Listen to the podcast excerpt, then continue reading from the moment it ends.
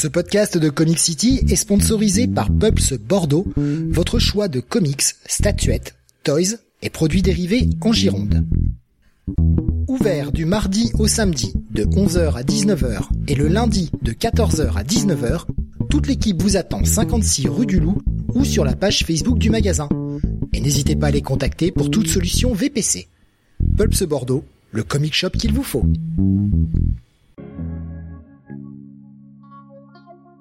Bonsoir à tous et bienvenue sur le 596e Comics Weekly. Nous sommes aujourd'hui le jeudi 4 août 2022 et au programme de ce soir, encore une fois, une avalanche de reviews avec pas moins de 24 titres. Nous aurons chez DC du Batman, Batman Beyond Neo Year, Sword of Azrael ainsi que le one-shot qui l'accompagne, le Batman White Knight Presents Red Hood, Dark Crisis, Flashpoint Beyond et Aquaman Andromeda. Du côté de Marvel, c'est un peu plus calme avec Immortal X-Men, X-Men Red, Ghost Rider et Moon Knight et enfin la partie des très chargés Mighty Morphin The Closet, Once and Future, The Dead Lucky, Golden Rage, Spawn, Stillwater, James Bond, Trig, Little Monsters et 20XX Twin Sport, ainsi que Sacrament. Je suis Steve et vous écoutez le Comics Weekly.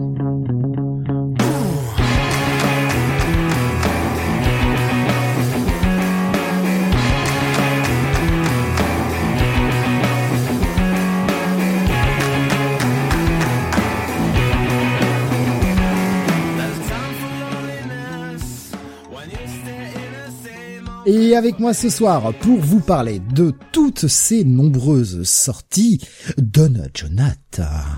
Salut à tous. Et Don Calis, euh, pardon, Mister Bunny. Bonsoir à toutes et à tous.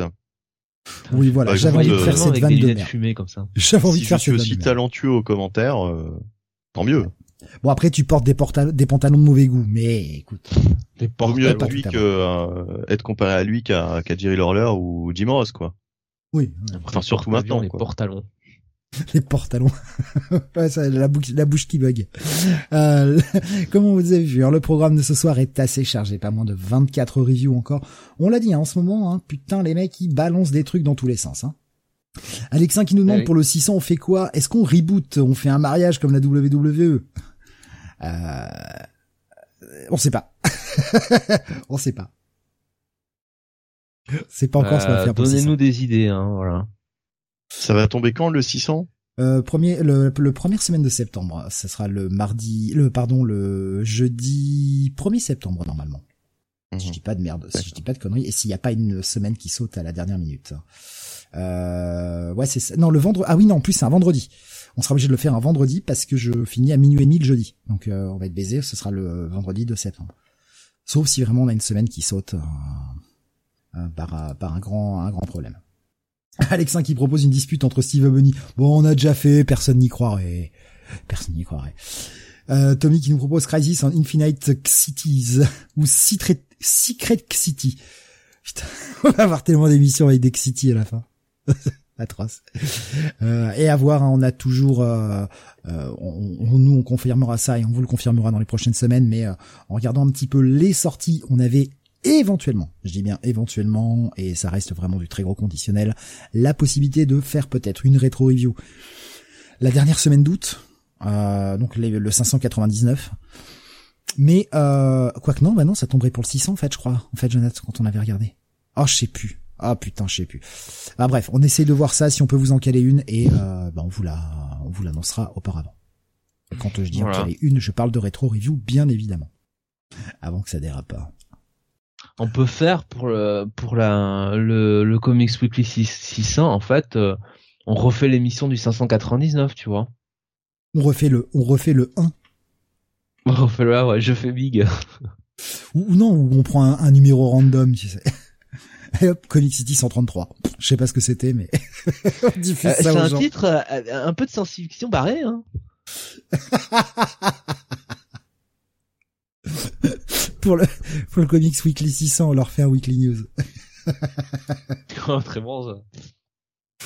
Ouais, on a on n'a pas encore de grosses idées. Bon, on va voir, on va trouver. Euh, alors, avant de démarrer l'émission de ce soir, un petit peu de WhatsApp avec ce que les auditeurs nous partagent sur les différentes chats. On a euh, notamment, eh bien, euh, Tommy qui nous parlait de, de ses WhatsApp lectures de Hulk, toujours, hein, toujours sur le run de Peter David. Dit j'ai atteint la partie dessinée par Dale Keon, la partie juste avant, dessinée par Jeff Purvis, tient plutôt de l'interlude. Peter David a essayé de faire quelque chose de nouveau. Mr. Fixit, au début c'était sympa, mais ça a tourné en rond et les crossovers avec les autres séries un numéro quoi, Spider-Man, un numéro de Fantastic Four, c'est un petit peu alourdi le truc. Euh, des... Est-ce que c'est c'est quelque chose que tu as lu peut-être, Jonathan ou Bunny, euh, cette partie-là? Moi, j'ai jamais lu toute cette partie-là sur Hulk. faut poser la question à Bunny. Hein. Euh, j'ai pas tout lu encore et euh, du coup je ne sais plus si j'ai lu effectivement les épisodes dessinés par par cet artiste, je ne sais plus. toujours est-il que Delkeon, bah on arrive aux, aux, épisodes qui avaient été publiés en chez Semic à l'époque, au début des années 90 avec le, le Panthéon, tout ça. Mmh, c'est pas ma période préférée. C'est pas ma période préférée euh, parce que justement l'intrigue du Panthéon, euh, bon, j'ai jamais été euh, tellement conquis. Moi, je préfère la période euh, Joe Fixit, mais euh, bon, ça reste ça reste très solide quoi, comme comme run de toute façon. Il y avait euh, Beaumasque qui proposait que vous présentiez à ma place. Ouais, pourquoi pas? Je vous laisse le lead. euh, une rétro review d'Action Comics numéro 1. Ouf, ça va être, ça va être, putain, ça va être dur. on pourrait faire une rétro review de trucs bons. Euh, à la limite, ce serait pas mal. Hein. J'avoue que j'ai eu une ou deux petites idées là de rétro review euh, relativement en lien avec l'actualité et euh, ça pourrait être sympa. après, le problème c'est est-ce qu'on va arriver à le caler quoi? Euh, bref. on va euh, on va démarrer avec les reviews de ce soir et on va entamer directement avec du gros. Euh, du très très gros même puisque bah, on l'attendait avec beaucoup d'impatience. Il s'agit eh bien du second numéro de Chizarski sur Batman le Batman 126 pardon j'avais du mal à afficher cette putain de cover voilà, ça y est, ils sont enfin affichés sur YouTube. Je suis désolé. Euh, en plus, la transition, c'est mal faite. Ça y est, ça marche, enfin. Euh, le Batman 126, Mister Bunny. Oui, donc comme tu l'as dit, Chipsdarsky au scénario, Jorge Jiménez au dessin. Euh, il s'agit de la deuxième partie de Fail Safe, donc deuxième numéro de l'auteur sur le titre Batman avec sa reprise tant attendue. Euh, on avait quitté euh, le justicier eh bien euh, sur l'apparition dans la Batcave d'un étrange robot Android, on savait pas trop ce que c'était. mais avant ça, on retrouve Bruce Batman en discussion avec Robin, donc Red Robin, hein, enfin Tim Drake, qui apparemment s'en est sorti. On pouvait se poser la question à la fin du dernier épisode. Donc il s'en est sorti, il n'est pas, il n'est pas mort, il est juste blessé. Euh, apparemment, c'est pas très grave. Hein. Il a un petit pansement et puis on n'en parle plus. Euh, bon, ça c'est la magie des comics parce que vu la vu la blessure qu'il avait quand même euh, la dernière fois, on pouvait douter, hein, euh, vraiment, si euh, si c'était pas un peu plus grave que ça. bon, heureusement, le personnage est toujours là parce que ça aurait été dommage de de se comment dire de sacrifier Tim Drake d'entrée de jeu. Euh, et puis, bah surtout, on va assister à une espèce de confrontation dans la Batcave, euh, enfin au, début dans la Batcave entre euh, Bruce et puis cette espèce de robot dont on ne connaît pas trop les origines, on ne sait pas d'où il sort. Il a la forme de Batman. Donc, a-t-il été créé par Bruce d'une façon ou d'une autre Vient-il du futur ou bien alors vient-il de, je sais pas, d'un tout autre ennemi On ne sait pas trop. Euh, toujours est-il que euh, il connaît un petit peu euh, tous les toutes les tactiques de Batman, donc va se, ça va être un épisode très orienté action où il va où il va affronter Bruce et puis tous ses tous ses alliés en fait qui vont se joindre à, à lui pour essayer d'arrêter cette, cette menace. Il va y avoir toute une course poursuite dans les rues de Gotham. Donc c'est un épisode essentiellement orienté action, contrairement au premier qui était beaucoup plus posé. Il y avait beaucoup plus d'intrigues, il y avait beaucoup plus de dialogue. Là, ça se lit beaucoup plus rapidement. Euh, donc, euh, bah voilà, enfin, ça va être, euh, va y avoir pas mal de, pas mal de questions à poser sur, bah, qu'est-ce que c'est que ce truc. on n'aura pas forcément déjà toutes les réponses. Hein. Bon, enfin, en même temps, c'est le deuxième épisode. On peut pas non plus avoir toutes les réponses dès maintenant. On en saura peut-être plus à la fin de ce premier arc. Et surtout, surtout, il y a cette fin avec ce cliff où je me suis dit oula what the fuck euh, où va Chief Darsky Alors c'est assez drôle parce que la semaine dernière on disait à propos de Ramvi qu'il avait ramené justement l'un des concepts de Grant Morrison sur Batman. Euh, C'était son cliff. Et eh bien là le cliff de Chief Darsky, ça se répond puisque c'est encore euh, le retour d'un concept de Grant Morrison. Alors je vais pas dire lequel évidemment, euh, surtout qu'il en a posé pas mal. Un mais... Mais j'ai exactement pensé à la même chose, Bunny. Je me suis dit, putain, la semaine dernière, on dit ça de Ramvé et il nous fait le même coup de chip.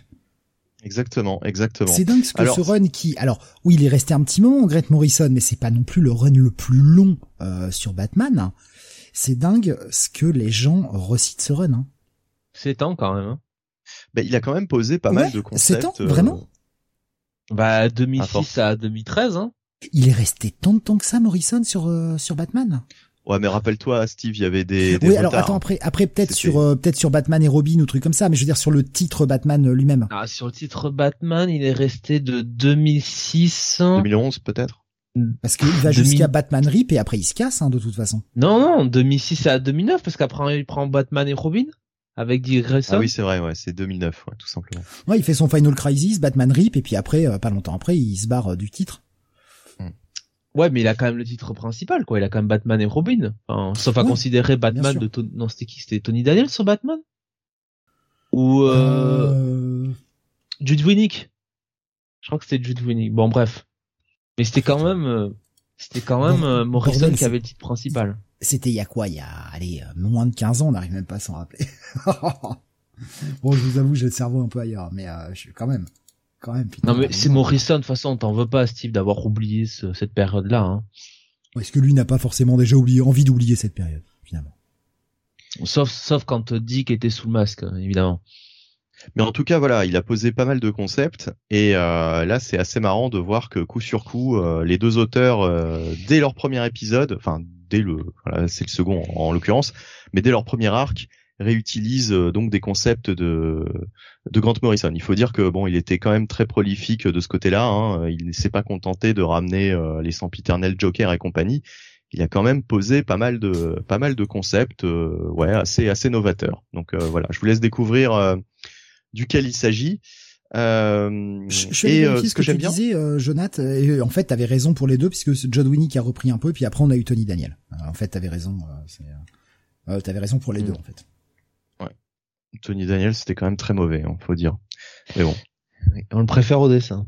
Voilà, exactement. Euh, mais alors oui, euh, je disais, euh, ce qui est bien aussi, c'est que les deux titres se répondent, puisque la semaine dernière, j'avais apprécié le fait que Ramvi, en fait, avait bien parlé du fait que Bruce se sentait fatigué, ne se sentait plus du tout en phase avec bah, avec ses activités quoi de, de vigilante. Et euh, donc là on, on est vraiment euh, sur les deux séries en tout cas pour l'instant avec un Bruce Wayne euh, qui se sent dépassé un peu par les événements un Batman un peu en fin de vie quoi. Et je trouve ça bien en fait que déjà les deux auteurs se soient mis au, diapason. Alors bon on verra hein, si ça dure longtemps parce que chez DC c'est toujours un peu compliqué hein, chacun fait un petit peu tout dans son coin. Mais là pour le moment les deux séries se répondent plutôt bien Perso, moi, je suis pas contre un Batman plutôt quarantenaire euh, et qui commence à, bah, avoir passé son pic et qui, bah, physiquement, met un peu plus de temps à se remettre de chaque affrontement, etc. J'aime bien cette idée, ce qui veut pas dire qu'il est encore pourri et qu'il est bon à acheter, mais et oui, évidemment, il va guérir un peu moins vite, il va être un peu plus vite fatigué, euh, ou en tout cas va récupérer moins vite, etc. Moi, j'aime bien cette idée. Arrêtons de faire croire que Bruce Wayne a encore 35 ans, euh, puis personne n'y croit avec euh, autant de gamins qu'il a élevés depuis euh, depuis si longtemps que ça, quoi. Je veux dire, Dick est censé avoir 25 ans et il l'a récupéré, il avait à peine 11-12 ans. 30 ans, hein. Non, ça marche pas, quoi. Oui, oui, 30 ans, oui, sûrement. Moi, je suis plus d'accord avec toi. Il a plus la trentaine, Dick, mais comme on est un peu tatillon sur le sujet chez DC. Qu'as-tu pensé de ce numéro, je, Benny? Euh, pardon, Jonathan, excuse-moi. Ben, moi, j'ai beaucoup aimé ce, numéro 2 parce qu'encore une fois, c'est Chief Zarsky qui nous montre que, ok, il arrive sur euh, un gros titre, il arrive sur, euh, bah, quand même, euh, la Rolls-Royce, hein, les bijoux de famille hein, de l'univers d'ici, le titre Batman. Et ben, le mec, il s'appuie sur le travail des autres. Il va nous sortir des éléments amenés par les auteurs précédemment et des fois c'est pas forcément des bonnes idées hein, du reste, mais il va s'appuyer dessus, il va l'utiliser euh, pour euh, pour son titre et ça je trouve bien. J'aime beaucoup ce genre d'auteur là. Et puis, euh, comme tu dis, Steve, moi j'aime beaucoup, enfin ce que disait Benny aussi, moi j'aime beaucoup cette vision un peu bah, d'un Bruce Wayne qui est en fin de vie, qui est un peu, qui est un peu dépassé, qui sent que voilà, il est, euh, il est un peu plus en retard. J'apprécie de voir que, bah du coup, ça se répond bien avec le titre de Ramvé. Il y a une, une certaine ligne éditoriale là-dessus. Et, euh, et moi, ce Batman-là, ce, ce, ce, Bruce Wayne-là, qui euh, qui n'a pas les réponses finalement, qui euh, qui est en retard surtout, qui est dépassé, ben moi, il m'intéresse beaucoup plus que le Bruce super fort, qui sait tout sur tout, voilà, qu'on a eu pendant des années et des années. Je trouve déjà dans la caractérisation, je le trouve déjà en deux épisodes bien plus bien plus intéressant, bien plus attachant. Euh, j'aime bien voir aussi euh, que bah, visiblement euh, Tim Drake aura un rôle aura un rôle important dans ce run là. Et puis quand même un truc que j'aime bien, c'est que toujours en s'appuyant sur la continuité, Chivsdarsky nous montre que Bruce a quand même aussi des failles non pas simplement physiques mais aussi sur le plan psychologique quoi. On voit vraiment un Bruce qui euh, repense à euh, bah, les, les, les, mauvaises choses qui sont passées pour lui et la Bat Family. Euh, et euh, ça, ça l'oblige visiblement à s'isoler. Alors c'est peut-être une erreur, mais lui, il fait ça bah, en tenant compte de ce qui s'est passé précédemment. Et ça, j'aime bien, quoi. Il n'y a pas, bon voilà, le mec, il démarre un nouveau run. Bon ben, on fait table rase de ce qu'il y avait avant, y compris sur le le côté de la psychologie du personnage. Donc franchement là, j'ai pas euh, j'ai pas grand chose euh, de, reprocher à à Chivzarsky. Euh, la menace là qui qui est introduite effectivement euh, ça, ça ça sort un peu nulle part. Euh, c'est pas forcément ce à quoi on s'attendait. Maintenant j'ai envie de dire que bon très clairement on se doute qu'il y a quelque chose derrière ça. Donc euh, va va nous en dire plus au fur et à mesure des épisodes. Et puis bon ne pas redémarrer avec le Joker par exemple hein en antagoniste, moi ça me va très bien. Quelque chose de nouveau, j'en demande pas plus. Voilà. Euh, je suis entièrement d'accord avec vous deux en fait. Hein. Euh, comme vous, la, menace, alors elle est, euh, elle sort un peu nulle part. Je la trouve peut-être presque un poil trop, trop forte en fait. Il y a, tu te dis, bon, Après, c'est aussi l'intérêt. Hein, on est sur du comics de super-héros, euh, on les confronte à quelque chose d'extrêmement fort. Là, la question, c'est comment ils vont s'en sortir. Là, c'est vrai que par contre, t'as vraiment l'impression que le truc a pas de faiblesse, quoi. Non seulement il a pas de faiblesse, mais il a, euh, il a beaucoup plus de capacité qu'on pourrait croire euh, dans les premières pages. plus, plus le comic avance, plus le bordel il se développe, quoi. D'ailleurs, je crois qu'on peut l'appeler Felsafe. Hein. Il a l'air de, oui, d'être. Euh, bah, c'est son nom, hein, c'est ce qu'il dit hein, de toute façon. Et, euh, et je me demande si c'est pas en lien, par contre, avec un truc qu'avait posé Snyder, en fait. Alors Beaumasque, hein, mais... Beaumasque nous, nous l'avait mis en spoiler, mais je, considère que c'est pas du tout spoiler, donc je vais prendre sa réflexion. Il nous disait, vous vous souvenez de la machine qui crée des Batman dans le run de Snyder? Est-ce que ce robot ne serait pas une sauvegarde d'un Bruce pur, pensé pour éliminer et remplacer Batman s'il basculait du côté obscur? Exactement. Bah ouais, je pense, je pensais à ça. Alors c'était dans un dans un backup hein, en plus. Je pense que c'était euh, euh, c'était une petite histoire, euh, peut-être dans le dans un numéro anniversaire. Je, je ne sais plus euh, à quel moment euh, Snyder avait sorti ça, mais c'était vraiment c'était vraiment le temps d'un de, de, quelques pages. Et bah, justement, j'avais bien aimé l'idée. Hein. Ça serait totalement ça serait totalement du Chibzarsky de, de sortir quelque chose comme ça. Hein. Ouais. Pour, pour ajouter un, dernier truc à ce que tu disais, Jonath, sur le fait euh, d'un, d'un Batman un peu diminué, etc.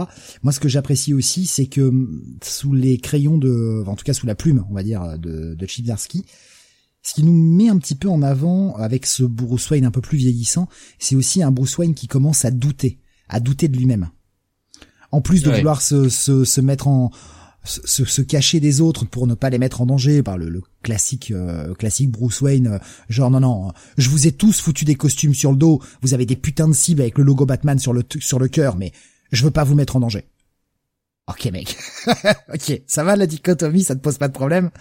Bon, sorti de là, euh, là il y a, vraiment ce côté, il, a du mal à, avoir confiance en lui-même, en ses propres capacités. Euh, J'en veux les, pour preuve les, les, moments où il dit allez euh, relève-toi, euh, relève-toi le vieux, il faut que tu faut que arrives à t'échapper machin, et ce genre de trucs là, et qui commence à douter. Je vais jamais arriver à le battre Je vais, il faut que je m'enfuis. Enfin, c'est rare de voir Batman dans ces conditions. S'enfuir. Batman qui s'enfuit, ça c'est quand même une première presque. Qui, qui se dit là, je peux pas y arriver. Il faut que euh, retreat and regroup quoi. C'est-à-dire que on a sur le Batman de Tom King, Batman premier numéro qui fait du, du, surf sur un avion. Là, on a un Batman euh, qui rampe littéralement quoi au sol quoi, qui doit qui doit euh, euh, s'agripper à une une Batmobile, enfin qui qui vraiment est au fond du seau quoi. Ça, ça change. Ouais, ouais. Et, et là, Ouais, bah là il y a ce moment euh, qui est très significatif où euh, il sent que c'est la fin et euh, justement il ne il ne compte que sur l'intervention de de ses de ses sbires quoi, de de ses de ses acolytes. Et là c'est c'est justement très rare de le voir dans cette situation quoi, puisque d'habitude c'est plutôt l'inverse, hein. c'est plutôt lui qui vient aider les Robins etc de se tirer d'un mauvais pas quoi. C'est c'est c'est c'est comme Sangoku quoi, c'est le gars qui arrive à la fin et qui qui bute le super méchant. Et là, euh, là au moins, c'est, ça semble s'inverser quoi, cette tendance, ce qui n'est pas plus mal. Euh, peut-être un mot quand même du, du backup. Euh, du coup, avant de passer au backup, avant de passer au backup, un dernier point euh, qui m'a fait rire et j'ai pensé à Jonath, parce qu'on avait parlé la dernière fois. Le taquet, le petit taquet qui met dès la page 2 ou la page la page 3 plutôt. Non, je ne pouvais pas épouser Célina. Je pouvais pas me permettre cette distraction. Allez. j'ai vu ça, je me suis dit, oh, Allez, enterré. Allez, enterré. Tom King, enterré. Adieu. Il aurait pu faire le, il aurait pu faire le coup habituel, tu sais, de, euh, elle, je, je, je, ne la méritais pas, euh, elle mérite mieux que moi. Non, c'est une distraction. ah, comment, comment il a détruit le run de Tom King en un, en une phrase, là. Et putain, il mérite. il mérite ce run. Ouais, oui, là. Et en plus, le mec qui euh, qui, qui encourage de, de derrière euh, la relation euh, la, la relation entre Barbara et et, et Dick. Enfin bon, voilà. Je me dis ah, il a ses têtes, Chip quand même. Euh, je t'en prie, vas-y, passe au backup, Benny, si tu le souhaites. Oui, donc euh, toujours Chip Zarsky évidemment sur le backup, mais euh, accompagné au dessin de Belen Ortega, avec une colorisation de Luis Guerrero, Two Birds, One Throne, deuxième partie, puisque bah, c'est cette intrigue. alors est-ce que je est-ce que je spoil quand même le, le principe Bah oui, c'était dans l'épisode dernier oui. à un moment. Oui, voilà. Donc euh, Catwoman a été euh, mandatée euh, par l'espèce de de gros robot euh, qui se charge de la succession de de de Cobblepot, hein, du, du pingouin, et eh bien de retrouver en fait tous les descendants du pingouin, puisqu'apparemment il a eu un, un sacré paquet d'enfants. Et là, on va suivre un petit peu Catwoman dans cette dans cette recherche des de bah, comment dire des des enfants du pingouin quoi de de, ses héritiers. Euh, une recherche qui ne va pas être sans embûche puisqu'elle va se frotter à un adversaire euh, assez euh, assez comment dire pas fort quoi puisque de toute façon il a toujours un train d'avance sur elle. Et puis donc sa mission va va en prendre un sacré coup et justement, ensuite, quand elle va retrouver euh, ce robot euh, pour euh, justement continuer en fait à travailler sur cette succession, eh bien, il va se passer, enfin, un, personnage en fait va faire son apparition, plutôt deux personnages d'ailleurs, et on va comprendre un petit peu mieux bah, où ça va cette histoire de, de succession. C'est pas inintéressant. Bon, après, il n'y a pas la surprise que j'avais eue sur le premier backup, mais ça reste sympathique. J'aime bien ces nouveaux personnages, c'est intrigant, ça donne une bonne, euh, comment dire, une bonne mission, un bon, euh, un bon plot à Catwoman, je trouve quand même. C'est, assez, euh, assez sympathique. Donc, ouais, ça, reste cool quoi, ce, backup. Moi, j'aime bien. pareil pour moi, je peux pas grand chose de plus à rajouter. J'aime bien, j'aime bien cette Catwoman là, un petit peu à cheval entre deux mondes et moi ça me correspond bien. Je vraiment. Puis le nouveau personnage est cool très sympa comme backup. C'est que en 3, à voir si on continuera peut-être des backups sur Catwoman ou ce genre de choses là derrière, mais sympathique, bon petit twist final. Euh, Jonathan, as pensé quoi du backup? Ouais, idem. J'ai préféré même ce numéro 2, enfin ce ce numéro 2, oui, au, numéro 1, enfin la première partie qu'on a eu. Et euh, oui, les, nouveaux personnages sont sont intéressants, c'est bien écrit. Euh, et, euh, et je trouve en plus que ça suit bien l'histoire qui est racontée dans Batman, donc c'est appréciable. Après, c'est que ça a l'avantage aussi d'être écrit par le même scénariste. Hein, donc, euh. Ah, totalement. Donc, si j'ai bien compris, ben un triple bail hein, euh, pour ce titre. Ben ouais. Un triple bail, effectivement, et peut-être. Euh, alors, j'essaie de me rappeler de ce que j'ai lu cette semaine. Bah, peut-être, on, va dire mon coup de cœur par dépit, quoi, puisque j'ai j'ai pas lu des choses qui m'ont euh, particulièrement bluffé. C'est peut-être ce que j'ai préféré dans mes lectures cette semaine. Donc, euh, d'entrée de jeu, ce sera mon coup de cœur, je pense. Ok. Euh, je je sais pas, je vais y réfléchir encore. je vais y réfléchir encore pour le coup de cœur. J'ai deux trois trucs qui m'ont vraiment bien plu donc euh, dont celui dont ce Batman. Euh, avant de passer au comics suivant et donc à Jonath, j'ai une réflexion d'Anata que j'avais ratée euh, tout à l'heure euh, sur le chat de YouTube pendant que nous parlions du, du WhatsApp. Il nous disait qu'il vient de s'acheter enfin le dernier tome de l'eau de Remender et il espère un, final à la hauteur. Et il nous posait une petite question. Il nous dit par rapport à de l'occasion que j'ai vu dans Nose, ça vaut quoi pour vous Infinite Crisis et Batman Eternal?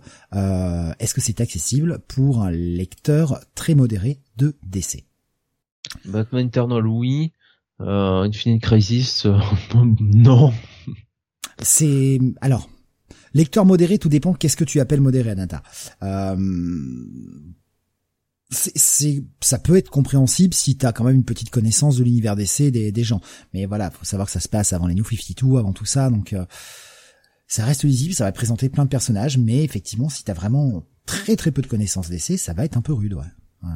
Bah écoute, moi c'est l'un des premiers trucs que j'ai lu euh, sans connaître l'univers d'essai, Infinite Crisis.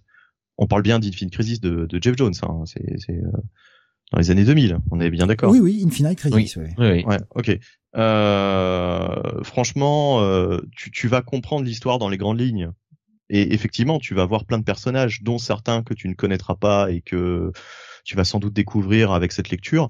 Mais honnêtement, l'histoire, tu vas la comprendre dans les grandes lignes. Voilà, c'est euh, c'est pas inintéressant et moi j'avais beaucoup aimé, euh, même si effectivement euh, maintenant, si je le relis, je verrai beaucoup plus de choses. Enfin, je comprendrai certainement beaucoup plus de choses. Mais mais ça se lit. Après Batman Eternal, oui, comme dit Jonathan, ça tu peux y aller sans problème. Généralement sur du Batman, on peut toujours y aller en fait. C'est ça qui est bien avec Batman, c'est que il y a très peu d'histoires qui te demandent un, un gros bagage. Bon, voilà, c'était l'histoire de, de, répondre à ces petites questions que j'avais ratées malheureusement tout à l'heure. Beau masque qui dit si vous écoutez Comic City, vous maîtrisez l'art du comic book. Il n'y a pas de néophyte ici, que des lecteurs lectrices avec des poils partout. oh, c'est gentil, mais ouais, maîtriser l'art, euh, ouais, je je m'en sens pas les épaules. non mais enfin, pardon. Non, je t'en prie, vas-y. Juste, juste pour rappeler qu'on a tous commencé euh, quelque part et euh, ah, on bah, n'avait pas forcément les bagages. Et honnêtement, faut arrêter de, de croire qu'on va rien comprendre euh, parce qu'on n'a pas lu assez de choses. Alors oui, et si par exemple on parlait de Crisis on Infinite Earth, c'est que t'as vraiment une très très faible connaissance de l'univers d'essai, là je te le déco je te le déconseille fortement, par exemple, parce que là c'est vraiment rude. Surtout qu'en plus c'est une narration années 80, ce qui n'est pas forcément du coup de tout le monde, et là c'est rude. Mais euh, il y a mm. des, il y a quand même des trucs, ouais. Quand on est habitué à lire un peu de comics et à pas forcément euh, avoir tout en tête à chaque fois de tous les runs, surtout, ça reste lisible. Ouais, surtout à partir des années 2000, euh, je dirais que tout est à peu près accessible. Euh, on va dire que tu, tu, tu, comprendras ce que tu lis euh, dans les grandes lignes, comme je dis. il y aura toujours des, des petits détails, des trucs que tu comprendras pas forcément. Mais en même temps, en plus, si tu te prends une édition urbaine, je pense qu'il y a l'éditorial aussi qui fait le job, qui va t'expliquer énormément de choses que tu devrais savoir. C'est pas d'urban, c'est ce sont les euh, il y avait qui avait sorti une collection euh, de, de, de recueils euh, de récits comme ça chez DC, mhm. et il y en avait, il y en a eu pas mal qui sont allés dans les noses en fait. je pense des fonds de stock, des choses comme ça. donc si en plus t'arrives à trouver un run complet dans, dans les noses vers chez toi, Nata, moi je te conseille de foncer. C'est vrai que moi j'avais vu les Batman Eternal, je m'étais dit ouais bon c'est pas incroyable, Batman Eternal c'est pas complètement mauvais non plus, mais tu vois par exemple il y avait que trois volumes sur quatre vas-y, euh, comment je retrouve le dernier? Ça va être chiant. Je là, là, euh, là, là, c'est problématique. Mais euh, effectivement, s'il a la complète d'Infinite Crisis et de Batman Eternal, il peut y aller. après, je ne sais pas du tout, effectivement, s'il y avait un petit peu d'éditorial dans ces bouquins ou si c'était juste les histoires comme ça. Ils, quoi. Enfin, ils étaient sous cellophane, j'ai pas pu les feuilleter. Ouais. C'est ça le problème, parce que en tout cas chez Urban, t'as toujours aussi le, le nécessaire pour pour les néophytes justement, comme on disait pour pour qu'ils s'y retrouvent. Quoi. Il y a vraiment il y a vraiment le, travail éditorial est fait. Quoi. Donc, Mais euh, bon. venant de la part d'Eagle Mouse, je pense qu'il y a quand même un petit peu d'éditorial au moins au début. Hmm. Ouais. Euh, qui dit 35 ans de comics derrière moi quand même. Ouais bah non mais tu peux y aller Anata. ouais, vas-y. Oui. tranquille. Et au pire, enfin, mais mais et à la rigueur, enfin, je veux dire, si tu as, s'il y a vraiment des trucs que tu piches pas, euh, voilà, tu vois pas qui c'est ou trucs comme ça, hésite pas à poser les questions, que ce soit sur les, les différents chats des lives, euh, sur le, sur le Discord ou quoi que ce soit, il y aura toujours quelqu'un pour répondre. Et euh, et puis dans le meilleur des cas, bah, tu vas découvrir des personnages sympas qui vont t'intéresser, que tu auras envie de suivre, que tu connaissais pas forcément avant. Donc non, non, bah, tu peux y aller. Enfin, je veux dire, t'as du bagage comics. Il y, a, y, a, peu de chances que tu comprennes pas. Ça reste du Jeff Jones, ça reste quand même très bien écrit. On va continuer avec toi, Jonathan. Pour la suite, on va passer à de l'indé. Il s'agit d'une nouvelle série s'appelle The Dead Lucky. C'est sorti chez Image. Oui, Dead Lucky. Euh, c'est donc euh, scénarisé par Melissa Flores avec des dessins de French Carlo Magno euh, et une colorisation de Mattia Iacono. Donc on est dans l'univers de, de Ryan and Black, hein, j'ai l'impression. Ben, c'est ce que j'ai pensé aussi au départ. J'étais pas sûr. Euh, bon, je vous le dis tout de suite. Moi, j'ai abandonné au bout de, quelques pages. Il y a un gimmick que je n'ai pas aimé et qui m'a gonflé à la lecture. J'ai fait vas-y, c'est pas pour moi. J'avais l'impression et j'espérais que tu me confirmes ça, mais du coup, t'as pas l'air sûr non plus que ce soit vraiment dans le même univers? Mais parce qu'on a déjà vu, il me semble, le personnage dans euh, euh dans euh, un, un épisode de Radiant Black. Donc, euh... Ah, ouais. Mais après, c'est vrai que l'histoire qui est racontée, euh, on se demande si vraiment, enfin, ça a l'air d'être un, un, futur un peu dystopique, quoi. Donc, euh... bon, bref, on est, euh, on va suivre donc le personnage de euh, Bibiana, euh, donc qui est une vétérante bah, de, de la guerre, hein, tout simplement, de, une soldat, soldat américaine de 33 ans, qui bien est revenue du combat, qui a arrêté d'être combattante et qui souffre d'un d'un PTSD, euh, selon toute vraisemblance.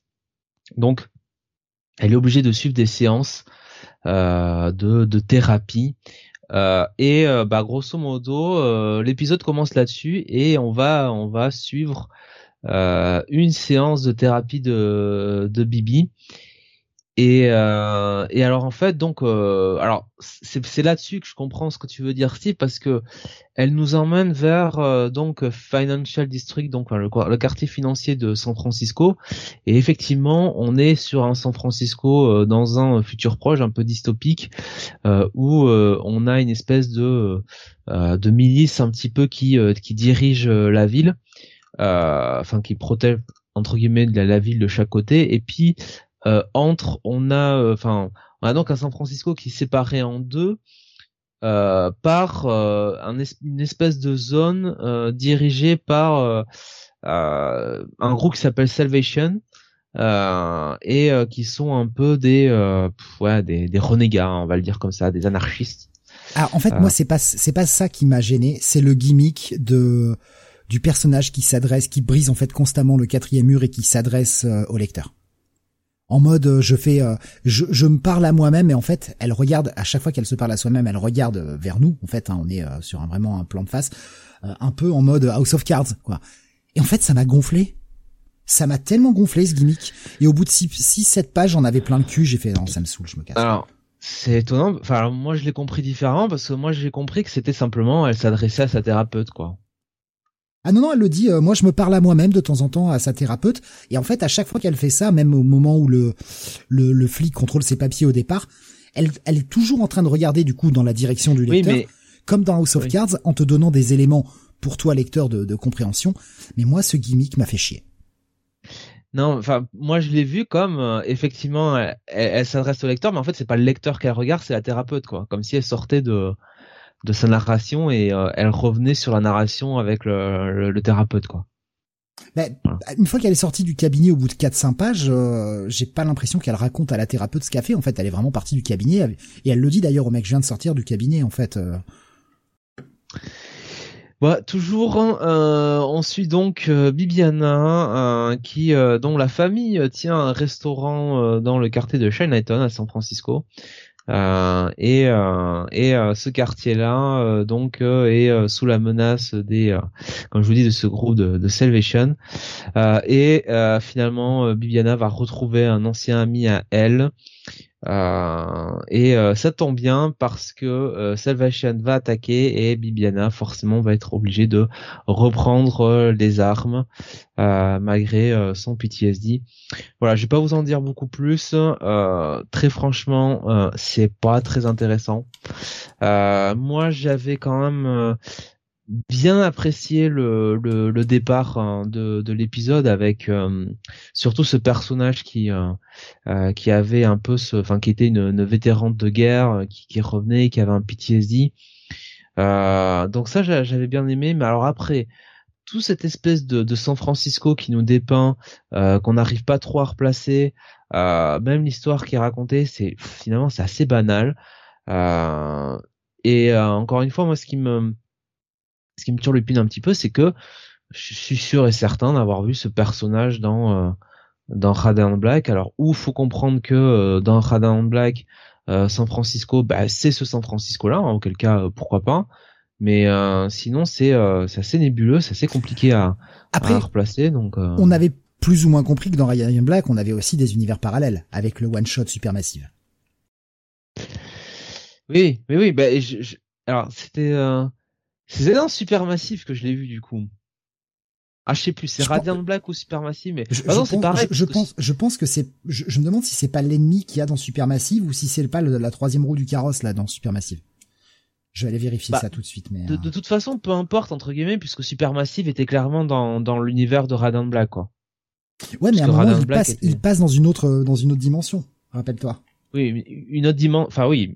Et que euh, justement, quand il revient, il a perdu euh, quasiment six mois de sa life.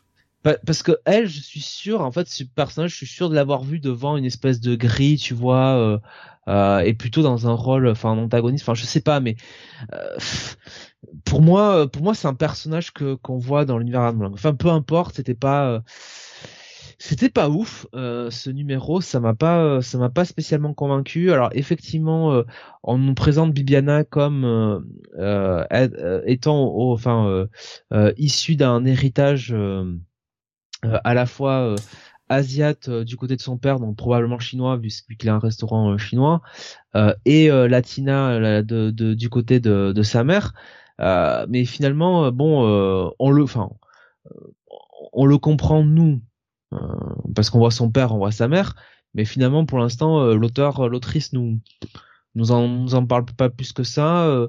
comme je dis, le, le euh, tout l'aspect intéressant du personnage, euh, son, son côté vétéran de, de guerre, euh, finalement n'a pratiquement aucune incidence sur cet épisode-là. Moi, je je comprends pas si si elle est en, toujours dans sa thérapie ou pas dans sa thérapie. Enfin, ouais, c'est assez nébuleux. C'est franchement un premier numéro. bon. je te confirme, Jonathan, que c'est bien dans Supermassif que l'on la voit. Ce sont dans les deux dernières pages en fait qui servent de qui servent d'épilogue où euh, l'espèce de créature n'avait pas été euh, complètement annihilée, elle restait un espèce de comme un petit chat ou un truc comme ça, et euh, d'un seul coup on a une espèce de patte de robot qui éclate le truc, qui dit que la, menace alien a été éliminée, et on voit le personnage de Dead Lucky, on nous annonce de Dead Lucky à venir en 2022. Donc c'était bien dans Supermassive. Ouais.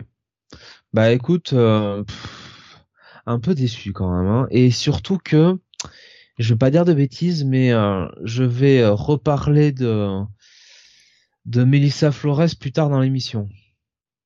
D'accord. Et euh, du coup, ça me ça m'inquiète un peu. Donc euh, seulement un check-it, un check-it moins peut-être? Ouais, un check-it quand même parce que bon, les dessins restent restent corrects. Et euh, je trouve malgré tout que le concept de Dead Lucky, enfin du, du, du personnage en lui-même et de ses pouvoirs, qu'on en voit sur cet épisode, ça, m'intrigue quand même quoi. Je peux pas mettre non plus un pass parce que j'ai pas non plus euh, j'ai pas non plus détesté la lecture quoi. Enfin voilà, c'est pas euh, voilà. J'ai pas enfin je ne suis pas forcé pour euh, pour lire ça comme euh, comme Amazing Spider-Man 900 quoi par exemple. Ouais. OK. je vois. Euh, on va continuer donc avec un autre titre indé. Il s'agit d'une nouvelle mini-série chez Awa. Ça s'appelle Sacrament, c'est une mini en 5 et c'est écrit notamment par Peter Milligan. Avec au euh, dessin un certain euh, Marcello Frusin que je connaissais pas et dont j'aime bien le trait. Franchement, je trouve que, que ça fonctionne bien. Et qui fait d'ailleurs à la fois les dessins mais également la colo. donc, de quoi ça parle? Eh bien, on est en l'année 2999. Hein, donc euh, là, on est quand même sacrément loin dans le futur. Et euh, en fait, on va suivre une une bande de prêtres qui, enfin, une bande de prêtres, hein. un prêtre et son assistance, on va dire, euh, sa novice hein, qui le suit, qui est qui est à mort religieuse, voilà, à fond, à fond, à fond. Et on les a appelés pour pratiquer un exorcisme parce que bah, la gamine de la famille, elle est quand même dans un sale état, elle a la peau qui, qui tombe, elle brûle, enfin bref.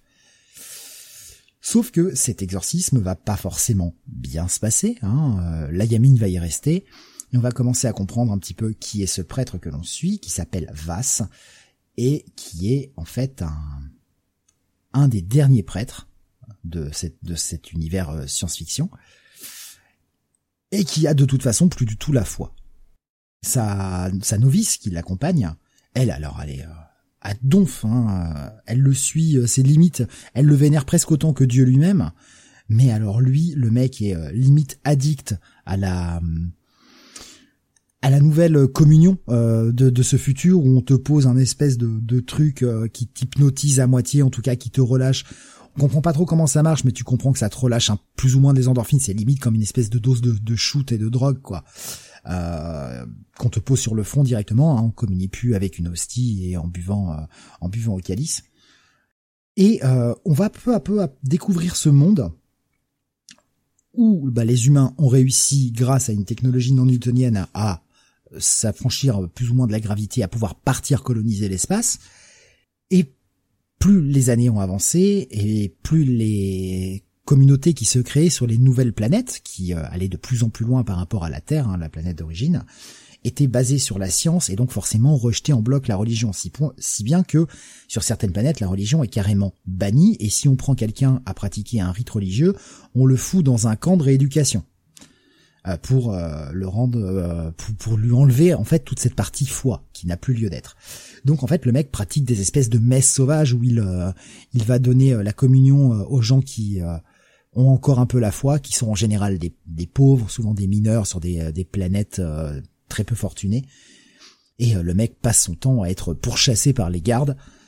J'aime beaucoup l'ambiance qui s'est dégagée de ce premier épisode. Parce qu'on va suivre en même temps sur une des planètes importantes où la science règne et qui sont plus ou moins la tête de, de, de pas mal de recherches de ces, de ces prêtres pour les traquer et pour les remettre dans des camps de rééducation on va suivre un gars qui, lui, est totalement anti-religion, et qui va se retrouver sur sa planète à avoir des meurtres rituels, alors qu'il y a plus de meurtres déjà sur ce genre de planète, et encore moins des meurtres avec des symboles rituels affiliés au satanisme. Et en fait, elle est là la question. Est-ce que c'est juste un barge, ou est-ce qu'on est vraiment en présence de démons, et qu'il va vraiment falloir pratiquer des exorcismes? Non, vraiment, j'ai adoré l'ambiance de ce premier épisode, j'ai trouvé le monde génial, j'ai vraiment envie d'en voir plus. Ah, ça m'a vraiment ultra, ultra séduit. Qu'est-ce que tu en as pensé, Jonathan? Bah, moi, c'est l'un des titres que j'ai préféré euh, cette semaine, hein, autant le dire tout de suite. Euh, comme toi, euh, l'ambiance qui est assez euh, qui qui est assez euh, comment dire il y a une drôle de dichotomie hein, là-dessus tu parlais de la dichotomie de Batman avant mais là euh, là il y a une belle dichotomie parce que d'un côté on est vraiment dans un futur hyper lointain et et malgré tout on a quand même un titre qui est sur le ton un peu de de la religion quoi et de le, et des croyances hein, de, de ces choses-là. Donc c'est pas vraiment le genre de le, le, le genre d'association qu'on aurait qu'on aurait pensé au départ. Euh, Peter Milligan a quand même le bon goût de nous faire un, protagoniste un petit peu, euh, euh, on sent bien, qui est qui est un petit peu brisé moralement, donc qui va devoir un petit peu se, reconstruire hein, à travers cette aventure-là. Il y a quand même un des personnages qui me fait penser que bon, euh, le régime, euh, le régime actuel euh, n'est bah pas tellement une démocratie. Hein bah, on, surveille tout. C'est le, grand sire, je crois, il l'appelle. Enfin, le, le grand. Putain, attends, faut que je retrouve le nom, mais bah, tu, bah, tu sens que c'est le. Oui, oui, vas-y. Il y, en a un, autant le dire tout de suite, il est habillé comme un officier de la Gestapo, quoi. Bah oui, il arrive avec sa casquette et tout. Euh... Ouais, ouais. Limite, si t'entends pas, le chef de la qui crise, quoi. Le, mec habillé en Gestapo, c'est le chef de, le, de la sécurité de la planète, et euh, l'autre, c'est le grand, le, le spy master, euh, le mec qui est derrière son écran. Ouais. bon. Ouais. quand même.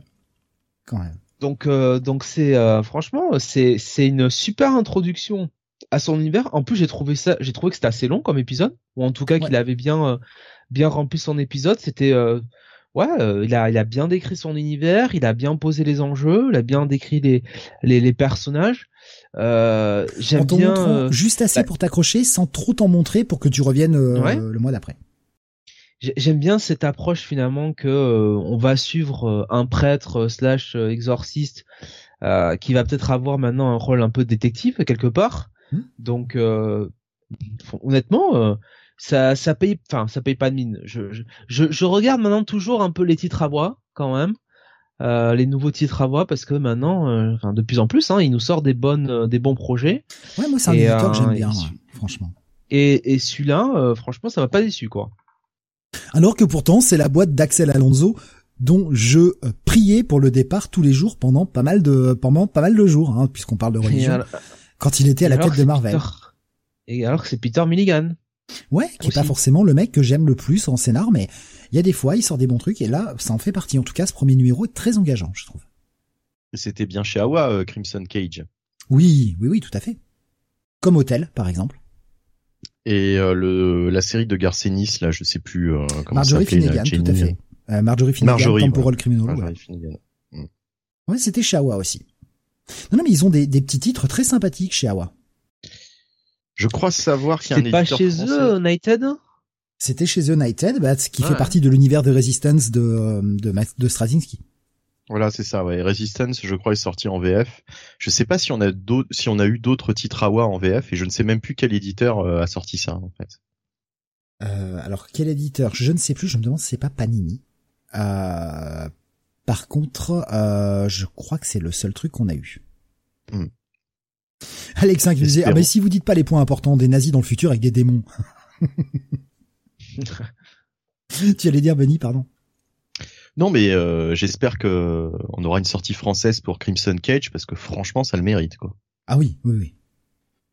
Ouais, ah bah d'où Powerbomb et ça, euh, c'est quand même des titres qui font honneur au catch, hein. un peu plus que euh, WWE chez Boom Studios. Hein. non, c'était la meilleure série, Jonathan.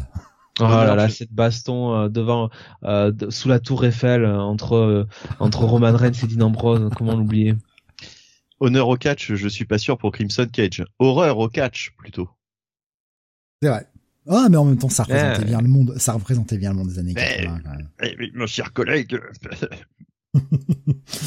euh, je vois sur euh, euh YouTube, oui, euh, Anata qui me dit j'aime bien ce que fait Awa et il confirme c'était bien Panini. Et il y a eu Mother, je sais plus quoi, oui, de Mike Deodato, Mother. Ah putain merde, comment s'appelait cette série? De Mike Deodato, c'était écrit par Gros trou de mémoire. Je, vais vérifier tout de suite parce que ça me fait chier de, de, de perdre la mémoire comme ça. Motherfucker. Non ça pourrait être pas mal. Euh, c'était Mother, Bad Mother, voilà, Bad Mother, et c'est écrit par par Christaphos, voilà, Christaphos sur euh, des dessins de Mike Dodato Jr. Qui était ah mais Christaphos, qui était sur euh, It Me. Qui était sur It Me, également chez Awa. Ah oui, oui. Et on en traite hein, finalement du titre Awa. Hein. Bah, bien sûr. Et euh, il y, a, eu aussi un truc, un genre un western féministe. Alors ça, je vois pas par contre. Je vois pas ce que c'est. Mais ils, ont, euh, c'était peut-être Fight. Non, Fight Girl, c'était pas ça. Non, je, je sais plus ce que c'était. Mais j'ai fait une review d'un titre à voix euh, récemment. Rédemption. voilà, Rédemption, c'est ça. Je, je, sais plus comment comment s'appelle. J'ai fait un titre de, de Peter Milligan récemment chez ouais. Avoix. Et t'avais, je crois, pas si accroché que ça. Bah, si, si j'avais.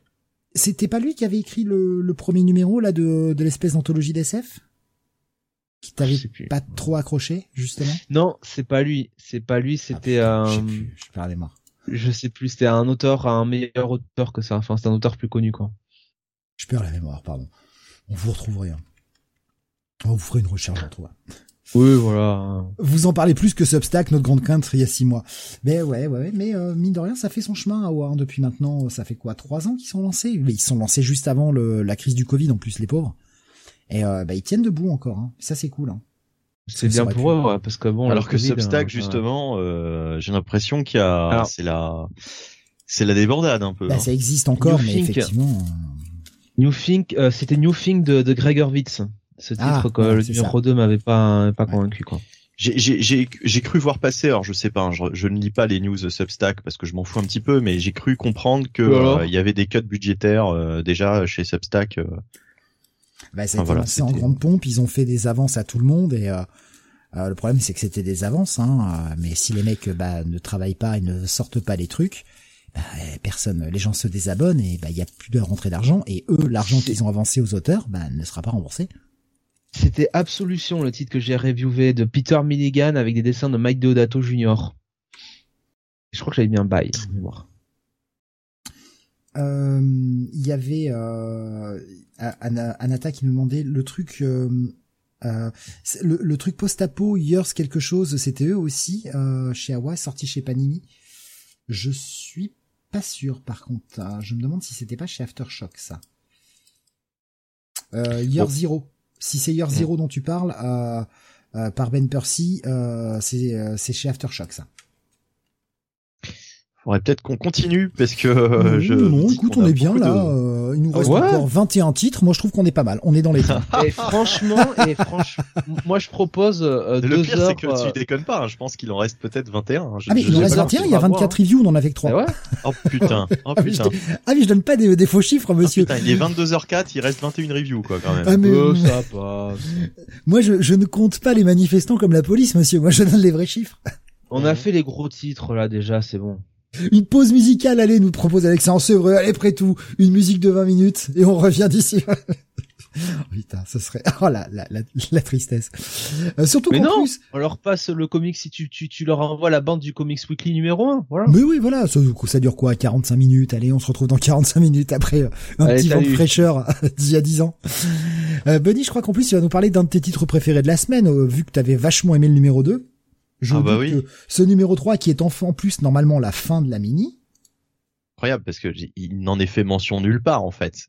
Ça s'appelle euh, numéro 3 et The nulle part nulle part il est dit que euh, c'est le dernier quoi. Donc euh... Bah, est-ce que t'as un to be continued à la fin? Euh, ouais mais est-ce qu'on l'avait le to be continued sur les autres? Je suis je, je me rappelle plus en fait.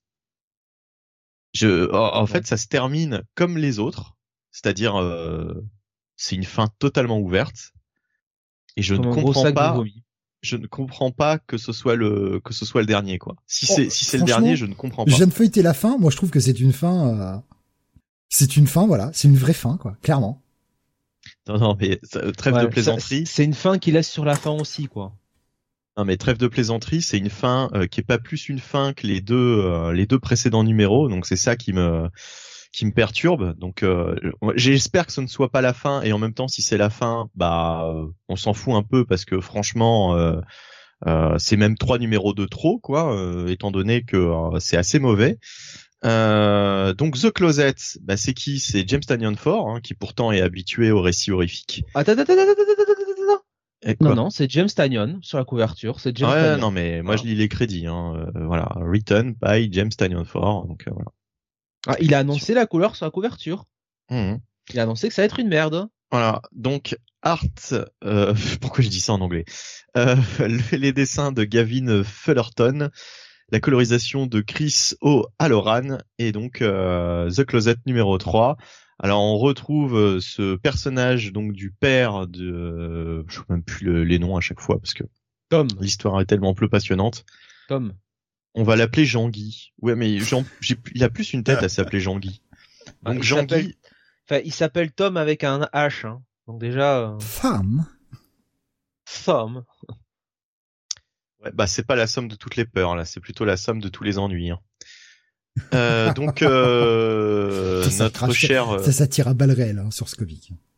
Ouais. Donc euh, notre cher Tom hein, ou Tom comme comme on veut euh, est en grande discussion avec un, un, étranger, un inconnu qui euh, qui, euh, on va plus dire un inconnu d'ailleurs, ce sera mieux euh, en l'occurrence. Mais euh, donc, euh, bah voilà, enfin, il lui raconte un petit peu sa vie. Alors, il nous fait des révélations sur bah, quel problème exactement il a eu avec sa femme, puisqu'on savait pas trop. On savait que le couple était était en détresse depuis le premier épisode, mais on ne savait pas quels étaient vraiment les, les teneurs et les aboutissants de leur de leur dispute.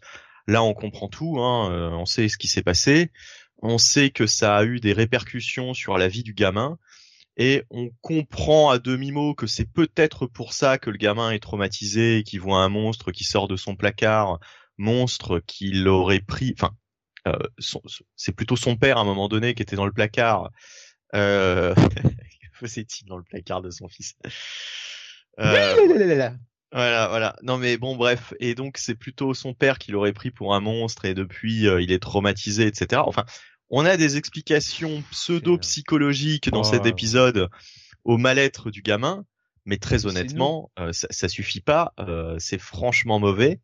Euh, parce que parce que c'est c'est largement insuffisant et on peut pas on peut pas se permettre d'acheter trois numéros d'une série juste pour ça quoi. Alors ça aurait été un épisode de l'anthologie horrifique qu'a lancé euh, James Tanyon Ford justement, ça aurait eu du sens et j'aurais même peut-être apprécié cette histoire si ça avait été juste une petite histoire, une euh, une histoire au milieu d'autres dans un dans un dans un recueil de anthologique quoi, de avec euh, plusieurs récits horrifiques. J'aurais apprécié, mais là servi comme ça en trois ou plus, parce que je ne sais pas en fait, on ne sait pas si ah c'est vraiment le dernier ou pas. Hein. C'est en trois. C'est annoncé comme ça officiellement, quoi. Oui, oui, oui. D'accord. Mmh, je, je, vais regarder, je vais regarder sur le planning des sorties, je vais regarder The Closet et je vais, je vais te le confirmer, mais il n'y a pas d'autres titres annoncés. D'accord, d'accord. Mais, euh, mais. ah, mais c'est même marqué dans la sollicitation. Ça se conclut ici. Oui, oui. Non, mais non, mais c'est, c'est, de foutage de gueule, quoi. Foutage de gueule. Alors qu'on a toujours la pub pour euh, Razor Blades, euh, Book One, hein, 350 pages d'horreur, euh, donc avec James Tanyon Ford, du, du Ramvi, du Marguerite Bennett on a on a tout ça à la fin. Euh, bah en fait franchement cette histoire de The Closet aurait pu être dans ce dans ce recueil. Euh, et euh, là franchement c'est une arnaque. Voilà, c'est une grosse grosse arnaque. Carton rouge pour James Tynion Ford. Jonas, qu'en as-tu pensé? Non, tu l'as pas lu, je crois. T'as arrêté peut-être? Ah non, non, je suis allé au bout. J'en ai lu deux quand même. Merci, hein, je vais me faire le troisième. Hein. non, mais c'est c'est mauvais quoi. Y a rien là-dedans. Y a rien voilà, il a, une discussion là sur un sur un, parking de pauvre motel euh, avec un mec qui sort de nulle part. Euh, on s'en fout, mais on s'en fout, on s'en fout, on se fout de tout dans ce truc-là, quoi. Et visiblement, euh, James Tynion se fout de son de son histoire aussi.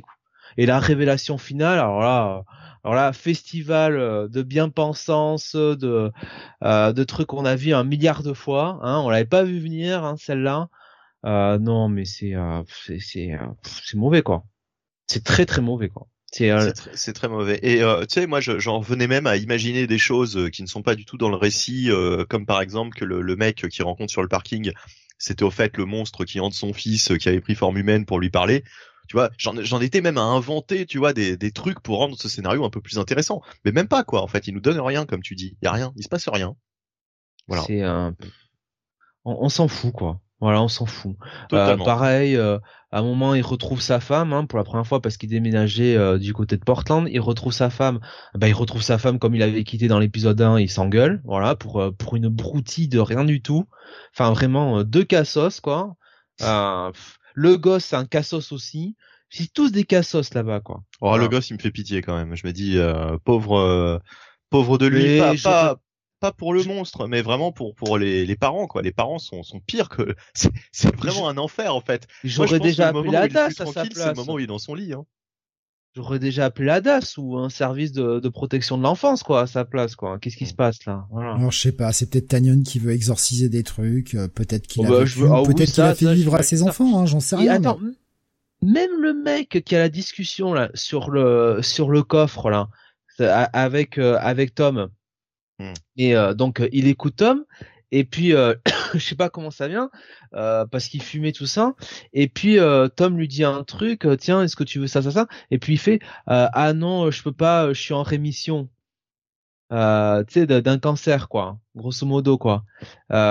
Oui et puis il lui dit surtout si vous si vous étiez intéressé un peu plus à moi, je vous, je vous en aurais parlé euh, Putain, mais Le mec, quoi. Et attends, qu'est-ce que déjà Tom. Alors là, pour le coup, je me mets à la place de Tom. Tom, il lui a rien demandé. Il lui a pas demandé de venir taper la discussion, déjà. C'est vrai. Euh, déjà déjà de 1 de 2 Tom lui a dit bah j'ai des problèmes qui sont euh, très euh, euh, très enfin très très très puérils finalement. J'ai pas envie de vous embêter avec ça enfin voilà ça je sais que je dois faire un effort sur moi. Je je vais pas vous embêter avec ça. C'est l'autre qui lui dit non non mais vas-y ouvre-toi à moi. Et puis à la fin il lui fait Ouais, bah ouais. Si tu t'intéressais un peu aux autres, hein, t'aurais su que j'avais un cancer. Ah oui, c'est écrit, c'est écrit sur sa gueule qu'il avait un cancer, visiblement, quoi. Surtout qu'il était en train de fumer comme un pompier. Et en plus, ce connard, il s'assoit sur le, le, capot de la voiture de Tom, je pense, en plus. Hein. Mais oui, oui, totalement. ouais, franchement, moi, je, moi, j'aurais écrasé, moi. J'aurais roulé dessus à la fin, quoi. Ah oui, totalement, ouais, ouais. Ça aurait été, euh, ça aurait été une meilleure fin, à ce comic book. Non, mais euh, franchement, euh, franchement, c'est très mauvais, quoi. Et, et, et tu, tu, as dit, euh, on s'en fout. Moi, je propose de mettre une nouvelle note à ce genre de comic book, un OSEF. Ouais, OSEF. Ouais. OSEF plus plus plus plus. passe. Un pass, un pass OSEF. Voilà. Ou un OSEF pass. Mm. En tout cas, vous avez beaucoup donné envie aux gens sur le chat, et ça, ça n'a pas de prix.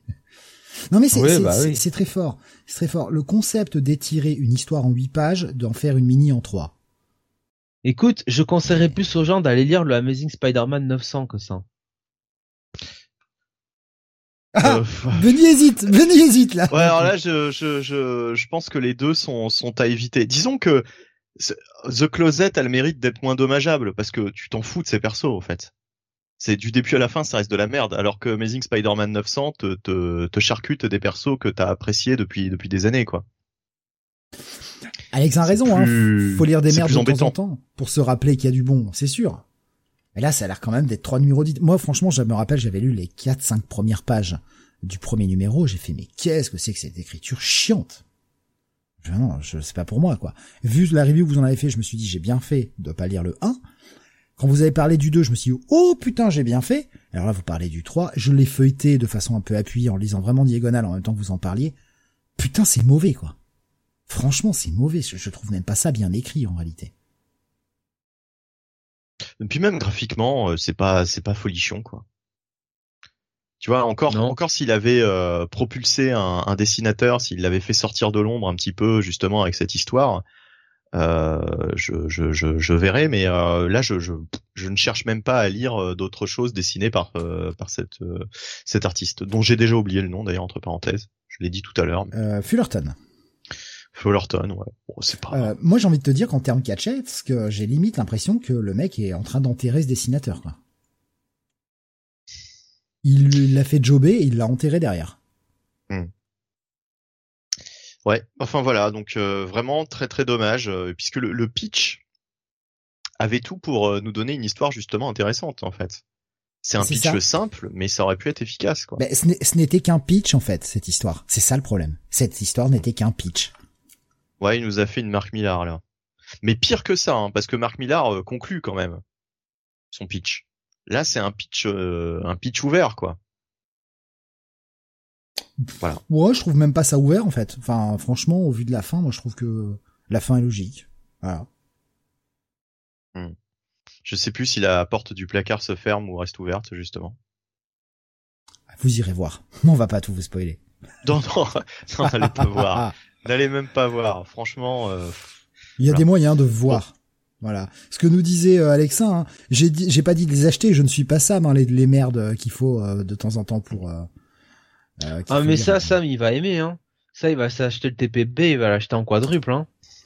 il va acheter la Perfect Edition, l'artiste édition, tu sais, qui sortira bien sûr, hein, avec les pages noires et blancs, les crayonnés, etc. Sa libraire va lui réserver à l'institut. c'est une histoire qui vous ressemble. Allez, on va continuer. Pourquoi, dis-tu ça? On va revenir sur du décès avec la sortie du troisième numéro de Dark Crisis. Jonathan. Oui, Dark Crisis, vous savez, hein, cet event euh, qui euh, était débarré euh, sur les chapeaux de roue, hein, évidemment, avec le Justice League 75. Donc, c'est toujours scénarisé par je suis pas crédible. Hein. C'est scénarisé par Joshua Williamson euh, avec euh, des dessins de Daniel Sampere euh, et une colorisation de Alejandro Sanchez. On est sur le chapitre 3, Bootcamp. et oui, puisque ça va chier des culs. Et donc on reprend euh, on reprend l'épisode un petit peu sur euh, ben le ce qui s'est passé de ce qui s'est passé à la fin de l'épisode 2 bah grosso modo Destro qui a fait exploser euh, la, la, Titan Tower hein, qui s'en est pris au Titan et qui a mortellement blessé donc ses garces Changelin je crois que c'est ça? C'est ça exactement. ouais, c'est ça et euh, donc on a un petit peu, euh, on a un petit peu une vision de euh, différents personnages de, de l'univers d'ici qui qui apprennent un petit peu cette nouvelle. notamment, il me semble qu'il y a un personnage qui est à un bar, c'est Constantine, je pense, avec un, un verre à la main. et et surtout, on retrouve bah, Dick qui est à l'hôpital euh, auprès de euh, auprès de Garth et euh, et bah ils espèrent qu'ils se remettent mais visiblement ça on n'a pas l'air d'être très optimiste et on voit un petit peu tous les, les, les personnages un petit peu gravitant autour des, des Titans notamment alors Joshua Williamson un petit côté troll quand même hein, puisqu'on a Barbara à côté de Starfire voilà. Qu'est-ce qu'elles ont pu bien se dire? C'est vraiment, elles sont tous les deux du même côté, quoi. Tu vois, donc c'est euh, pas mal. Euh, on a euh, on a Jason Todd aussi. Enfin, vraiment, on a toute la nouvelle génération d'ici. On a Cassandra Kane, on a Donna Troy, euh, on a Raven, on a alors Roy Harper, je pense, qui, qui est de retour en, en Arsenal. bref, tout le monde est là, se regroupe et et visiblement c'est la soupe à la grimace. Euh, et donc, sauf les membres de la Young Justice, évidemment, puisqu'on nous fait un petit rappel à voir dans Dark Crisis Young Justice. Très bien, voilà, on nous prévient au moins, c'est bien. Euh, et surtout, on nous dit que euh, bien euh, Damian n'est pas là non plus parce, pour une bonne raison, parce que il suit tout simplement le camp d'entraînement de Black Adam. Euh, qui euh, va donc un petit peu former euh, une une équipe une équipe de contre-attaque, une strike team avec autour de bah, de ceux qui restent. Hein, des alors là c'est plutôt les les vraiment là les nouveaux héros de DC hein, on va le dire comme ça on est même plus sur la nouvelle génération incarnée par par les Teen Titans Slash Titans là on est vraiment sur les, les dernier personnage de l'univers d'ici. Et en gros, Black Adam bah, dit tout haut ce que euh, les lecteurs euh, euh, de DC pensent tout bas, c'est-à-dire que c'est des gros nazes, voilà, et que on court à la catastrophe avec eux. Voilà, merci Black Adam, ça fait plaisir. et pour l'instant, euh, au quartier général de Deathstroke, euh, eh bien Deathstroke, lui, euh, euh lui, euh, on sent que il lui manque une case, que c'est de pire en pire, et il va avoir la visite entre guillemets d'un personnage qui lui est cher. vous allez voir ce qui va arriver. Et puis arrive un petit peu la deuxième moitié de l'épisode qui là va se concentrer euh, essentiellement sur le corps des Green Lantern. Donc déjà, je revois Al Jordan, donc tout de suite, ça me fait plaisir. Euh, Al Jordan euh, en leader. Euh, Putain, suite, Williamson écrit, écrit Green Lantern. Hein. En si peu de pages, t'as réussi à nous montrer que tu tenais bien les mecs. Ah putain, Williamson sur une série Green Lantern, j'achète. Et il a compris tout des, des presque des, des, personnages quoi. Je veux dire, Al Jordan est impeccable. Ouais, euh, Kyle Rayner aussi. Euh. Ouais, mais tu vois, tu vois Jessica Cruz, tu vois, ah, je, me rappelle plus comment s'appelle la nouvelle euh, qui, qui était dans Far Sector. Je suis désolé, j'ai pas son nom en tête, mais il aura fait à chacun des voix différentes. Et il a la bonne idée de ne pas utiliser la nouvelle, euh, la toute nouvelle, là, la, la. Ah bah si, si, si, elle est là, celle de Far Sector. Ah bon? Non, non, non, je parle pas de celle-là. La, la, la non, non, l'autre, la dernière, ouais. La, gamine. la dernière qu'on a vue avec John Stewart. La ah, gamine insupportable. Teen Lantern, là, ou je sais pas quoi, là? Ouais, ouais, ouais. Non, mais ça, ça n'existe pas, ça. Non, mais là, bah, justement. Non, c'est moi qui commande. Ah, mais c'est moi qui commande, ça n'existe pas. Il a le bon goût de, de, nous dire que ça n'existe pas, puisque c'est le seul, la seule qui n'est pas là. Oui. Elle est pas invitée, elle. La gamine latine avec le gant, nous dit Alexin, ouais, c'est ça, ouais. Ça, mais ça n'existe pas, en fait, ça n'a jamais eu lieu. Non, ils sont, ils sont, ouais, ouais, ouais. Il y a, il y a même le, il y a même l'écureuil castor qui est là. Ouais, il y a Chip, hein ouais. Euh, Il y a, il y a un... merde, comment il s'appelle? Guy Garner évidemment. Il y a Simon Baz, euh, voilà. Il y a, il y a Bat, il y a Bat Lantern. Même au fond, tu, tu reconnais Aricia. Enfin, voilà, tu, tu reconnais, tu reconnais du monde et euh, et c'est vraiment cool. Et franchement, euh, ouais, une série, euh, une série Green Lantern par Williamson, je prends. Surtout que bon, de toute façon, vu qu'on l'appelle le nouveau Jeff Jones, ce serait de bah bon ton finalement. il a refait Flash.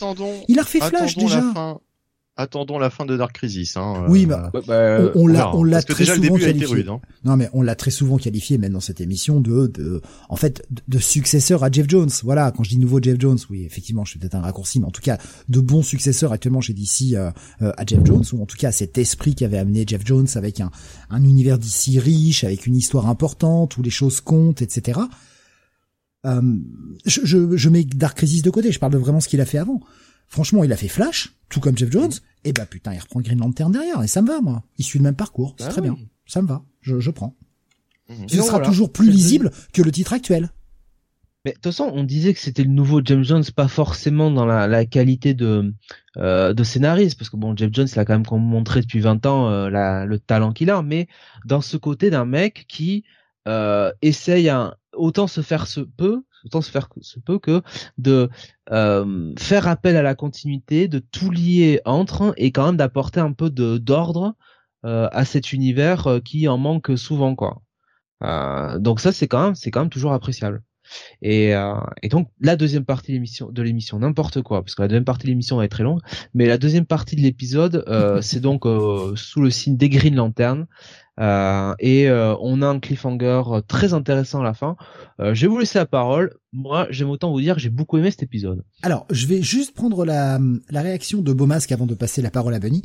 il nous dit du coup, je vois pas vraiment l'intérêt de foutre Beast Boy à l'hosto. Ça sent l'arc pourri à la chiole qu'on ne maîtrise plus ses pouvoirs. Mais en fait, c'est déjà dit de, par Deathstroke. Il veut simplement les faire souffrir et leur montrer que quiconque va vouloir prendre la relève des, euh, de la Justice League, il n'hésitera pas à les abattre comme des chiens. Mais euh, il veut les faire souffrir un maximum. Ça reste les T-Titans, donc euh, ses ennemis jurés, il veut les faire souffrir. Les tuer ne suffit pas. Les faire souffrir, c'est mieux. D'ailleurs, comme chez Marvel, on remarque que c'est toujours les, les plus jeunes qui souffrent le plus. Hein. Parce que c'est très rare de, les de voir la Justice League en chier autant. Mais alors quand c'est les bah, Titans ou les New X-Men, enfin les, les Young X-Men ou ce que tu veux, ou les New Mutants, alors là, par contre, il y a du mort, il y a du, il y a du blessé, il y a du drame, quoi. Ça forge le caractère, quoi. Ils sont avides d'expérience à cet âge-là, c'est pour ça. Bah, ils, servent, beaucoup de, de chair à canon, mais en plus, euh, comme euh, ils franchissent jamais vraiment le pas, en fait, ils deviennent jamais vraiment des la nouvelle Justice League. Hein, c'est toujours euh, sur le papier, quoi. Euh, c'est toujours eux qui s'en prennent plein la gueule jusqu'au retour des héros quoi à la bah, fin. Après, on verra, après les, les héros en ont pris plein la gueule, ils sont juste morts donc euh, là ils en ont quand même bien pris la plein la gueule. Barry Allen est déjà mort 85 euh, fois dans l'univers d'ici, Al Jordan trois fois donc bon en même mhm, temps c'est vrai, c'est vrai. Bon, alors donc pour ce numéro c'est bon, je peux je peux y aller. Ah mais je t'en prie. Ah oui oui. Justement. Oui, donc pour ce numéro, moi j'allais dire j'ai bien aimé je l'ai je l'ai bien apprécié comme comme le numéro 2. Par contre, j'ai quelques petites réserve euh, sur la direction du, scénario, euh, notamment en ce qui concerne le personnage de Deathstroke. J'ai peur d'un truc à la, la, Shadowland, quoi, si vous voyez ce que je veux dire. C'est-à-dire que moi j'aimais bien le fait que Deathstroke euh, soit maître de ses décisions, soit soit devenu une espèce de, de grand stratège. Là, il semblerait qu'il y ait autre chose derrière, quoi. Et ah oui, mais depuis le début, hein. Ouais, mais bon, c'est ça me fait toujours un peu un peu chier quand on a un aussi bon personnage parce que franchement Williamson on va être d'accord il, il, écrit très bien Deathstroke mais si c'est pour nous dire au final que euh, bah en fait c'était pas vraiment Deathstroke il était manipulé depuis le début je trouve ça un peu dommage. J'espère que ça prendra pas totalement cette direction ah bah, même si ça semble être le cas quoi c'est cette direction. Mais de toute façon, il a annoncé dès le début. Hein. Enfin, je veux dire, il n'y a pas d'équivoque. Là, on n'est pas sur. Euh, au moins, on est prévenu. Daredevil, euh, ils se sont rattrapés à la fin. C'était pas ce qui était prévu au départ. Là, dès le début, tu sais que bon, il y a un truc bizarre avec Deathstroke. Après, Deathstroke, faut pas oublier que quand il reprend euh, la ligue des, enfin, je sais plus, la Secret Society à son compte. Enfin, en tout cas, qui redevient un peu le le, le, le roi de la pègre. Il le fait sciemment il le il est pas manipulé quoi. C'est vraiment lui qui décide d'être le, le, roi euh, du crime quoi entre guillemets. Donc euh, là-dessus. Euh, Justement, peut-être que cette manipulation, puisqu'elle est avérée, hein, peut-être aussi l'a-t-il voulu sciemment pour lui donner plus encore de, de pouvoir. C'est ça, c'est là où ça peut être justement surprenant. Que ce soit pas juste un mec manipulé en mode oh là là, mais je ne savais pas ce que je faisais. C'était oh mais j'étais totalement pour. Hein. Ah ouais. Je regrette même que ce soit terminé. Et euh, ce qui me fait toujours sourire, bon, alors je vais pas révéler qui c'est, mais euh, la pose iconique euh, de la dernière page, euh, très photo de classe, hein, toujours. Euh, ils viennent tous poser. Pour, pour, franchement, pour de l'event, c'est très efficace. C'est ce qu'on attend dans un event. Bah, c'est ce qu'on attend dans un event.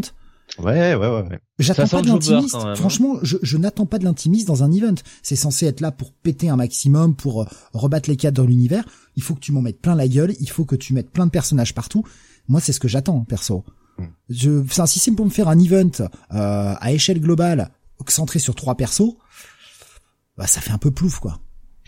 c'est le côté, c'est le côté pause, quoi. C'est le côté, euh, le côté, euh, comme je dis, photo de classe qui me fait toujours sourire. De plus en plus, puisque autant ça me choquait pas dans les années 80, autant maintenant, euh, je me dis toujours, bon, c'est un peu ridicule, mais bon, allez, ça fait partie du truc, hein, ça fait partie des comics, voilà depuis le début. Euh, c'est vrai que s'il avait montré son cul, ça aurait été plus drôle. S'ils avaient tous montré leur cul. Surtout qu'on ne dira pas qui est sur les, les, dernières pages. Mais euh, quoi. Hmm. Il y aurait du beau cul. Euh, donc euh, ben voilà non mais enfin c'est c'est ça reste ça reste un numéro très plaisant euh, comme le numéro 2, j'ai bien aimé, alors que euh, bah, le début, euh, le début, j'avais détesté quoi. Enfin voilà, je trouvais ça très mauvais. Donc Williamson s'est quand même bien rattrapé sur les deux derniers numéros. Tant mieux. Oui oui, je, suis entièrement d'accord avec vous. Hein. Je vais pas rajouter grand chose hein, sur ce numéro que je n'ai déjà dit. en vous, coupant par parfois. Je suis entièrement d'accord avec vous, c'est un gros bail. bah là franchement ouais, un, un, bon gros bail pour cet épisode. Autant le, le, on en parlait avec Jonathan justement euh, après le podcast mardi. Euh, toi, tu l'avais déjà lu. Tu m'as, je t'avais demandé justement de me dire bon, est-ce que on est plus, euh, est-ce que ça, reste bien ou est-ce que ça redescend? Tu m'as dit non, non, l'épisode est bien, donc j'y suis allé un peu plus confiant. Et on a vraiment ouais un Justice League 75 qui était quand même franchement très pauvre, un premier numéro qui était pour moi pas bon. Il relève vachement la barre au niveau au numéro 2, au numéro 3. On le disait ah en déconnant mais c'est à se demander si c'est vraiment lui qui a écrit le, Justice League 75 et le premier numéro. Le premier numéro, on, le disait en rigolant, euh, enfin quoi qu'en rigolant, en rigolant jaune, mais ça puait l'écriture Bendis avec juste un Williamson qui était là en, guise de prête-nom et qui avait corrigé un peu quelques dialogues pour que ce soit moins lourd. Là, je sens beaucoup plus l'écriture d'un Williamson sur cet épisode 2 et encore plus sur cet épisode 3. Et ça me rassure. Ça me rassure. Moi, moi, c'est la partie euh, vraiment euh, Green Lantern qui me qui, oh qui, qui, me convainc totalement. Ok, ça c'est pas Bendis quoi, c'est vraiment Williamson quoi. Il y a pas photo quoi. Bendis il écrirait pas quelque chose comme ça quoi. Enfin même le traitement de Deathstroke. Euh, euh c'est vrai, t'as raison. Hein. Il y a dans le bon la manière dont ça a été exécuté dans le Justice League 75 et surtout le premier Dark Crisis, c'est vrai qu'il y avait des trucs. Tu te disais putain c'est merde, c'est tous les tics de, de Bendis quoi. Euh, mais là, ouais, ce numéro 3, c'est ça, relève vraiment. Enfin, les deux numéros là, le 2 et le 3 relèvent vraiment le tout, quoi. Est-ce que c'est chef-d'œuvre? Non, je pense que c'est un peu trop tôt pour euh, pour dire ça, mais euh, c'est franchement bien loin d'être la catastrophe qu'on avait au tout départ. Le niveau, ça a vraiment a vraiment bien bien décollé là. C'est du bon, euh, c'est du bon comics d'Ivan, quoi. Voilà. Il y avait Baboussa qui nous disait sur YouTube, hein, justement par rapport aux jeunes, ce dont tu parlais Bunny tout à l'heure, euh, effectivement les Teen Titans ont pris cher dans Infinite Crisis avec Superboy Prime, et puis les New Warriors aussi dans Civil War. Effectivement, les New Warriors avaient pris cher dans Civil War. Oui, puis même toutes ces toutes ces séries avec les, les New Mutants euh, ou les Young X-Men, je sais plus comment ça s'appelait, la Academy X et compagnie, où à chaque fois ils s'en prenaient plein la tronche. Il y avait il y avait plein de morts dans leur rang, alors que les X-Men, euh, eux, ne meurent jamais. Bah, normal. Puis maintenant ils meurent encore moins puisqu'ils peuvent se ressusciter. Oui, non, bah alors maintenant, oui, maintenant ils ont le, ils ont le, le code action replay. Ils ont des, des puits de Lazare. Tout va bien. Euh, donc bye pour moi, bye pour Jonathan et Bunny. Par contre, je m'en rappelle plus si tu as mis bye ou si tu as mis. Euh, ah oui, un, bon bye, un bon bye. Euh, un bon bye. Pour cet épisode. Ouais, ouais. Allez, on continue avec un titre Marvel, le Ghost Rider numéro 5. Euh, qui est sorti donc cette semaine. Bon, je partage en speed comme je peux la cover sur Discord. Putain, je suis à la bourre. Euh, le euh, Ghost Rider numéro 5 écrit par Ben Percy, dessiné par Cory Smith, ancré par Oren Jr. et euh, colorisé par Brian Valenza. la cover qu'on avait dans à la fin, le, le next qu'on avait dans l'épisode dernier, où on voyait justement sur cette cover Ghost Rider sur sa moto, suivi par euh, Moon Knight sur une moto, avec euh, Hawkeye avec une moto volante, la Black Widow sur une euh, moto, enfin en gros la cover que vous voyez actuellement, je me suis dit oh là là, ça a l'air d'être le gros bordel. Ça peut être très fun. Alors je confirme, cet épisode c'est un bordel sans nom. C'est du grand nawak. En gros, il a été incité, on rappelle le principe, Johnny Blaze s'est échappé d'une espèce de, de ville qui était une sorte de Truman Show. On, sait pas trop encore exactement hein, ce que c'était, mais en gros, lui s'est barré, il a réussi à s'échapper de ça, mais il ne contrôle plus du tout le Ghost Rider, qui prend son contrôle de temps en temps pour aller venger certains torts, et puis euh, Johnny Blaze se réveille à poil euh, euh, ou avec les vêtements qui lui restent, le peu de vêtements qui lui restent complètement cramés dans une grange, il sait plus où il est, et de temps en temps, le Ghost Rider lui laisse des messages. Et là, le Rider lui avait laissé un message d'aller vers une certaine ville avec un message en plus assez équivoque, Rider Die. Donc bon, il s'est dit bah je vais y aller en fait. J'ai un peu que ça à foutre, je vais y aller. Et en fait, c'est une méga course. C'est une méga course de moto secrète avec que des personnages de l'univers Marvel. Au bout de cette course, il y a une gemme spéciale qui donne un accès à l'enfer et ça permet aux, gagnants de cette course d'espèce de demander une espèce de vœu euh, au diable. Voilà, à Mephisto, si on peut comprendre comme ça. J'imagine que c'est Mephisto en tout cas. Euh, et alors on va voir euh, bah, du grand n'importe quoi. On va voir du Doom, du Rhino, du Blade, du Mansing sur une moto. Mansing sur une moto. Une moto en bois, mais une moto quand même. c'est le grand bordel. Voilà. C'était quand même assez fun, je trouve. Même si c'était quand même un peu moins profond, on va être clair que les, les épisodes précédents. Ah bah totalement, oui, ça c'est vraiment une grosse parenthèse quoi. Mais là où justement Ben Percy a bien mené son récit, c'est que avec un, récit assez con comme il a mis en place, parce que franchement, une course moto secrète avec que des personnages de l'univers Marvel et comme par hasard des super héros, des super vilains, parce que Doom à moto, fallait quand même, fallait quand même le montrer ça pour que j'y croie. Qu'est-ce que vient faire Doom? Enfin, qu'est-ce qu'il en a à foutre de faire ça pour euh, À mon avis, c'est un Doombot. Moi, je me suis dit, c'est un Doombot. Il a envoyé un Doombot. C'est pas possible. Ça peut pas être lui. Ah ouais, mais. Mais, mais c'est le vrai à, la clé, à la clé, t'as un, espèce de, de, de vœu avec Mephisto, en tout cas. Donc bon, on peut comprendre qu'il y participe, mais comme par hasard, il y a que des, des personnages Enfin, je veux dire, multipolman qui se multiplient en moto aussi, bien sûr. Enfin, il y, a plein de trucs comme ça. Euh, en gros, c'est les fous du volant, quoi. C'est une course des fous du volant, mais en version un peu démoniaque. Mais malgré ce, cet épisode un peu con sur le papier, il va nous faire quand même bien avancer son histoire sur le cas de Johnny Blaze il va vraiment faire avancer cette, espèce de truc avec cette cicatrice euh, qu'il avait derrière l'arrière du crâne, machin. Les choses évoluent et on commence à voir eh bien une force euh, derrière tout ça qui se rappelle à notre bon souvenir. Bah disons que la fin relance bien l'intérêt du, du, de l'intrigue quoi. J'ai bien aimé la fin. Par contre, j'étais beaucoup plus sceptique sur euh, le, le, scénario, on va dire, de, de, cette course. Est-ce que tout est bien réel? Ou est-ce que c'est pas euh, Johnny Blaze aussi qui, qui fantasme un peu tout ça euh, euh, Finalement, est-ce que est-ce qu'ils sont tous bien là? Je, je ne sais pas en fait. parce que c'est c'est vrai que c'est un petit peu ridicule ce concept. on se dit putain Moon Knight, il a mis il a mis de côté ce qu'il devait faire pour participer. Enfin, ça semble ça semble un petit peu crétin quoi. Mais en même temps, comme tu l'as dit, c'est très fun. Et euh, moi, ça m'a fait penser à, euh, enfin moi je me suis dit euh, à quand le jeu vidéo quoi. J'ai envie d'avoir un jeu vidéo, un Mario Kart à la Marvel avec ce genre de ce genre de conneries quoi. Là, ça donne super envie quoi. C'est c'est surtout ça quoi. C'est ouais, c'est un, un, gros délire. bon, une, une parenthèse. une parenthèse bienvenue, j'ai envie de dire. là, on voit plus du tout les, les agents du FBI hein, dans cet épisode, si je ne m'abuse, à moins que j'ai oublié, mais ah, il me semble qu'ils sont totalement absents. On est vraiment focus sur la course. Si si, on les voit au tout début. Alors je suis désolé, je me rends compte que j'ai coupé mon micro. Ah. Enfin, je pensais couper mon micro pour tousser. Je l'ai rallumé, donc je vous ai toussé dans la gueule. Je suis vraiment désolé. Mais on les voit au tout début puisqu'ils avaient euh, capturé Zeb, euh, le, magicien. Ah, c'est vrai, oui. Et qu'il y a toute cette séquence, voilà, qu'on va pas vous révéler, mais il y a toute cette séquence là qui, qui rebat un peu les cartes. Euh, il y avait Anata qui nous disait sur YouTube, Mansing sur une moto en bois, ça m'a fait penser au gore mythique, mon gamin, avec quand il était petit. Qu'est-ce que t'as pensé de ce Pardon, vas-y Jonathan. Zeb qui euh, n'a pas le col terre mais le cul à terre. Pardon. Oh euh, donc. oh, monsieur. Voilà. Oui, alors ce Ghost Rider. La catch, hein, pour ceux qui se demandent, euh, parce que bon. Euh, bah, la moitié des trucs euh, cons qu'on raconte, c'est que du catch. Hein, de toute façon. Donc euh, effectivement, euh, ce numéro 5, comme tu dis, Benny, c'est un, un, peu, c'est un peu un côté parenthèse par rapport à ce qui a été raconté sur les premiers, les premiers épisodes. Et en même temps, pas tant que ça. Hein. il fait quand même avancer son subplot, notamment avec, bah, justement, avec ce personnage de Zeb. Alors, on a la réponse euh, enfin la réponse non du coup on n'a pas vraiment la réponse parce qu'on se demandait est-ce que c'est c'est euh, cette secte là enfin c'est ce, ce, cette confrérie là est-ce qu'ils sont euh, est-ce qu'ils en ont après Ghost Rider ou est-ce que justement il va le protéger?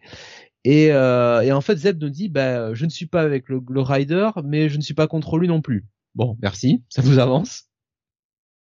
Et sinon bah franchement ouais un épisode très fun quoi. Un épisode euh, voilà de, de gros délire euh, pour le coup on a un Wolverine bien bien écrit je trouve intéressant. Mmh. ouais, c'est moi qui le dis en plus et euh, et quand même hein, Benjamin Percy continue un petit peu de euh, un petit peu de, de travailler toujours le personnage de, Johnny Blaze hein, et euh, et son bah, son son problème existentiel hein, qu'il a par rapport à Ghost Rider finalement il se demande qui est réellement le euh, l'alter ego de l'autre Est-ce que c'est pas lui finalement l'alter ego de, de, Ghost Rider plutôt que plutôt que l'inverse?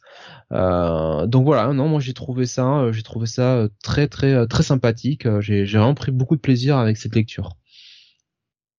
Et on utilise d'ailleurs euh, pour la suite, eh bien non seulement le numéro 6, ça vous vous en doutez, mais un one shot euh, qui sera là pour célébrer eh bien les 50 ans du Ghost Rider euh, sous cette forme-là en tout cas, qui s'appellera Ghost Rider Vengeance Forever. À voir, parce qu'on nous promet quand même euh, quelques révélations sur le temps qu'il a passé à Edenfall. Donc je pense que c'est un one shot qu'il faudra quand même peut-être pas manquer. Ben j'ai euh, j'ai l'impression de toute façon si c'est écrit par Benjamin Percy a priori ce sera forcément euh, forcément lié quoi. Je je je je j'imagine. Euh, bah écoute, moi ça va être un, un bon check-it plus. J'adore les fous du volant, hein, tout ça, mais j'ai quand même du mal à mettre un bail à cet épisode euh, qui certes fait avancer l'histoire, mais bon, il est peut-être un poil moins important que les précédents. Ouais, je vais mettre un petit bail quand même. Euh, je vais mettre un check-it plus. Voilà, bon, bon délire, euh, pas forcément utile, mais, mais fun. On continue avec toi, Bunny. Euh, je suis en train de, regarder s'il y avait euh, Capitaine Caverne supérieur au fou du volant, nous dit Schizophile. Oh non, oh non, pas toi, Schizo, les fous du volant, Satanas et Diabolo, non. Non. Et il y a, euh, il y a euh, Rock Gravillon dans Les Fous du Volant qui, qui, qui rappelle un petit peu le Capitaine Caverne. D'ailleurs, je pense qu'ils sont de la même, euh, de la même espèce, hein, me semble-t-il, ces personnages. Bon après, c'est le grand délire. Hein. C'est le grand délire Anna Barbera de toute façon. Euh, Ghost Rider Vengeance Forever, qui est donc bien écrit par Benjamin Percy. Hein, je vous confirme. Merci. Et d'ailleurs, ça me fait penser qu'il y avait un, un, très bon jeu, bien fun, je crois, fait par des studios français, Les Fous du Volant sur Dreamcast. Voilà. Je euh, connais pas, j'ai jamais testé. Et ouais, ouais, bah ouais. Euh, bon, bref, on s'en fout. On a, on a déjà pas le temps de. de... Donc, on a largement le temps. Nous sommes à la sixième review. On a fait 1h28 d'émission. Moi, je trouve qu'on est pile dans les temps, ça. Allez, allez, allez. Euh, on continue avec du DC, voilà, Flashpoint Beyond numéro 4. Ouais. Alors, The Clockwork Killer, euh, quatrième partie ce qui me fait toujours sourire puisque ça s'appelle Flashpoint Beyond, mais ça s'appelle The Clockwork Killer, quatrième partie, et puis il y a un autre titre, un, sous-titre, The Other Side of the Wall, euh, par Jeff Jones, Tim Sheridan et Jeremy Adams, toujours le trio au scénario. Euh, on a du Xermanico et quelques pages de Michael Ranin, euh, page, les deux dernières pages en fait, hein, toujours les pages qui se passent dans une autre temporalité. On a du Romulo au Farardo Junior à l'ancrage et enfin la colorisation et du Jordi Belair euh, qui euh, colorise les deux dernières pages donc de, de Michael Ranin. Euh, donc on est toujours sur cette enquête du, du Batman de l'univers Flashpoint, donc Thomas Wayne hein, tout simplement, qui qui enquête sur ce fameux Clockwork Killer. et là il, arrive, il touche au but Hein, on sent qu'il est très très proche de découvrir l'identité du tueur. Euh, et on va surtout suivre essentiellement dans cet épisode, eh bien, euh, le gamin, euh, le, le, le, fils d'Eden, hein, qui, qui, qui, a recueilli Thomas Wayne dans son manoir, qui était un petit peu babysité, je sais pas si on peut l'employer comme ça ce terme, mais en tout cas par le par le pingouin hein, jusque là. Euh, D'ailleurs, ça donnait lieu à des scènes assez assez comiques. Moi, j'aimais bien euh, cette euh, les interactions entre le pingouin et lui.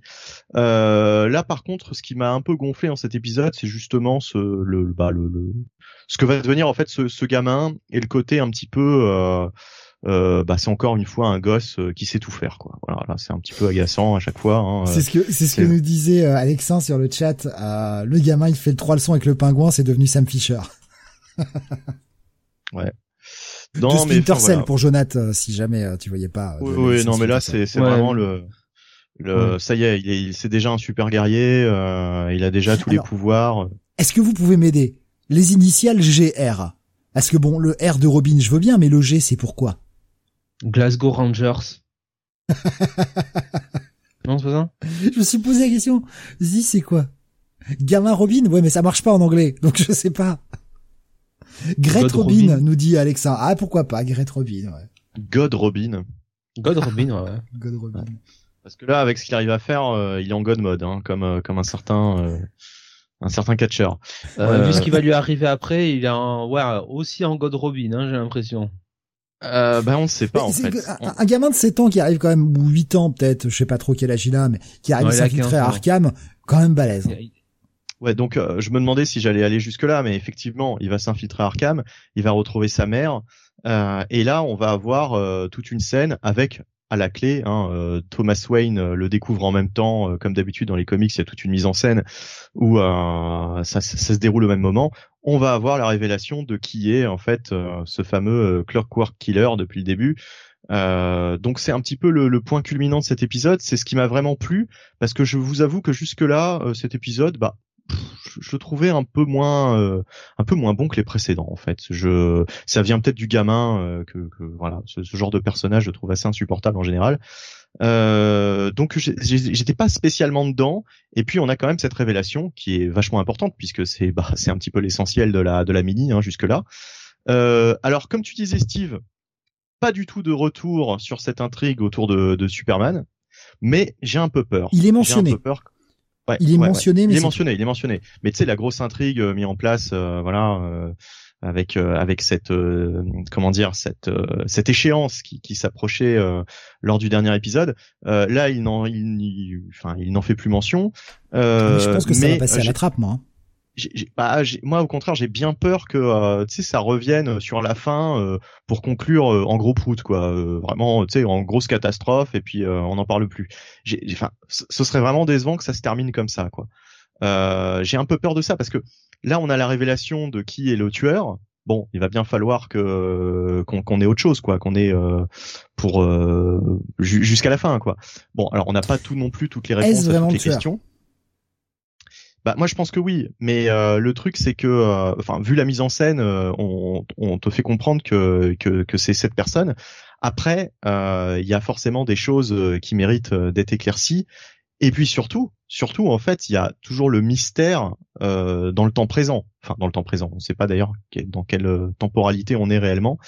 mais en tout cas, le Bruce, le Bruce que l'on connaît, euh, lui, euh, bah en fait, euh, a une révélation qui lui est faite par ce par ce personnage. Hein, je, je, je, ne me rappelle plus de son nom d'ailleurs.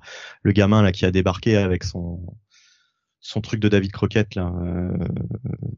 je, je sais plus comment il s'appelle. Rouquin. Le, le, le gamin. Le gamin, on va l'appeler comme ça, le gamin l'autre gamin, voilà. euh, et ben, en fait, voilà, il y a tout un mystère autour d'un certain personnage euh, apparemment, on va en apprendre, on va en apprendre plus sur les, les origines, j'ai envie de dire, de ce personnage. Ça me fait un peu peur. Je me dis bon, est-ce qu'il y a vraiment besoin de, de révéler des choses de ce côté-là? On verra, mais bon. En tout cas, euh, l'épisode reste solide, c'est sympa, hein, c'est toujours une, une, bonne lecture. Euh, voilà. Bon, je, je, vous laisse, je vous laisse, je vous laisse enchaîner. Je t'en prie, Jonathan. Bah, c'est un c'est un bon épisode, c'est bien construit, il y a y a une bonne euh, montée en puissance, euh, la révélation marche bien. Mais je suis quand même sorti de ça en me disant ouais, tout ça pour ça en fait. Jeff Jones a relancé un titre Flashpoint pour raconter euh, cette histoire-là. Je sais pas. Ça m'a ça m'a laissé un ouais une je sais pas une drôle de une drôle de sensation quoi avec d'un côté, ok, ok, euh, on, lit une bonne histoire, on lit quelque chose qui est bien écrit, avec une bonne caractérisation des, des personnages, c'est bien dessiné, et en même temps tu dis, oui, mais t'as as voulu écrire une, une, histoire, une histoire Flashpoint pour euh, pour écrire ça en fait, pour raconter ça? Bon, je sais pas, ça m'a un peu euh, un peu surpris, donc bon. Je suis assez d'accord. Pas grand chose de plus à dire. Je, je suis assez d'accord avec vous, hein, franchement c'est pas c'est pas mal écrit, mais mais en fait on va où? On va où avec cette histoire? Et encore une fois, hein, moi je persiste à dire que nous faire un truc dans un monde alternatif qui de toute façon à la base était censé être mort, qui là est oh là là recréé parce qu'il y a des problèmes dans le temps machin, mais bon, on commence à se douter de la finalité que le bordel va quand même repéter du cul. Ben, moi, quel est l'intérêt? Je reviens sur la critique que j'avais sur le premier numéro quel est l'intérêt de cette mini? C'est pas mal écrit, c'est agréable à lire, mais c'est... Voilà, quelles conséquences y aura-t-il à tout ça? Bon, ce qu'on disait à vous entendre, il fait pas un peu son Tom King, le Jones? Euh, Alexandre nous disait c'est long pour rien. Jeff Jones après Batman 3 Jokers, ça ne vend pas du rêve. Alors, faut toujours rappeler qu'il est avec deux autres autres auteurs hein, quand même là-dessus. Hein. Euh, donc on peut pas juste le blâmer lui. Mais euh, moi je, je, trouve ça je trouve ça pas mal hein, quand même. C'est ça fait toujours partie de mes lectures favorites. D'ailleurs cette semaine c'est vraiment chez DC que j'ai que j'ai eu mes meilleures mes meilleures lectures quoi globalement. Il y avait Alexandre qui dit bah, au passage d'ailleurs il chie sur le meilleur titre Flashpoint de l'époque sans spoil. Ah. Par rapport, euh, par rapport, je pense au final là. Oui et non. Moi, je le trouve pas. Hein. Franchement, euh, je, je trouve, je trouve pas que ça, que ça, que ça ruine quoi que ce soit de, du, du Flashpoint initial. En tout cas, pour l'instant. Hein. Non, non, mais euh, au contraire, au contraire, je trouve que c'est une belle, un, un, beau retour à cet univers euh, qui, qui, pour le moment reste reste solide. Moi, il y a juste le gamin là, le, le, le, le, le petit Robin là qui, qui m'agace, mais euh, bon. Le robinet. Je crois qu'on va pas tarder à ouvrir la valve et euh, il va un petit peu, il va un petit peu se, se liquéfier. Il y a du truc qui va descendre là, ouais. Oh non, je... oh, oh, oh. Qu'est-ce que tu racontes, Jonathan? Je pensais pas au même fluide là. Bon, enfin bref. Euh, bah ça reste quand même un bon bail hein, pour moi. Hein. Faut pas, faut pas déconner quoi. Check it pour moi. D'accord. Check it plus. On continue avec toi, Jonathan. On repasse euh, du côté de l'Indé avec un titre boom, le Mighty Morphine numéro 22. Oui, Mighty Morphine numéro 22 qui est le dernier, figurez-vous. Ah euh, ouais, ouais, ouais, je, je, je savais pas. Je savais pas, j'ai dû passer à côté de la news, mais pourtant c'est le dernier. Donc c'est toujours écrit par Matt Groom avec des dessins de Moïse Hidalgo et une colorisation de Raoul Angulo. Donc on revient un petit peu sur les événements du dernier épisode. Donc c'est euh, logique. On est tellement proche du numéro 100 que je pense qu'ils veulent laisser le 100 avec une espèce de renumérotation euh, euh, juste pour un seul titre. Tu as tout compris. On est donc dans euh, bah, cette espèce de, de dimension euh, créée par euh, par Billy comme une ça fait office un peu de de salle des dangers hein, des X-Men donc on retrouve Kimberly et Tommy qui sont dedans pour tester les nouvelles améliorations des de qu'a apporté Billy au costume des Rangers et donc ils sont ils sont confrontés à certains des grands euh, adversaires qu'on a pu voir euh, dans l'histoire des euh, des séries Power Rangers. Je parle en série hein, évidemment en, série TV donc on retrouve notamment le méchant de, Time Force on retrouve Trakina hein, de Power Rangers euh, Lost Galaxy, Trakina, Sublime Scorpion, hein, je vous invite à, aller la voir. Hein. Euh, et puis on a aussi, euh, alors moi j'ai préféré la, version, la, version du Sentai, hein, le Black Black Lion, qui était donc dans Power Ranger Jungle Fury. Mais je préférais quand même la version la version japonaise. Bref, ils sont dans cette dimension-là, ils affrontent ces méchants et en gros c'est un espèce de, de super entraînement. Euh, Kimberly va être obligé euh, bah de, enfin plutôt euh, euh, va être obligé de battre en retraite puisque Tommy est blessé et elle va avoir euh, la visite d'un émissaire qui va qui va l'aider un petit peu à régler tout ça. Je vais pas vous en dire beaucoup plus puisque l'épisode va assez vite. Et finalement, bah oui, euh, c'est un épisode alors euh, qui pour le coup me euh, me gêne un peu dans le sens que en fait c'est bah, en fait c'est un épisode de transition quoi. C'est un épisode de transition qui arrête la série donc la série Mighty Morphin au numéro 22. Euh, l'épisode se finit avec The End euh, et un point d'interrogation. Donc très clairement, on sait que euh, ça va continuer puisque de toute façon, que ce soit dans Mighty Morphin ou dans Power Rangers, ils ont quand même posé les bases de la future grande menace avec avec Dark Spectre. Mais je trouve quand même que s'ils savaient que ils allaient finir le le run de Mighty Morphin au numéro 22 avant de relancer, je pense quand même que sur les deux trois derniers épisodes, ils auraient pu faire un peu une aventure de transition un peu plus épique que, que, ça parce que finir sur deux épisodes où finalement on a entraînement à la salle d'Angers ouais ça fait un peu ça fait un peu osef quoi quand même. Euh, surtout que c'est pas spécialement euh, incroyablement dessiné par euh, par Moses Hidalgo mais ça c'est le cas depuis que qu'il est un peu sur le titre. Donc voilà un peu un peu un peu circonspect. Euh, pour moi ça va être un ça va être un check it et alors là je, là pour le coup je suis un peu je suis un peu inquiet euh, c'est que la, la, relance en fait de Power Rangers va se faire sans euh, Ryan Parrott.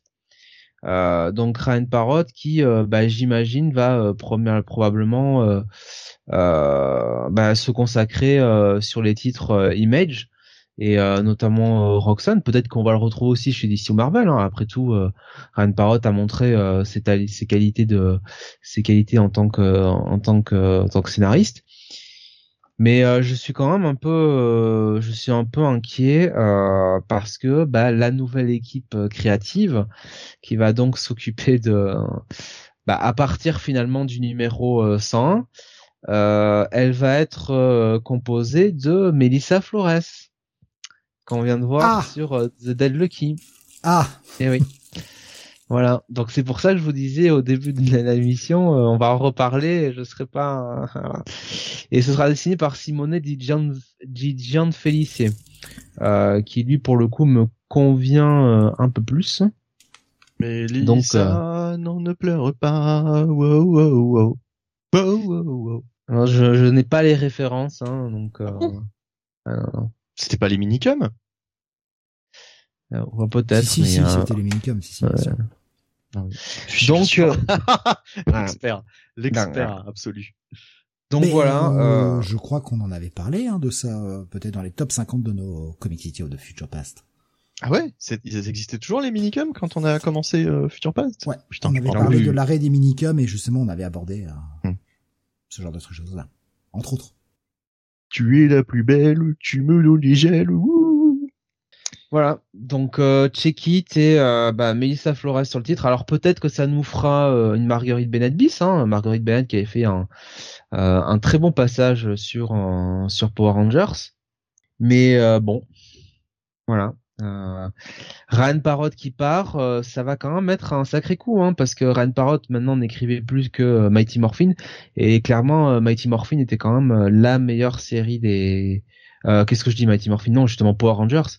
Et clairement Power Rangers donc avec les Omega Rangers était la la meilleure série des deux. Et alors ce qui m'inquiète encore plus, c'est que quand je regarde les quand je regarde un petit peu les euh, les annonces pour euh, donc le la, le, la, le relaunch hein, avec Melissa Flores je ne vois aucune trace des, euh, des Omega Rangers. Donc euh, je me dis putain merde, ils vont pas nous faire le coup de mettre de côté les Omega Rangers. Ce serait un peu dommage. Ce sont les meilleurs euh, Rangers. Donc voilà. Donc un peu inquiet par la suite des événements sur Bon Studios. Il y avait Alexa qui nous disait sur le sur Discord Trakina, hein, comme toi, content pour Trakina, enfin bien Trakina, même si je suis bah, bien sûr. team Astronema. Ah, bah Astronema avec son lavage de cerveau, la petite perruque euh, carrée euh, rousse, euh, incroyable. Quelle femme. Mais Trakina, faut pas la faire chier. Hein. Alexin qui disait elle va faire les bêta Zeo Rangers. Ah bon? C'est une blague, j'imagine. Ah ouais, non. Euh, peut-être, ouais, je sais pas. Peut-être qu'ils vont transitionner. Peut-être qu'ils vont transiter vers euh, The Rangers, hein. Parce qu'il y a quand même des éléments qui ont été introduits de de de, de Zeo, donc. Euh... Donc un check-it seulement pour ce Mighty Morphin. Eh ben oui, figure-toi. On continue avec du Image, la sortie de Little Monsters numéro 6 euh, du tandem euh, Jeff Lemire et Dustin Nguyen.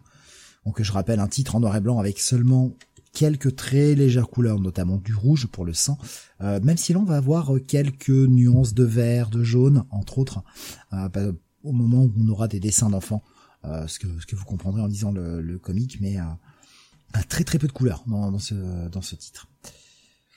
Euh, le principe, c'est qu'on suit une bande de jeunes vampires, enfin de d'enfants vampires, euh, qui sont pas si jeunes que ça, parce que ça fait des années euh, qu'ils vivent dans cette ville complètement désertique. Et là, on a pas mal de petites révélations. On avait des révélations dans les dans les précédents épisodes, mais euh, il y avait quand même quelque chose qui restait assez nébuleux, notamment pourquoi les enfants restaient dans cette ville. Pourquoi se nourrissaient-ils de rats? Euh, pourquoi Enfin voilà, on avait quelques interrogations par rapport à ça et on va voir quelques révélations par rapport à cela dans le dans ce numéro-là. On va voir également euh, le sort et de la petite humaine qui accompagne euh, bah, les, les, trois enfants vampires du groupe qui n'ont pas goûté au sang humain et qui vont tout faire pour la protéger vis-à-vis -vis de leurs anciens camarades qui ont sacrément changé depuis que depuis qu'ils ont goûté au sang humain et ne sont plus du tout les, mêmes enfants qu'ils étaient. L'histoire avance euh, toujours assez doucement, il y a quand même un rythme très lent dans cette série, mais à chaque fois ça a son petit lot de révélations, ça avance bien et il y a une ambiance qui se dégage peu à peu de ce titre. Euh, on s'attache de plus en plus aux personnages, tant mieux à la rigueur au bout du sixième épisode, mais vraiment on a un attachement pour les personnages qui fait que à chaque euh, à chaque décision importante qui, qui fait évoluer les camps en présence, bah ouais, on se dit ah bon bah voilà, les, choses vont dans ce sens-là et on est toujours un peu emmerdé quand on a euh, les meilleurs amis qui commencent à se à se déchirer réellement. Un bon petit épisode euh, pour ce sixième. Je crois que je suis tout seul à lire cette série. Hein. Tu, tu l'as lu, Jonathan ouais. Euh, bah, ça va être un un bon check-it plus presque tendance by. Voilà, une bonne lecture sympathique qui, si vous n'êtes pas trop fan du rythme lent, je vous conseille beaucoup plus en TPB. Ben, sincèrement, c'est vrai que là, le rythme est assez lent. Il se passe toujours quelque chose, mais ça va doucement, ça prend son temps. On continue avec toi, Benny, on revient sur du Marvel. La sortie du X-Men Red numéro 5, ça tombe bien, on parlait de vampires, on parle de X-Men Red. Ouais, Je fais les transitions que je peux, avec ce que j'ai. Si t'avais parlé de Mars, euh, ça aurait été euh, plus plus parlant. Euh, donc euh, X-Men Red par Alewing, Stefano Caselli au dessin et Federico Bli Bli Bli à la colorisation. Euh, donc euh, bah, on est euh, tie-in à j'ai oublié le nom de cet event Judgment Day tout simplement. Je crois que c'est comme ça hein, le, le, nom. Ou je confonds peut-être encore avec le catch. Non non c'est ça. ça. Judgment Day. Euh, donc euh, euh, cet événement qui, qui durant lequel euh, les Avengers, les Éternels et surtout les X-Men vont s'opposer, enfin les Éternels et les X-Men, voilà, c'est ce qui nous intéresse sur ce sur cette sur ce sur cet arc, sur cet épisode. Euh, donc euh, on retrouve les X-Men Red, donc je le rappelle, qui sont sur Mars, hein, d'où le titre de de cette série, euh, et surtout le Conseil, avec notamment Magneto, il y a Cable, il y a Nightcrawler et d'autres d'autres personnages qui faisaient partie d'Araco, puisque Araco a migré sur Mars avec certains autres mutants. Euh, ça c'était euh, l'an dernier, hein. voilà, ça, ça, fait un petit moment déjà. Euh, et euh, là, au fait, tout l'épisode, je vais faire assez vite. c'est l'attaque d'Uranos. Donc, si je me souviens bien, c'est le père, père de Thanos. Le père de Thanos, ouais, c'est ça. C'est l'attaque d'Uranos et le moins qu'on puisse dire, c'est que le mec, il va pas de main morte. Hein. voilà, il, il, fait un carnage en une vingtaine de minutes puisque là, on a une une espèce de. Sa main est bien vivante, ouais. Ouais, on, fait une espèce de, narration minute par minute, limite seconde par seconde par moment. on voit l'évolution de son attaque au fur et à mesure des pages de cet épisode. Et bah voilà, c'est un véritable carnage. Bon, c'est un épisode essentiellement, donc vous l'aurez compris, un épisode d'action. Euh, mais euh, mais voilà, euh, ça montre au moins l'efficacité de la, la, fin, la grandeur de la menace. Là, on la sent bien planer, plus que dans l'autre titre dont je vais parler tout à l'heure. voilà, c'est efficace, on va dire, c'est efficace. Maintenant, c'est pas forcément hyper intéressant. on peut lire Judgment Day sans lire forcément ce tie-in je pense pas que vous serez perdu, hein, c'est pas grave. Euh, il y aura ça en une ligne. Hein. Uranos a, leur a explosé la tronche, voilà. Euh, bon, voilà. Alors il y a, quelques petites surprises, voilà, l'apparition de, de, de, certains personnages euh, qu'on apprécie bien, et puis ce final, ce final autour d'un personnage euh, bah, clé de X-Men Red. Plus sympathique, ça fait le job, mais bon, c'est pas non plus hyper transcendant. Euh, je crois que Jonathan, tu l'as lu aussi, ce, oui. ce Oui, oui. Effectivement, c'est probablement le plus faible euh, depuis que euh, Wing euh, a repris euh, a repris l'histoire, mhm. parce qu'on sent bien que bah il a il a un agenda respecté vis-à-vis de Judgment Day. Donc là, on est clairement sur les épisodes.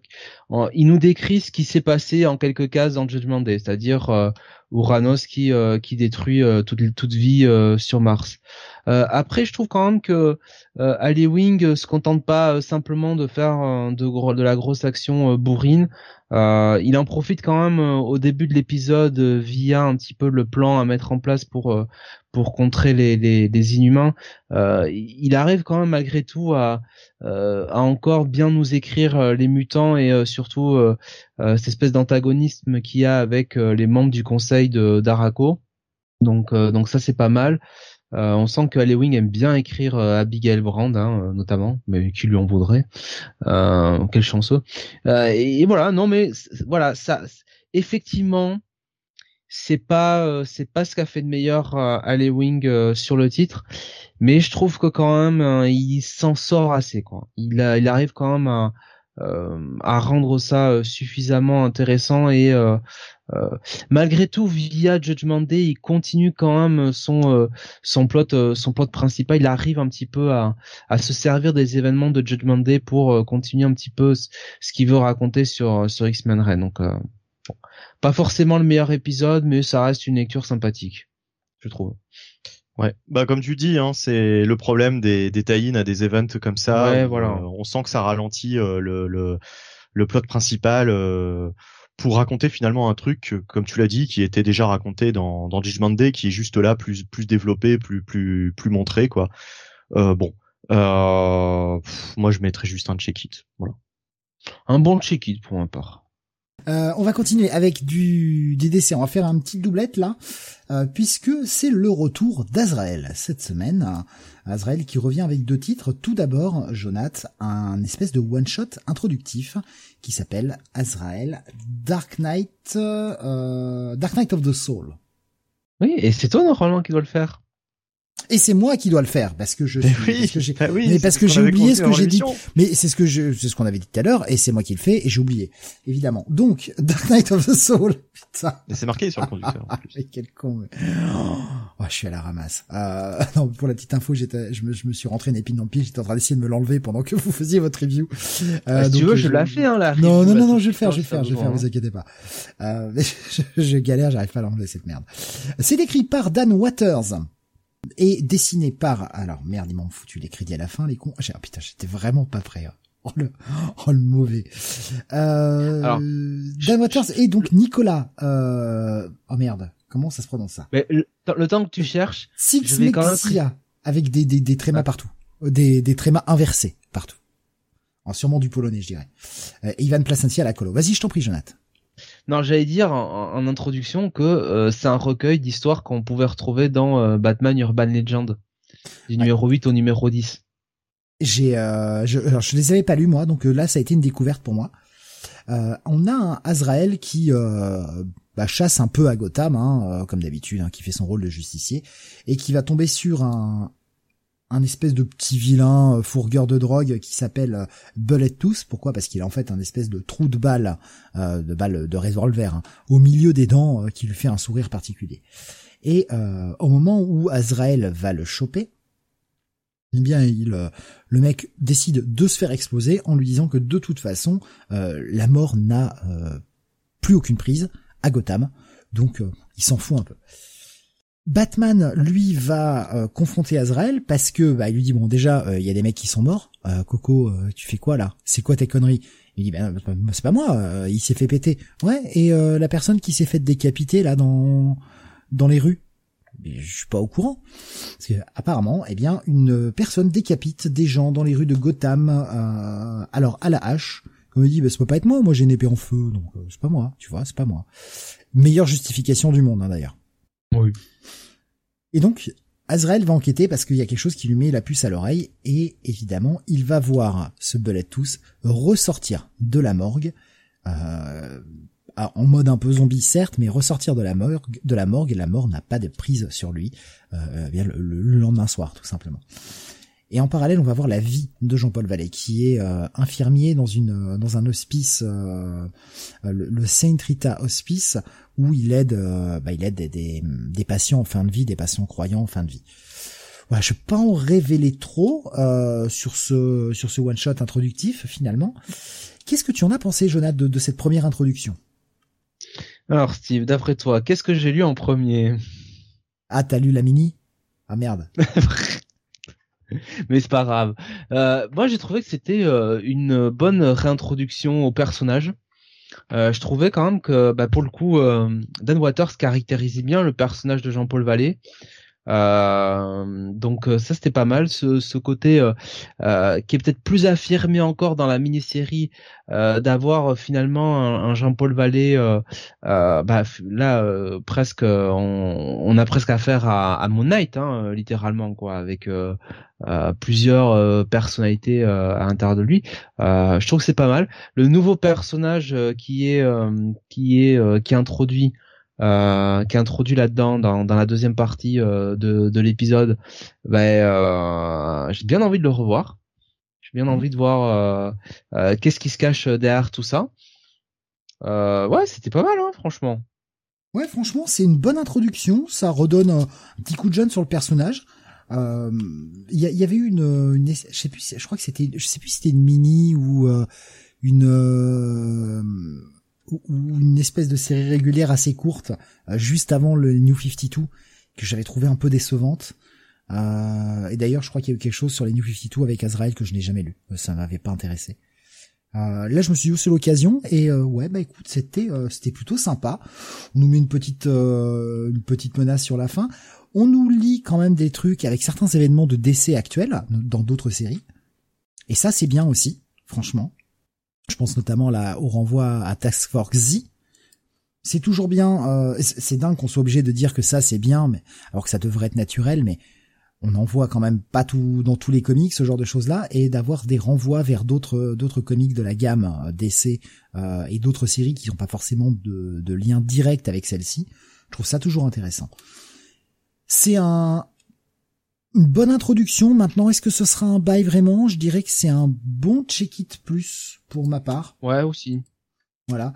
Euh, donc, hein, je, suis désolé si j'ai écorché le nom. Hein, c'est clairement, ça se voit, c'est un nom polonais avec des, des espèces d'accents sur des sur des. Les Polonais restent dans la dans la bouche en général. Et c'est qu'en fait, il y a surtout il y a des espèces d'accents sur des consonnes et euh, du coup, je pense que ça va en changer la prononciation, mais je je, je la connais pas. Euh, le dessin était efficace. Shmun Kundramski pas incroyable, mais c'était efficace. Voilà, c'était pas mal. Le nez reste dans la bouche, oui. C'est ce que je dis à Steve souvent. Euh. Garde-moi dans ta bouche, s'il te plaît. On ne parle pas des after soirées, euh, Benny, quand même. Pas en public, pas en public. Euh, donc allez, double double check it et, on continue avec justement oh, check it plus, oui effectivement. Et on continue avec eh bien le début de la mini-série Sword of Azrael. Oui, donc euh, c'est euh, Sword, of, Azrael Book One, euh, scénarisé par Dan Waters avec une, un dessin de Nicolas euh, eh ben 6 voilà. ah, ils ont gardé le même hein. ouais. ils auraient pas pu mettre un bon vieux Tony Daniel des familles. Hein. Colorisation de Marissa Louise. on a changé la colo par contre. Voilà, c'est pas pas même coloriste. Ouais. Donc on retrouve donc du côté de l'île, alors Judas, donc dans la mer Égée. J'imagine du côté de la Grèce. Hein.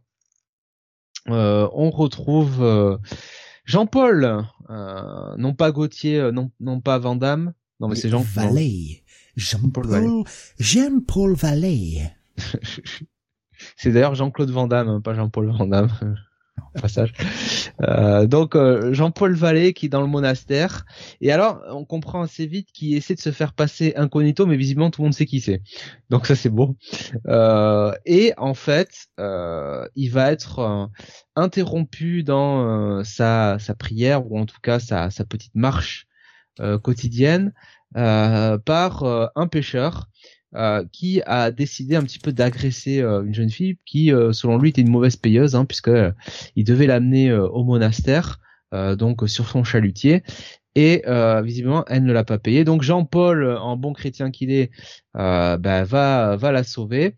en bon connard qu'il est, il réfléchit pas, il lui met une tarte dans la gueule.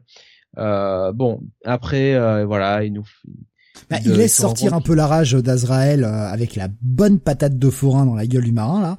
Et après il fait, non, non, je ne vais pas le frapper. Je suis un moine. J'ai fait, j'ai fait vœu de pacifisme. Mais le mec se fait démonter. Mais après le marin, il nous fait Dragon Ball Super là. Il y a une case où euh, t'as pas dans tous les sens. On dirait, on dirait les premiers chapitres de Senseiya, tu sais, avec les metteurs de Pégase qui sont représentés par euh, multitude de mains quoi. Voilà, donc là on a non pas les météores de Pégase visiblement mais euh, les les météores de Mérou hein, ou les météores de Sardine. si c'est en Grèce hein, c'est raccord hein. Ah oui, oui, Là, c'est c'est vraiment euh, Sardino Russeken hein. Euh, et, euh, et donc et donc Jean-Paul est par terre, hein. il me ramasse ses dents littéralement. Bon, heureusement, il y a quand même le patron, enfin le père même, hein, qui qui arrête son gamin, qui lui dit bon, ça suffit maintenant, Stavros, Hein, tu reviens un petit peu là. Euh, et finalement, bah, la fille n'aura pas payé quoi dans l'histoire. Pas mal. Jean-Paul aura pris plein la gueule, mais la fille n'aura pas payé. Bon, finalement, euh, Jean-Paul euh, bah, lui demande quand même qu'est-ce qu'elle fiche là.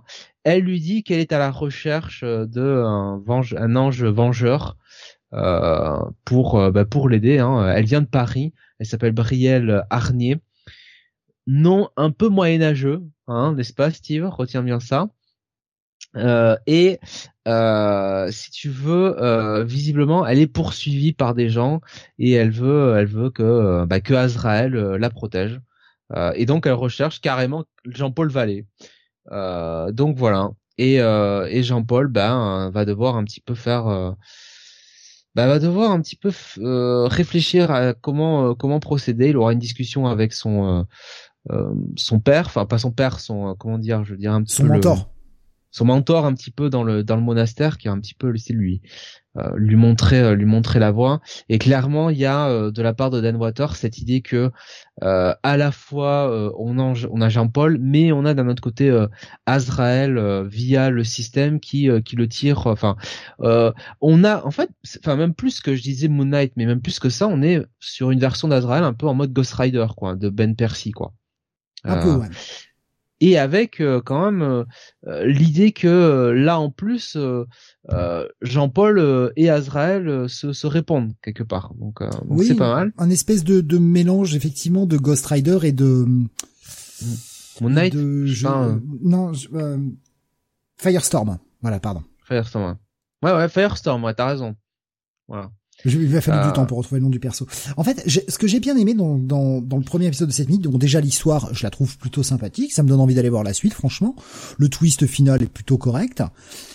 Et je trouve qu'il a vachement plus poussé euh, l'espèce de narration intérieure et cette espèce de combat permanent de Jean-Paul Vallée pour contenir cette espèce de bête vengeresse qui est Azrael et qui veut prendre le contrôle constamment, avec beaucoup de jeux sur les cases où euh, Azrael lui parle et tu as la, narration de Jean-Paul Vallée par-dessus qui est extrêmement identifiable visuellement au niveau du lettrage.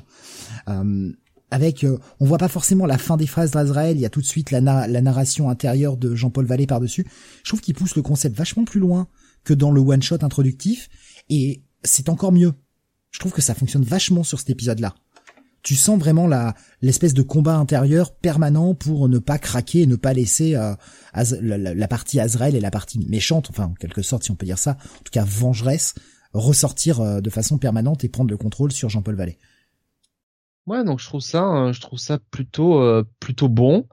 Euh, donc après, euh, évidemment, euh, Jean-Paul, enfin, il va y avoir un rebondissement dans l'épisode et on va passer un petit peu sur une deuxième partie plutôt portée sur l'action avec quelques révélations, notamment un bon cliffhanger de fin et l'apparition, le retour d'un personnage de DC qu'on a vu ces derniers mois dans les comics, dans une série d'un auteur dont on a parlé précédemment. Euh, et ce que j'ai euh, ce que j'ai apprécié, c'est que Dan Waters, la manière dont il a caractérisé le euh, le personnage est en adéquation finalement de, de ce qui a été fait un peu dans dans ses précédentes apparitions quoi. C'est pas c'est pas out of character. donc ça, j'ai apprécié que Dan Waters respecte un petit peu le l'essence de, de, de, ce de ce de ce personnage là donc je vais te mettre le nom dans le Botacon Dionix. Oui, mais je, vois de, je vois de qui tu parles, bien sûr. Hein, euh, responsable de l'attaque euh, des moines. Voilà. Ouais. Et je, voilà donc euh, euh qui qui qui est un peu qui est un peu dans dans la logique de ce qu'elle était. Donc au final ouais un très bon un très bon premier numéro j'ai trouvé qui m'a plus que donné envie d'aller la lire la suite. Ouais ben pareil moi c'est ça m'a bien plu. là aussi je vais être sur un un bon check it plus voire un petit bail. Sincèrement, je, je savais pas trop à quoi m'attendre sur cette mini. Euh, je me disais bon, on va voir, on teste. De toute façon, qu'est-ce que ça coûte? Au pire, on aurait perdu euh, 10 minutes, un quart d'heure à lire ça, même si c'est pas très bien, bon bah tant pis. Ben non, franchement, euh, franchement, c'était bien. C'était vraiment cool et je vais aller voir le 2 avec plaisir. moi, je mets un bon bail, hein, honnêtement. Euh, beaucoup de choses m'ont convaincu là-dedans. la caractérisation d'Azrael slash Jean-Paul Vallée. Euh, les idées euh, que euh, qu'a pris l'auteur, le fait qu'il lie vraiment ça un petit peu à l'univers l'univers d'ici. et puis je te dis, je pense que voilà, il y aura des, des personnages qu'on va revoir dans ce run là assez intéressant. Donc là vraiment une, un très bon premier numéro. Ça ne t'avait pas tenté du tout, Benny, ou est-ce que c'est un manque de temps? Alors moi, je vais vous faire une révélation. Azrael, c'est un personnage qui, franchement, euh, m'en touche une sans faire bouger l'autre, comme dirait euh, un grand philosophe. Hein, euh. Donc non, mais c'est c'est Chirac. bah oui, oui, un très grand philosophe, hein, n'est-ce pas?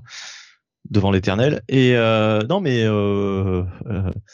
voilà, c'est vraiment un personnage qui m'a jamais qui m'a jamais spécialement intéressé en fait. Toute la, la mythologie avec l'ordre de Saint Dumas, etc je, pour moi, c'est pas tellement compatible avec l'univers de Batman et de Gotham. Enfin, ça m'a jamais, euh, ouais, ça m'a jamais passionné, quoi. le seul euh, petit défaut, allez, que je vais euh, que je vais remonter là-dessus, et c'est vraiment juste un défaut d'ordre esthétique, je trouve, c'est que j'ai l'impression que Jean-Paul Vallée vieillit pas, quoi.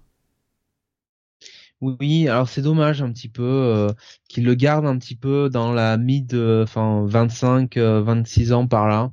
Ouais, bah, limite, à des moments, sur certaines planches, t'as l'impression qu'il a pas loin de 15 ans, en fait. Je crois que, en fait, dans son, euh, sa, la, la série qu'on a, enfin, le titre qu'on a reviewé avant, il est dit qu'il a abandonné le collège et grosso modo, faut comprendre qu'il a genre 22-23 ans, quoi. Il, oui, bah, dit qu'il est lui aussi il passe en CM1, je crois. De, de, de, toute façon, il a il a forcément euh, au moins la majorité puisqu'il bosse dans un en tant qu'infirmier, donc il a forcément fait quelques études, ce genre de choses-là. Donc oui, tu te doutes bien qu'il a pas il a pas 18 ans ou 15 ans, mais il y a certaines planches où tu as quand même l'impression de voir un presque un ado plus qu'un jeune adulte, quoi. C'est euh... voilà. Euh, c'est franchement un petit défaut euh, très léger. Hein. C'est absolument pas gênant la lecture, sincèrement. Mais comme on sait que c'est un personnage qui est quand même là depuis de très nombreuses années, qu'on est toujours sur la même incarnation du perso, tu te dis bon, va peut-être falloir le faire vieillir un peu un jour, quoi. Ouais. Et justement, on va parler de personnages qui ne vieillissent pas. T'as vu cette transition, comment je te l'ai amené là, Benny? James Bond 007. Oui, alors euh, nouvelle euh, série, mini-série, hein, euh, voilà, euh, autour de James Bond. Enfin, je pense pas que ce soit un titre régulier. je ne sais pas. En fait, j'en sais rien. Je dis, je dis mini-série parce que d'habitude, on a toujours plein de mini-séries autour de James Bond. donc là, c'est du Philip Kennedy Johnson que j'apprécie assez sur Action Comics en ce moment. au niveau des dessins, c'est du Marco Finnegan, voilà, et la colorisation du oula, euh, Bla Kelly, Bla, ouais, Bla Kelly. donc, euh, eh bien, c'est un scénario, on va dire, à somme toute assez classique de James Bond, avec ce qu'il faut quand même d'humour euh, à l'anglaise, euh, de l'action. Euh, donc là, c'est James Bond qui essaye de de sauver en fait une une cible hein, qui qui est un, un informaticien. Donc on est vraiment sur un scénario très très classique. Euh, grosse scène d'action pour démarrer le tout et euh, en fait euh, là on va être sur un James Bond qui foire totalement dans les grandes lignes sa mission puisque bah en fait ça la, personne qu'il devait qu'il devait sauver enfin qu'il devait récupérer se prend une balle dans la tête donc c'est un James Bond défait qui a foiré sa mission et en plus qui a été blessé donc c'est voilà il est il est bien mal en point notre James Bond et euh, de là, eh bien, il va euh, avoir des nouvelles d'une ancienne conquête qui va revenir euh, un petit peu le, hanter dans, dans, sa vie. Hein, et bah, on va vite s'apercevoir qu'elle n'est pas étrangère à ce qui s'est passé au début de l'histoire. Donc cette mission ratée, il y a des liens avec tout ça. C'est du James Bond classique, mais ça fait le job. C'est c'est une bonne lecture. Alors par contre, les dessins c'est pas. Oh, ça va. C'est pas très joyeux. Ça dépend des pages. Hein. Franchement, il y a des, il y a des pages qui sont sympas. Et il y a des pages très vides hein, euh, où les personnages ont des postures un peu bizarres. En fait, c'est, ouais, c'est, ça, ça, dépend vraiment. Ça dépend vraiment. Il y a, il y a, il y a deux, par exemple, quand il est, euh, quand il est, enfin, il y a, certaines pages où il est dans Londres, euh, c'est assez joli, avec un jeu de sur les les, les, les ombres et les et les lumières, j'ai envie de dire. Euh, mais euh, il y a un petit côté, euh, je pense que l'auteur, enfin le, le, dessinateur a essayé de se donner un petit un style à la Darwin Cook, un petit côté, euh, euh bah toute façon qu'on peut retrouver chez des artistes qui ont illustré des des comics ah, noirs, des polars. Pardon? Le côté pulp en fait. Des pulp, ouais, voilà. Il y a un petit côté pulp. Mais il y a vraiment des, ouais, il y a vraiment des pages, par exemple sur la dernière, là, le, le, personnage chauve, là. Euh, euh... Ah mais dès que c'est des chauves, toi, c'est incroyable. Hein. Qu'est-ce qu'ils t'ont fait les chauves? C'est pas possible. C'est mon côté, euh, mon côté anti-Bendis. Hein. Je pense, je peux pas, je peux pas faire autrement. Mais euh, non, non, mais enfin voilà, il y a certains personnages qui quelquefois ont vraiment des drôles de tête. Euh, c'est très aléatoire, quoi, selon les pages.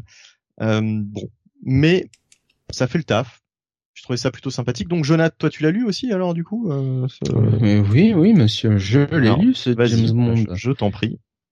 Eh ben moi j'ai beaucoup aimé. Franchement, ça a été euh, l'une de mes lectures préférées de, de cette semaine. Hein, J'aime autant vous le dire.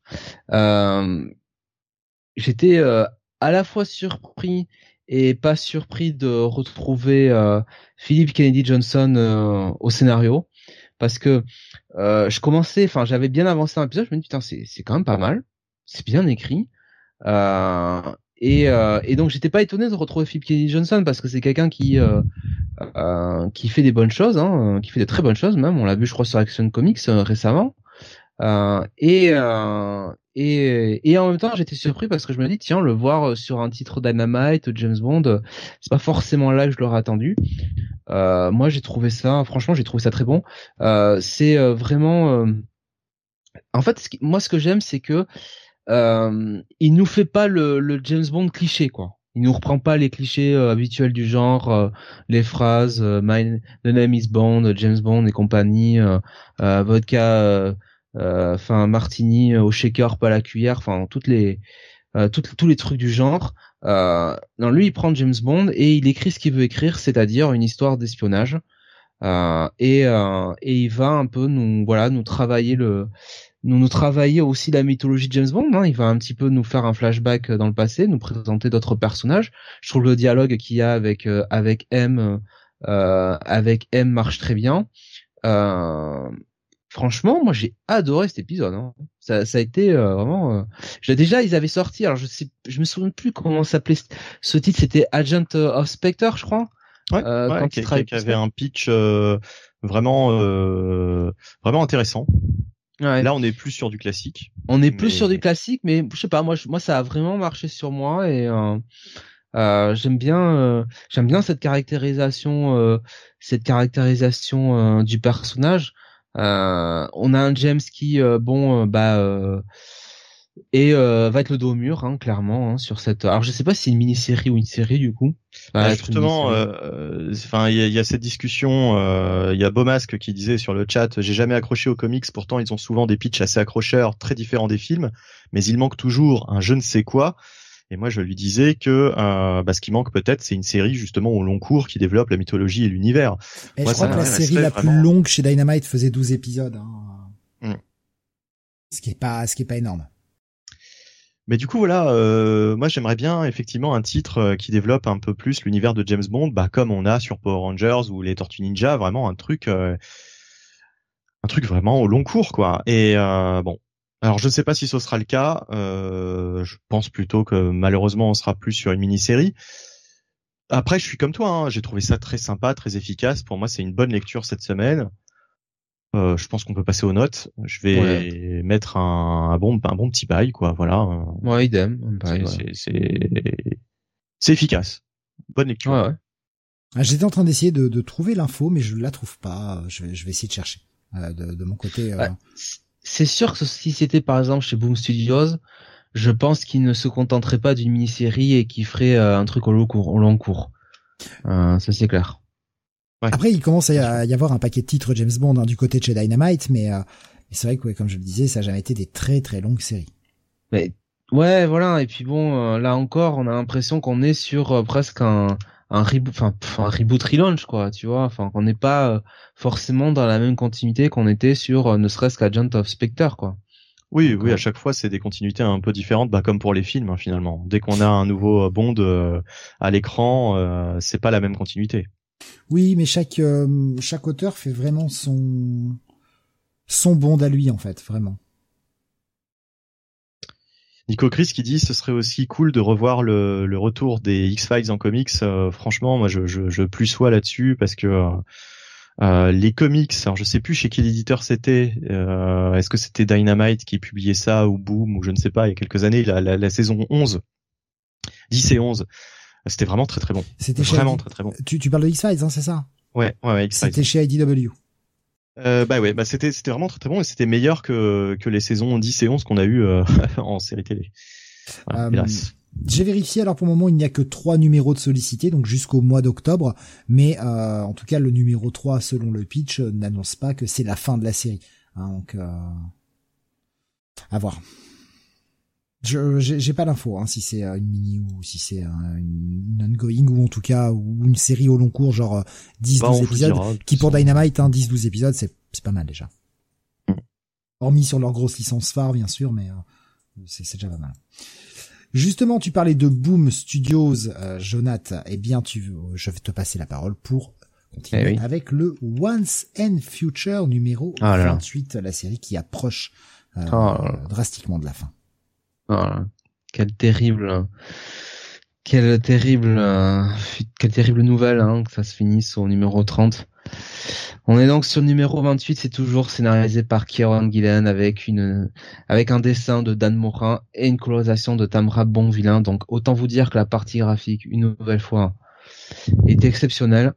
Euh, au niveau du scénario, eh bien, on revient quand même sur ce cliffhanger du numéro 27 qui nous avait un peu mis sur le cul, enfin mis sur le cul, non, mais qui était un événement qu'on attendait, euh, qu'on attendait depuis un moment et un moment, c'est-à-dire finalement euh, ben Marie qui euh, qui demande de l'aide euh, à sa mère, à, à, Bridget, après finalement toute une série à, à se mettre sur la gueule, à être en opposition. Enfin Marie finit par par fendre l'armure. Il a fallu attendre qu'elle perde son fils et donc bah, le petit-fils de euh, de Bridget pour que vraiment Marie euh, voilà revienne euh, du bon côté entre guillemets de de la force et sorte d'une certaine manière un petit peu du trauma que la dans lequel l'avait mise son père. Et et donc bah voilà, je veux dire, elle les deux les deux les deux, les deux filles fortes de ce, de ce récit, de ce One and Future, se sont donc associées pour un petit peu l'affaire à l'envers euh, aux Arthur et en particulier le Arthur, euh, le Arthur Celt, le Arthur euh, Briton, puisque la première partie de l'épisode, bah, ça va être finalement Mary qui va prendre un petit peu, qui va reprendre le rôle de Nimue pour bah, récupérer Excalibur auprès de euh, de, des, des, dames du lac. Parce que Nimue, évidemment, c'est la dame du lac, hein, mais bon. Vous m'avez compris. Et en fait, euh, on se rend compte que euh, elle, elle, va carrément donner Excalibur à Arthur. Donc on se demande, mais qu'est-ce qui se passe? Pourquoi elle va donner Pourquoi elle va donner finalement tout ce tout ce dont a besoin le Arthur le Arthur Celt? En fait, on va mieux comprendre pourquoi. tout ça fait partie d'un plan rondement mené avec Bridget pendant ce temps, bah, Bridget euh, elle-même euh, va un petit peu mener euh, la résistance avec Duncan, Duncan et Rose et les forces un petit peu du, du gouvernement, puisque bien la trêve de Noël va s'achever et à partir du Boxing Day, le 26 décembre, la trêve est finie et c'est reparti pour un tour. et bah en gros les tous les Arthur vont venir pour bah, pour venir euh, récupérer euh, l'excalibur qui est euh, qui est dans le, le socle, donc la, la vraie Excalibur hein, entre guillemets. et, et voilà. Et donc, ben, Bridget a plus d'un atout dans sa dans sa, sa manche, hein, puisque l'un des des, des éléments qui avait été placé par par euh, Kieran Gillan depuis euh, oh, une bonne dizaine d'épisodes maintenant, hein, je pense, euh, bah, va refaire surface, c'est le cas de le dire euh, euh maintenant, et va un petit peu, va un petit peu contrecarrer les plans des Arthur. Donc, donc voilà. Et bah, l'épisode, la deuxième partie de l'épisode va se continuer sur le même rythme avec un cliffhanger pour le moins fracassant. Euh, on est euh, sur la fin très clairement de cette série, on est sur l'arc final.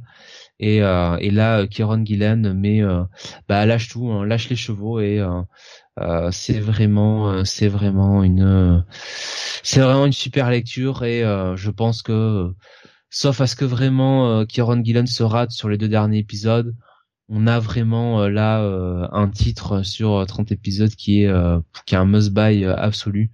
Euh, si vous êtes lecteur VF, euh, bon en TPB ça ne se rate pas euh, chez Delcourt. c'est vraiment c'est vraiment une très très grande très très grande réussite. Alors justement, on avait Beaumasque sur le chat qui dit « Je ne suis pas à jour, mais je suis pas mécontent que ça s'arrête. La série traînait un peu par moment. » Oui, t'as le droit d'avoir tort aussi, Beaumasque. Jonathan dans la douceur, comme toujours. Et euh, Nico Chris nous dit encore un numéro en septembre et un en octobre. Et euh, Once a Future se conclura. Mais sans euh, rancune, hein, pour masque. Hein. Pardon, je me masque, je vois ce que Benny a écrit sur le chat, que je ne peux évidemment pas prendre à l'antenne, mais ça, m'a fait rire. Euh, ce qui est très con, mais voilà, pardon. c'est trop vulgaire. Trop vulgaire pour notre antenne, et pourtant, on en dit des choses sales. On en dit. Oui. Un bail donc, hein, euh, Jonathan, pour ce Oui. Ouais, un gros gros bail. Ça aurait presque pu être mon coup de cœur de la semaine, euh, très franchement. Ah mais non, ça aurait pu. Mais ton coup de cœur, c'est le titre suivant, Jonathan. Golden Rage. Ouais, ouais, là. Sorti chez Image. Je suis sympa, je l'ai pris. Hein. je l'ai, celui-là, je l'ai lu pour t'accompagner, vraiment. Dire, ah, t'es tout seul sur ce titre, allez, vas-y, je le lis. Je, bon, voilà, des fois, je devrais pas être sympa. des fois, je devrais pas être sympa. C'est pas très brillant. Alors attention, c'est pas une catastrophe non plus, c'est pas mauvais, mais c'est pas très brillant. Ah, il y a une fin, un euh, début, hein, ça forcément, hein, ça allait pas être une catastrophe non plus, hein. C'est écrit par Chrissy Williams, c'est dessiné par Lauren Knight avec une colorisation de Sophie Dodd, Dodd, putain, Dodgson, excusez-moi, putain, D G, S, euh, coup sur coup, c'est un peu dur dans la bouche. Alors, l'épisode commence, euh, il s'appelle Chaos. C'est, le nom de ce premier épisode. Euh, on voit une euh, jeune fille qui arrive sur une île pendant que des grands-mères se font abattre euh, salement. On comprend pas ce qui se passe. Une meuf assez géante avec une machette et une, une valise à la main finalement va plus ou moins la sauver. Elle l'attrape, elle lui dit non pas come with me if you want to live, mais plutôt come with me if you want a bath. Ok et elle l'emmène ensuite dans un espèce de phare euh, sur lequel il y a une espèce de petite grotte dans laquelle euh, elle vit donc cette géante avec euh, une vieille dame et une une autre un peu moins âgée voilà et ils ont cette nouvelle jeune fille qui est arrivée alors on sait pas trop quel âge elle a on dirait 30 35 ans quelque chose comme ça qui comprend pas trop où aller je crois qu'elle a 30 ouais ils, disent qu'elle a la trentaine hein. Ouais, voilà, ouais. Bah, après, on comprend, on comprend pourquoi. Et on ne sait pas ce qui se passe. Hein, on ne sait pas pourquoi ces grands-mères se font buter, pourquoi elle est plus ou moins pourchassée. On nous parle de, ces fameux Red Hats qui euh, chassent tout le monde. Et elle, elle ne comprend rien. C'est notre héroïne, euh, dont j'ai oublié le nom euh, et dont je me fous parce que de toute façon, je n'irai pas la suite. Euh, Jay, voilà, ça s'appelle Jay. On va comprendre quel est l'enjeu en fait, puisque elle, elle est un peu perdue. Pourquoi ils ont voulu l'aider? Pourquoi les grands-mères se font buter, tout ça? Je vais vous le révéler. Euh, tant pis, je vous spoil un peu parce qu'il faut quand même comprendre ce pitch pour savoir si on a envie d'y aller. En gros, on est dans un univers où les femmes, une fois qu'elles arrivent à la ménopause, on les amène sur une île pour les buter. Voilà. Et donc, cette jeune fille a une ménopause très avancée, euh, beaucoup plus jeune que la normale, une ménopause précoce, euh, je crois, comme c'est comme ça qu'on dit. Et donc c'est pour ça qu'elle devait se faire buter, mais euh, eh bien ces quatre, ces trois personnages hein, l'ont sauvée et elles vont former une petite bande de quatre pour s'opposer aux Red Hats, ces fameux méchants hommes qui viennent tuer les femmes qui ont la ménopause. Parce que c'est comme ça que c'est présenté, noir sur blanc. Vous comprenez bien que c'est pas pour moi. Hein. Franchement, j'en ai à foutre. Mais je, vais être qu'est-ce que j'en ai à foutre de ça? Surtout que, sincèrement, au départ, tu dis il y a une ambiance, etc. Mais alors moi, cette raison de tuer les femmes qui arrivent à la ménopause et de nous faire regarder le grand méchant mal comme il est méchant parce qu'il tue les femmes qui atteignent la ménopause, bah merci, tu m'as perdu. Ton histoire de merde, tu te la gardes. C'est pas pour moi. Voilà. Donc, euh, je sais pas ce que t'en as pensé, Jonathan. Ah bah j'ai euh, c'est pour moi là, le, le titre le plus faible euh, de que j'ai euh, que j'ai lu cette semaine hein, autant le dire autant le dire tout de suite.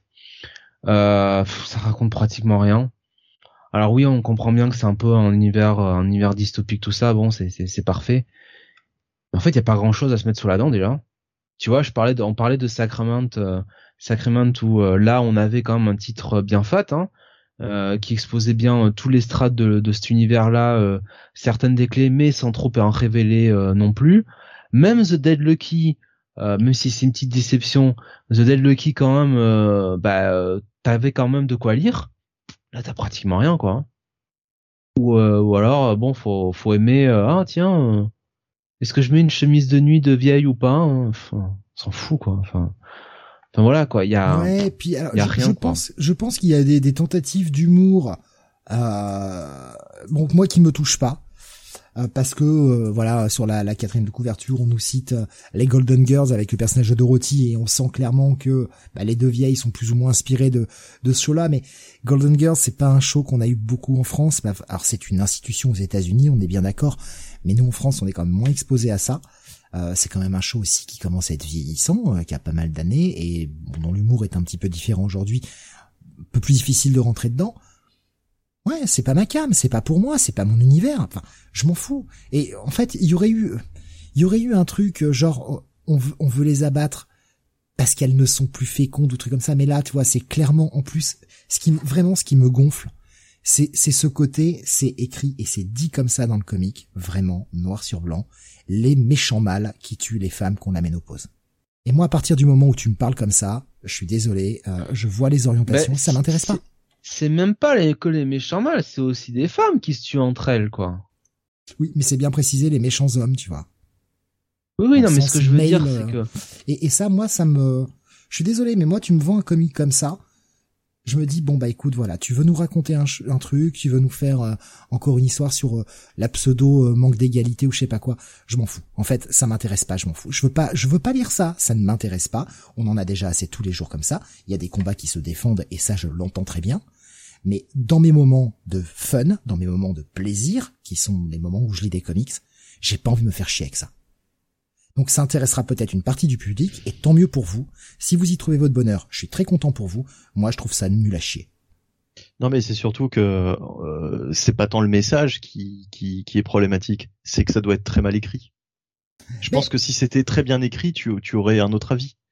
Donc euh, le, le, problème de, de, de, ce comic book, c'est que ça doit être en plus euh, mal mal branlé quoi. C'est un peu c'est un peu nébuleux en fait au départ. Moi j'aimais bien ce côté, je comprends pas trop ce qui se passe je suis plongé au milieu de l'action, je ne sais pas ce qui s'est passé avant, je comprends pas et je m'attendais à chaque page que je tournais au début, je m'attendais à ce qu'on fasse le coup du flashback.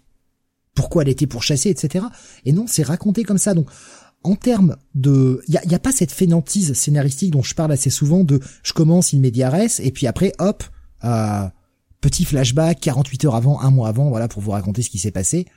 Euh, il n'y a pas cette fainéantise là, et ça c'est à saluer, évidemment. Mais je, je, enfin franchement, j'aime pas le message. La façon dont il est délivré, je ne l'aime pas. Les méchants mâles qui tuent les femmes, je suis désolé, j'ai pas envie d'entendre ça. La merguez, la merguez, Steve. Ouais, je j'ai pas envie d'entendre ça. La fameuse merguez. Et euh, je fais partie des euh, gens qui sont concernés par ce genre de problème. Je me considère comme au courant de ce genre de problème. J'ai pas besoin qu'on me fasse la leçon sans cesse, parce que ça me donne envie de mettre une tête. Euh... Et du coup, je sais plus ce que je voulais dire. Tant pis. Donc ouais, pour moi c'est un pass. Entre le pass et, et le petit check-it. Euh, Mais le pass va l'emporter. Un petit check-it. Allez, je vais gentil. Euh. Moi, pour moi, c'est pass parce que je retourne pas voir le 2, donc euh, voilà, c'est pour ça que j'arrête la lecture. Hein. Clairement. Mais pour moi, c'est un petit check-it parce que je vais forcément lire le 2. Tu vas, tu vas quand même y aller? Ah, Bah écoute. Ah, il aime bien, il aime bien nous, nous, nous parler des meilleures sorties. oui. Euh, continuons avec bah, justement l'autre titre dont tu parlais un tout petit peu précédemment, Bunny, la suite de Judgment Day au sein d'Immortal X-Men numéro 5. Oui, euh, donc Immortal X-Men numéro 5 par Kieron Gillen, hein, euh, donc euh, qu'on a l'habitude de retrouver sur bah, sur la série Eternals tout simplement. Euh, il est accompagné euh, au dessin de Michel Bandini et euh, une colorisation de David Curiel. Alors, Immortal X-Men. Là, on est sur Krakoa. Hein, on est de retour sur Terre avec ces X-Men. c'est ceux qui sont restés. donc, on a le, le, bah, le fameux conseil. Hein, ça, ça n'a pas changé. Alors, il y a eu des petits changements récemment. Hein, des gens qui sont partis du conseil. Hope qui a qui a remplacé, euh, bah, je ne sais plus d'ailleurs qui a remplacé euh, euh j'ai perdu le fil. Euh, Summers, je... Magneto peut-être du coup. Magneto, ouais. Ouais, ouais, parce qu'il est sur Mars. Euh, donc voilà. Euh, donc on a ce fameux conseil et là, en fait, euh, c'est un épisode qui va faire le focus sur le personnage d'Exodus, donc déjà pas le personnage le plus passionnant, hein, on va dire ça comme ça. Euh, Exodus, je me dis qu'il y a un petit côté, euh, en fait, à cette, dans, durant cette lecture, un petit côté euh, justement Azrael, quoi. le côté un peu illuminé, persuadé d'être un chevalier, etc. donc là, ça va faire vraiment le, le focus, ouais, sur ce personnage. on sent que Kieron Gillen s'intéresse à ce personnage, mais hélas, euh, il ne parvient pas vraiment euh, durant cet épisode à me faire intéresser à ce personnage pour que je me dise euh, oui j'ai bien fait de lire ce titre. très franchement, j'ai encore plus l'impression d'une grosse parenthèse euh, tie à Judgment Day, encore plus que sur X-Men Red, parce que là vraiment peut totalement se, se, se, passer de cet épisode. Ça ne n'apporte rien à l'intrigue principale. Euh, et c'est un petit peu le, le, problème avec tous les tie euh, qu'on a sur ce genre d'événement, c'est-à-dire que euh, on se rend vite compte que on a juste besoin de lire Judgment Day. Le reste, je pense que ce sera très accessoire. voilà, c'est c'est c'est pas bien passionnant cette intrigue avec avec Exodus. le personnage est pas voilà, c'est pas c'est pas un personnage qui, qui vraiment m'intéresse. Et euh, Kieron Gillen, autant il était vachement plus inspiré sur Eternals, chaque numéro était intéressant. Autant là, euh, malheureusement, euh, alors que c'est à son propre event, hein, en plus, on pouvait on pouvait croire qu'il allait euh, sortir quelque chose d'intéressant dans les tie et ben là n'est pas capable de nous délivrer un, un numéro spécialement transcendant. Enfin voilà, c'est c'est long à lire, comme d'habitude avec Kieron Gillen, hein, c'est assez verbeux, mais il n'y a pas vraiment de payoff. Hein, c'est un petit peu un P un P foireux plutôt. Euh, Jonath, du coup, comme je sais que tu lis les titres X, qu'en as-tu pensé? Ben moi je serais pas aussi euh, aussi euh, aussi sévère que toi. Euh, moi j'ai quand même assez apprécié cette lecture. Je trouvais que justement Kieron Gillen avait su rendre intéressant le personnage d'Exodus qui pourtant est quand même à la remorque des, des X-Men en termes d'intérêt. Hein. Euh, en tant que personnage. Euh, là, j'ai trouvé que il avait, euh, alors il a un peu redconné le truc, mais j'ai trouvé que c'était pas mal, quoi, ce qu'il avait eu, ce qu'il a vu comme idée, qu'il liait bien son passé avec avec le présent. Euh, il continue un petit peu de d'écrire hein, cette relation entre entre Hope et, et Exodus. non, franchement, j'ai bien apprécié cette lecture. Après, là, je te rejoins assez. Euh, autant euh, le X-Men Red, euh, j'ai même être un peu plus sévère sur ce plan-là que toi. Autant sur le X-Men Red, on voyait vraiment le côté tying de, de Judgment Day. Autant là-dessus, sur cet épisode Immortal X-Men, on voit pas tellement quoi. Ou alors vraiment sur sur deux trois pages quoi. C'est pas c'est pas excessivement assumé, quoi. On a plus l'impression de d'un titre où Kieron Gillen finalement bah juste là pour euh, pour écrire euh, pour euh, pour écrire Exodus et nous faire un petit peu un focus sur ce personnage là quoi. vraiment, il n'a pas l'air très intéressé par par son propre event en plus. Oui, c'est ça qui est étrange. Et ce qui m'inquiète un peu, c'est que le prochain numéro est annoncé comme étant bon, toujours un tying, hein, un tying visiblement, mais surtout un tying qui serait sur sur le personnage de du Black King et euh, j'espère que, enfin, enfin, en tout c'est pas annoncé Tain officiellement, mais euh, en tout cas, c'est autour du personnage du Black King. Et j'espère qu'on va pas avoir la même chose, quoi. Par contre. Euh, j'ai l'impression qu'il est très coutumier du fait de, de ces épisodes très verbeux qui, qui font vraiment le focus sur un, sur un personnage. Il nous avait fait le coup avec les Taïns à, aux Eternals où c'était un peu ça. Hein. Ouais, ouais, ouais. c'est bon, alors quand c'est un personnage comme Uranos ça devient tout de suite quand même plus intéressant. Mais quand c'est un personnage euh, très secondaire, euh, que de toute façon on imagine bien que Exodus va pas être amené non plus à jouer un grand rôle dans les années à venir euh, dans les titres X. Bon, on se demande finalement à quoi ça sert de de de, de se taper euh, quoi. Bon, c'est ouais. Et puis ouais, c'est un petit peu tromperie sur la marchandise parce que comme tu dis, le côté tie il est pas très prononcé quoi. C'est pourtant marqué sur la couverture. C'est pour ça que j'y suis allé. Hein. D'habitude, j'y vais pas forcément sur ces titres X-Men. Mais là, comme c'était Taïn à Judgment Day, je me suis dit bon, allez, on va, on va, on va y aller, quoi, on verra bien. Bon bah maintenant, je sais que je vais me contenter de la série principale. Il y avait Nico Chris qui me disait après sa lecture, je regrette qu'il soit immortal. En même temps, j'ai jamais trop aimé Kieron Gillen. Bah de toute façon, le, le Exodus, euh, d'après ce que j'ai compris, était déjà euh, était déjà immortel quoi. Avant avant le nouveau statu quo des X-Men, euh, c'est un personnage qui de toute façon a traversé le temps quoi. Donc après, euh, encore une fois, hein, Kieron Gillen, euh, euh, sur les quatre premiers épisodes d'Immortal X-Men, il a quand même, il, il, faisait quand même très très, bien le boulot hein, jusqu'à présent. C'était, moi j'ai trouvé. je, je, te laisse. Ah ouais non, franchement, Kieron Gillen sur sur Mortal X-Men, c'est très bien. Hein. J'aime beaucoup. Hein. Mais là, c'est vrai que ce cinquième numéro, bah, un peu comme Halloween hein, sur X-Men Red, hein, finalement, mmh. c'est le numéro le plus faible de de son run jusqu'à présent. Bon, euh, bah pour moi ce sera juste un tout petit check it.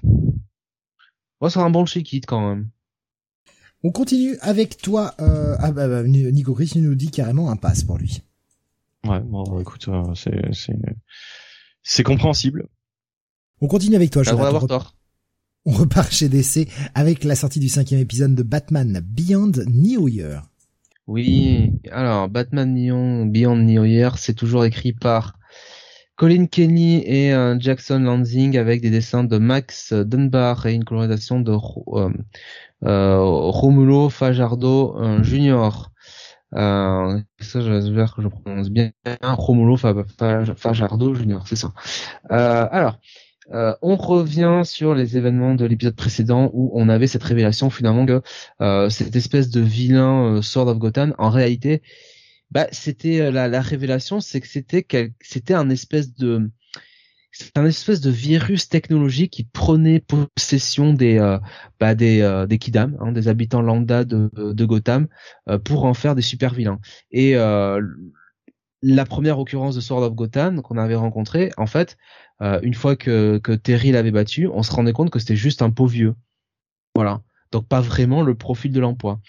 Et, euh, euh, là où on comprenait le mystère avec Terry, c'est que bah, ce virus prenait possession du détective Bim et, et donc bah, on avait encore Sword of Gotham qui s'en prenait à Terry. Donc finalement Terry avec bah, a réussi à sauver Bim et finalement là euh, on le revoit, euh, donc on le, on le voit retourner à l'ancienne Batcave qui a été euh, totalement détruite, et il retrouve ces espèces de trois personnages un peu bizarres qui faisaient office un peu de, de vilains dans l'épisode 2, et au final, ce sont plus des gens qui bah, comme Terry ont un ennemi en commun, c'est-à-dire cette espèce de néo Gotham, hein, ce, euh, ce nouveau Gotham construit par Loomis euh, et euh, symbolisé par euh, Sword, Sword of Gotham, euh, qui symbolise un petit peu ce, ce côté-là de finalement finalement Loomis a vraiment a vraiment la main sur tout le monde. Et donc bah, ils vont soigner Bim parce qu'elle est toujours elle est toujours plus ou moins affectée par les nanotechnologie. Et Terry va devoir un petit peu se, bah, se reposer un petit peu, prendre, prendre du recul euh, pendant un petit moment. Entre temps, on apprend que bah, finalement euh, le virus est carrément euh, présent dans, dans les eaux, c'est-à-dire que finalement les eaux de Gotham, c'est-à-dire que pratiquement tout le monde est susceptible d'être infecté par par ce virus. Et, euh, et voilà, Terry, euh, c'est un épisode un petit peu où il va essayer de, il va essayer de trouver euh, son nouveau chemin, sa nouvelle voie. Il va continuer son monologue intérieur, cette discussion qu'il a un peu avec avec Bruce. et finalement, bah, on va avoir, on va avoir le réveil de de Bim qui qui va un peu, voilà, qui va avoir une discussion avec Terry. C'est honnêtement euh, j'ai beaucoup aimé cette série euh, depuis euh, depuis le début. L'épisode précédent avec la révélation de de, Sword of Gotham m'avait énormément plu et celui-là qui est plus un épisode de transition, plus un épisode de de repos entre guillemets, surtout pour pour Terry, marche très bien. donc franchement. Ce sera, en plus c'est bien dessiné. hein, Max Dunbar, il quand même, il, c'est un bon dessinateur, c'est bien colorisé. Euh, pour moi, euh, pour moi, c'est un bail. Euh, la seule, bon bah, le seul regret, c'est que bon, c'est annoncé to be conclude à la fin de l'épisode, donc clairement, on est sur une mini-série et je trouve ça un peu dommage parce qu'il y avait vraiment, il y avait un, vraiment un univers sympa à explorer pour Colin Kelly et, Jackson Lanzig, surtout avec cette version de Terry qui n'est plus vraiment euh, l'adolescent des débuts, mais on sent que c'est vraiment un Terry qui a, euh, ouais, qui a l'âge de, de, Nightwing hein, finalement, qui est, euh, qui est en fin de vingtaine et qui a, qui a beaucoup vécu et qui est, qui est assez, ouais, qui, qui, qui, qui, qui, qui, est prisonnier de, ses remords et de ses échecs. Donc voilà, un bail pour ma part sur ce numéro 5 de Batman Beyond New Year. Alors j'ai vu passer euh, sur le chat Discord notamment Alexin qui disait dommage qu'il soit parti dans cette direction avec Bruce. C'était vraiment bien cette relation de l'ancien Batman avec le nouveau. On va voir où ça va aller, mais ça fait quelques fois qu'il reboot Batman Beyond. Bah là, euh, mini-série, donc euh, visiblement. Donc euh, j'ai l'impression que de toute façon on va si on doit retrouver euh, Batman Beyond, on va euh, de nouveau rebooter. Alors c'est vrai que la relation, tu as raison avec donc c'est c'est qui qui dit ça pardon, je C'est Alexandre. Alexandre.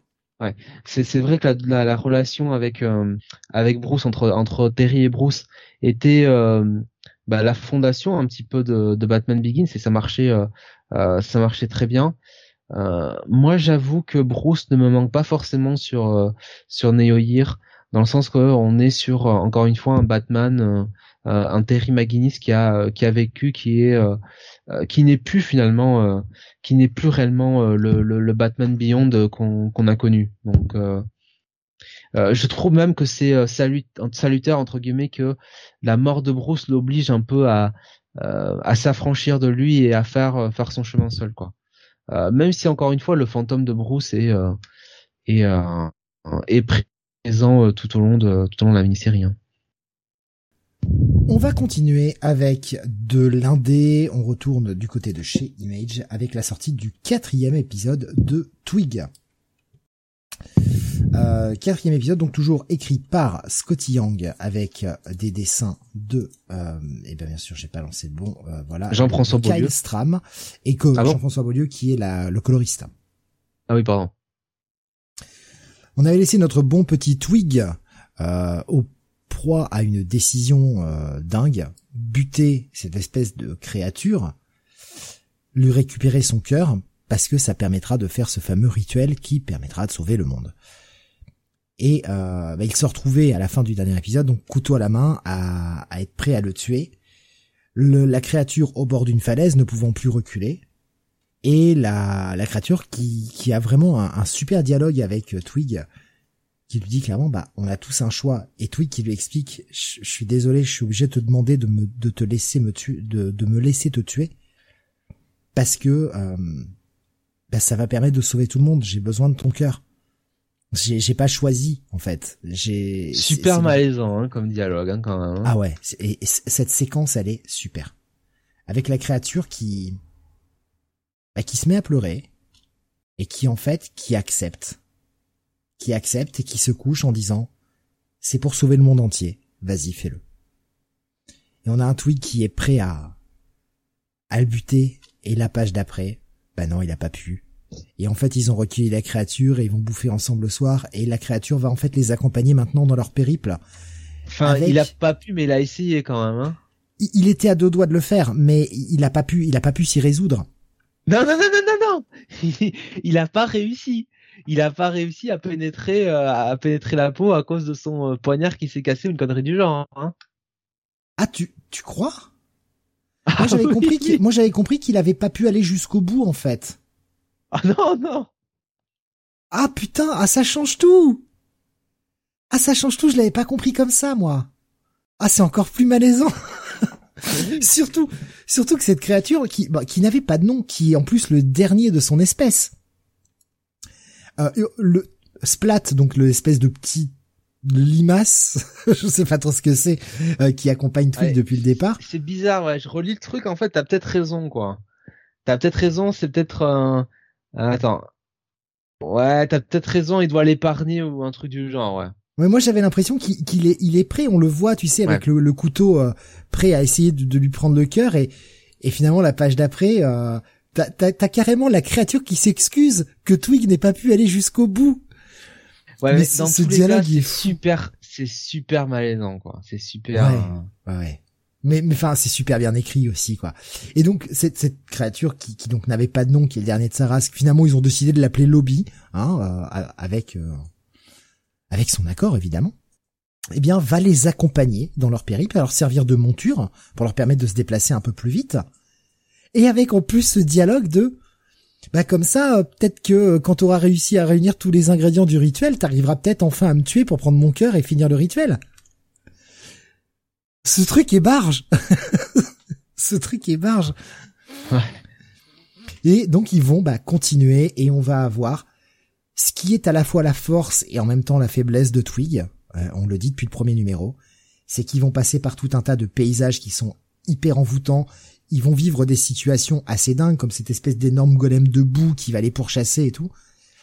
Mais tout ça se fait sous forme d'ellipse. On voit un endroit, puis un autre, puis un autre, puis un autre on est vraiment sur un espèce de, long voyage initiatique, on ne s'arrête jamais dans, dans, dans le moindre endroit ou très peu de temps, sauf si vraiment ça sert l'histoire. Alors oui, d'un côté, le récit avance, et en même temps, putain, qu'est-ce que j'aimerais en voir plus de ce monde, ça a l'air complètement dingue. Même si, et là je vais émettre la première grosse critique que j'ai sur, euh, pardon, sur Twig, euh, c'est que plus les paysages avancent, plus j'ai l'impression qu'on est toujours un peu autour des mêmes thématiques et j'ai l'impression que les, les paysages, même s'ils sont différents, ne se renouvellent pas tant que ça. Je sais pas si t'as eu ce sentiment ou c'est peut-être que moi. Je, je sais pas. Bah, c'est-à-dire que bon, euh, il y a ce passage avec Lobby qui sauve un peu quand même le numéro, hein, parce que sinon, euh, je suis désolé, mais j'ai l'impression de lire à ah, chaque bah, fois le même numéro, quoi. Le, final qui est plutôt cool.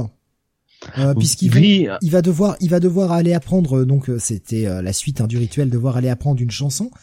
Et pour apprendre cette chanson, il va se rendre compte qu'il doit aller dans une espèce de prison. Il va découvrir une créature enfermée au, fond de cette prison, et on sent bien que cette créature, elle est pas, elle est pas incroyable. Enfin, disons qu'elle est pas ultra gentille, quoi. Elle est pas, elle est pas forcément du bon côté. Le doute est un peu permis, mais bon, entre son apparence et plus ou moins la façon dont elle parle, tu sens que ça pue quand même l'espèce de créature démoniaque euh, qui est là pour faire le mal. Et ce qu'elle révèle à Twig avec la chanson, euh, qu'il ne souhaite pas révéler aux autres.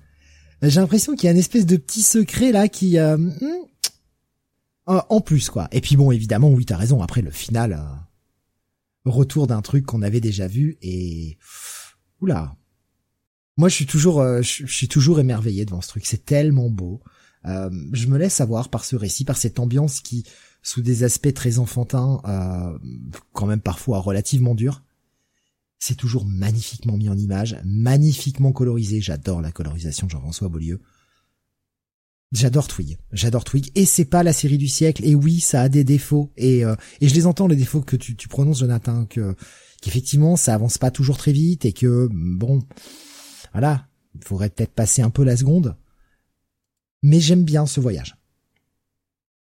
Oui, alors euh, moi c'est un peu toujours euh, mon reproche hein, à ce titre, c'est que ok, on suit le voyage de, de Twig, mais qu'est-ce qui se passe à côté?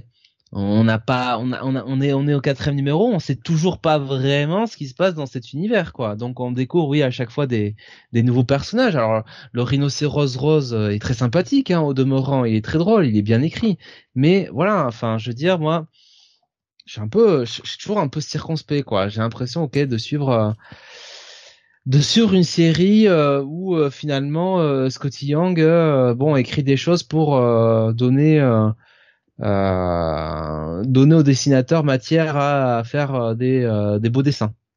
Voilà. J'avoue quand même que j'ai préféré cet épisode 4 au numéro 3. Mmh. Ça en passe un peu plus quand même. Et t'as raison. bon, le dialogue au début est, est assez est assez fou. ce passage dans la euh, avec le coffre, enfin le, coffre et euh, la chanson, tout ça euh, marche très bien. Ouais, ouais, non, mais il y a, y a beaucoup de bonnes choses. Après, j'avoue que je suis pas, je suis pas excessivement passionné et ok, il me dit que sa quête c'est pour, c'est pour sauver le monde, mais finalement je le vois pas ce monde. je vois pas à quoi il ressemble, je je vois pas les personnages autour de lui. Je suis, pas beaucoup de moyens d'être impacté émotionnellement. J'ai plus l'impression que Twig, euh, c'est un peu, euh, c'est un peu un cancre qui essaye de, de rattraper ses conneries. Mais en plus là, euh, on a une explication un peu plus complète sur pourquoi c'est lui qui a pris le la succession de son père, qu'on n'avait pas eu depuis le départ. C'est ce qui est un une explication un peu bon, bref. Et puis et puis ouais. c'est vrai que bon, toi alors, ça, toi, tu, tu, enfin, tu, tu le feras peut-être pas comme ça, mais enfin, moi, le mec est censé être un peu un protagoniste et qui, euh, bah ouais, euh, faut que je te tue hein, quand même, hein, hein, pour sauver le monde. Hein. Et je trouve ça. Euh... Alors, on peut dire que c'est les auteurs qui, qui, qui mettent euh, Twig devant quand même un sacré dilemme moral, mais je trouve que il, il s'est pas beaucoup posé de questions, quoi. Alors oui, au final, il a pas tué, mais c'est qu'en fait, euh, il, est mis face à ses échecs aussi déjà parce que bah, c'est lui qui a pété le truc, qui a pété la pierre et donc il va falloir faire ce rituel. En plus, il a la pression parce que tout le tout l'espèce de village ou ville, on sait pas trop euh, dans lequel il habite, en tout cas tout l'écosystème dans lequel il habite va va va crever s'il s'il agit pas. Il a le, le, poids de de son père qui était le meilleur euh, dans, dans, ce job-là, le meilleur ever et que lui, bah, il est pas du tout formé.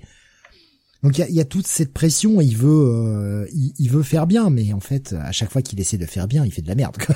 honnêtement. Ouais. Ouais. Donc bon.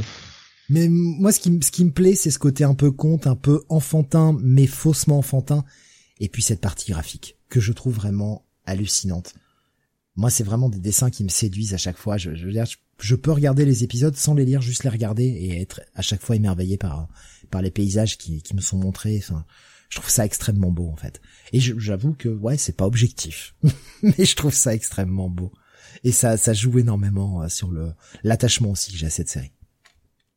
Voilà, donc euh, écoute les notes hein, peut-être? Ouais, pour moi un bail, euh, sans surprise. Ouais, je vais mettre un petit bail quand même. Pas et tout. Parce que j'ai ah. préféré que ah. préféré que le, le précédent. Un bon check-it, euh, petit bail entre les deux. Allez, va pour un petit bail. Allez, on continue avec toi, Bunny. On reste chez Image avec la sortie du Spawn 332. Euh, le père McFarlane qui s'est payé, qui s'est payé, pardon, quand même, les Neil Francis pour la cover. Quoi, quoi, quoi, quoi, quoi? Le qui c'est? Le père McFarlane qui sait quoi? Qui s'est payé. en fait, j'ai, je suis allé un peu vite. qu'est-ce que t'as dit en premier Payer le, Pélé, en fait, Pélé, j'ai dit. je suis allé vite. Et Pélé. Payer le père Lénine Francisiou à la cover. Euh, ah, ah, bah oui. Oui, oui, j'avais pas remarqué que c'était Lenny Francisiou, mais oui, il a marqué. En plus, il a, il a signé sa, sa couverture. Effectivement, effectivement, euh, du McFarlane en, du, du Lenny Francisiou en, en couverture de Spawn. Euh, pour le moment, pas au point d'en faire les intérieurs, hélas. Mais euh, non, mais oui, voilà, il a juste fait la cover. Bon, euh, Francisiou, il est sur d'autres d'autres trucs, et il a Francesco Matina pour euh, la, la seconde cover, que, que jolie aussi. Hein, je vais vous la mettre sur le Discord. Pas mal. Alors pour pour information, ce personnage bah, à votre avis, c'est qui d'ailleurs? Si vous avez écouté mes précédentes reviews, vous pouvez avoir une idée de bah, qui est ce. On, peut y aller ou c'est spoil? Le Ah, on peut y aller, on peut y aller maintenant. pour moi, c'est Cog, c'est Cog qui a récupéré des pouvoirs, mais. Euh... C'est ça, c'est ça, ouais, c'est c'est le le Sin maintenant. Il se fait appeler. Alors, j'aime bien, il change de nom, tu sais, on sait pas pourquoi.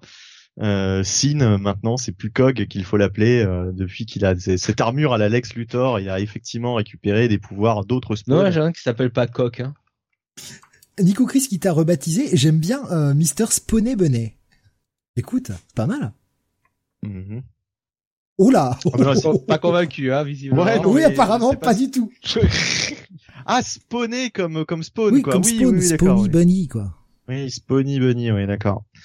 Euh, désolé de ne pas être aussi joyeux que vous. Euh, oui, si, si, c'était, c'est, c'est très bien. Euh, donc, euh, j'arrive pas. J'arrive pas à montrer mon contentement, c'est terrible. C'est tellement plus simple d'appeler les gens des, enfin les, les, les, traités de connards que de leur faire des compliments. Donc, euh, voilà. Je... Désolé, je, je n'y arrive pas. Ah, euh, on traite les, les, auditeurs de connards, c'est intéressant comme concept. C'est pas toi qui le ferais, hein. Ça c'est. alors là, non, pas alors là, euh, l'immense respect que tu as pour les. Je pour les auditeurs. Pas. Voilà. euh... Rory McConville est au est au scénario, hein, avec toujours Todd McFarlane. Le fameux, on ne sait toujours pas s'il existe vraiment ou si c'est un pseudo. Oui, oui, oui, le fameux. Euh, mais je crois qu'il y en a d'autres. Euh, il y a d'autres auteurs euh, sur d'autres titres. Il a, il a peut-être écrit déjà des titres, d'autres titres, Rory McConville. Je, je ne sais pas, mais c'est vrai que le mec a repris Spawn alors que on a un peu l'impression qu'il sort de nulle part, le gars, et tu te dis mais putain, mais il l'a chopé où McFarlane quoi? Oui, et puis il y a toujours additional script de McFarlane, donc. Ouais, bon après il est toujours derrière le, il est toujours derrière son bébé, ce qui est normal. Hmm. Carlo Barberi donc euh, est au dessin et euh, Tom Orzekowski est au lettrage. Je ne sais pas pourquoi je. Oui, la colorisation c'est J. David Ramos. C'est toujours Orzekowski au, lettrage. Putain, mais il, il lettrait déjà les premiers spawns Orzekowski. Bah, bah, écoute, comme quoi. Hein, euh. Comme quoi, comme quoi, voilà, le mec s'est fait toute sa carrière peut-être avec Spawn et tant mieux pour lui.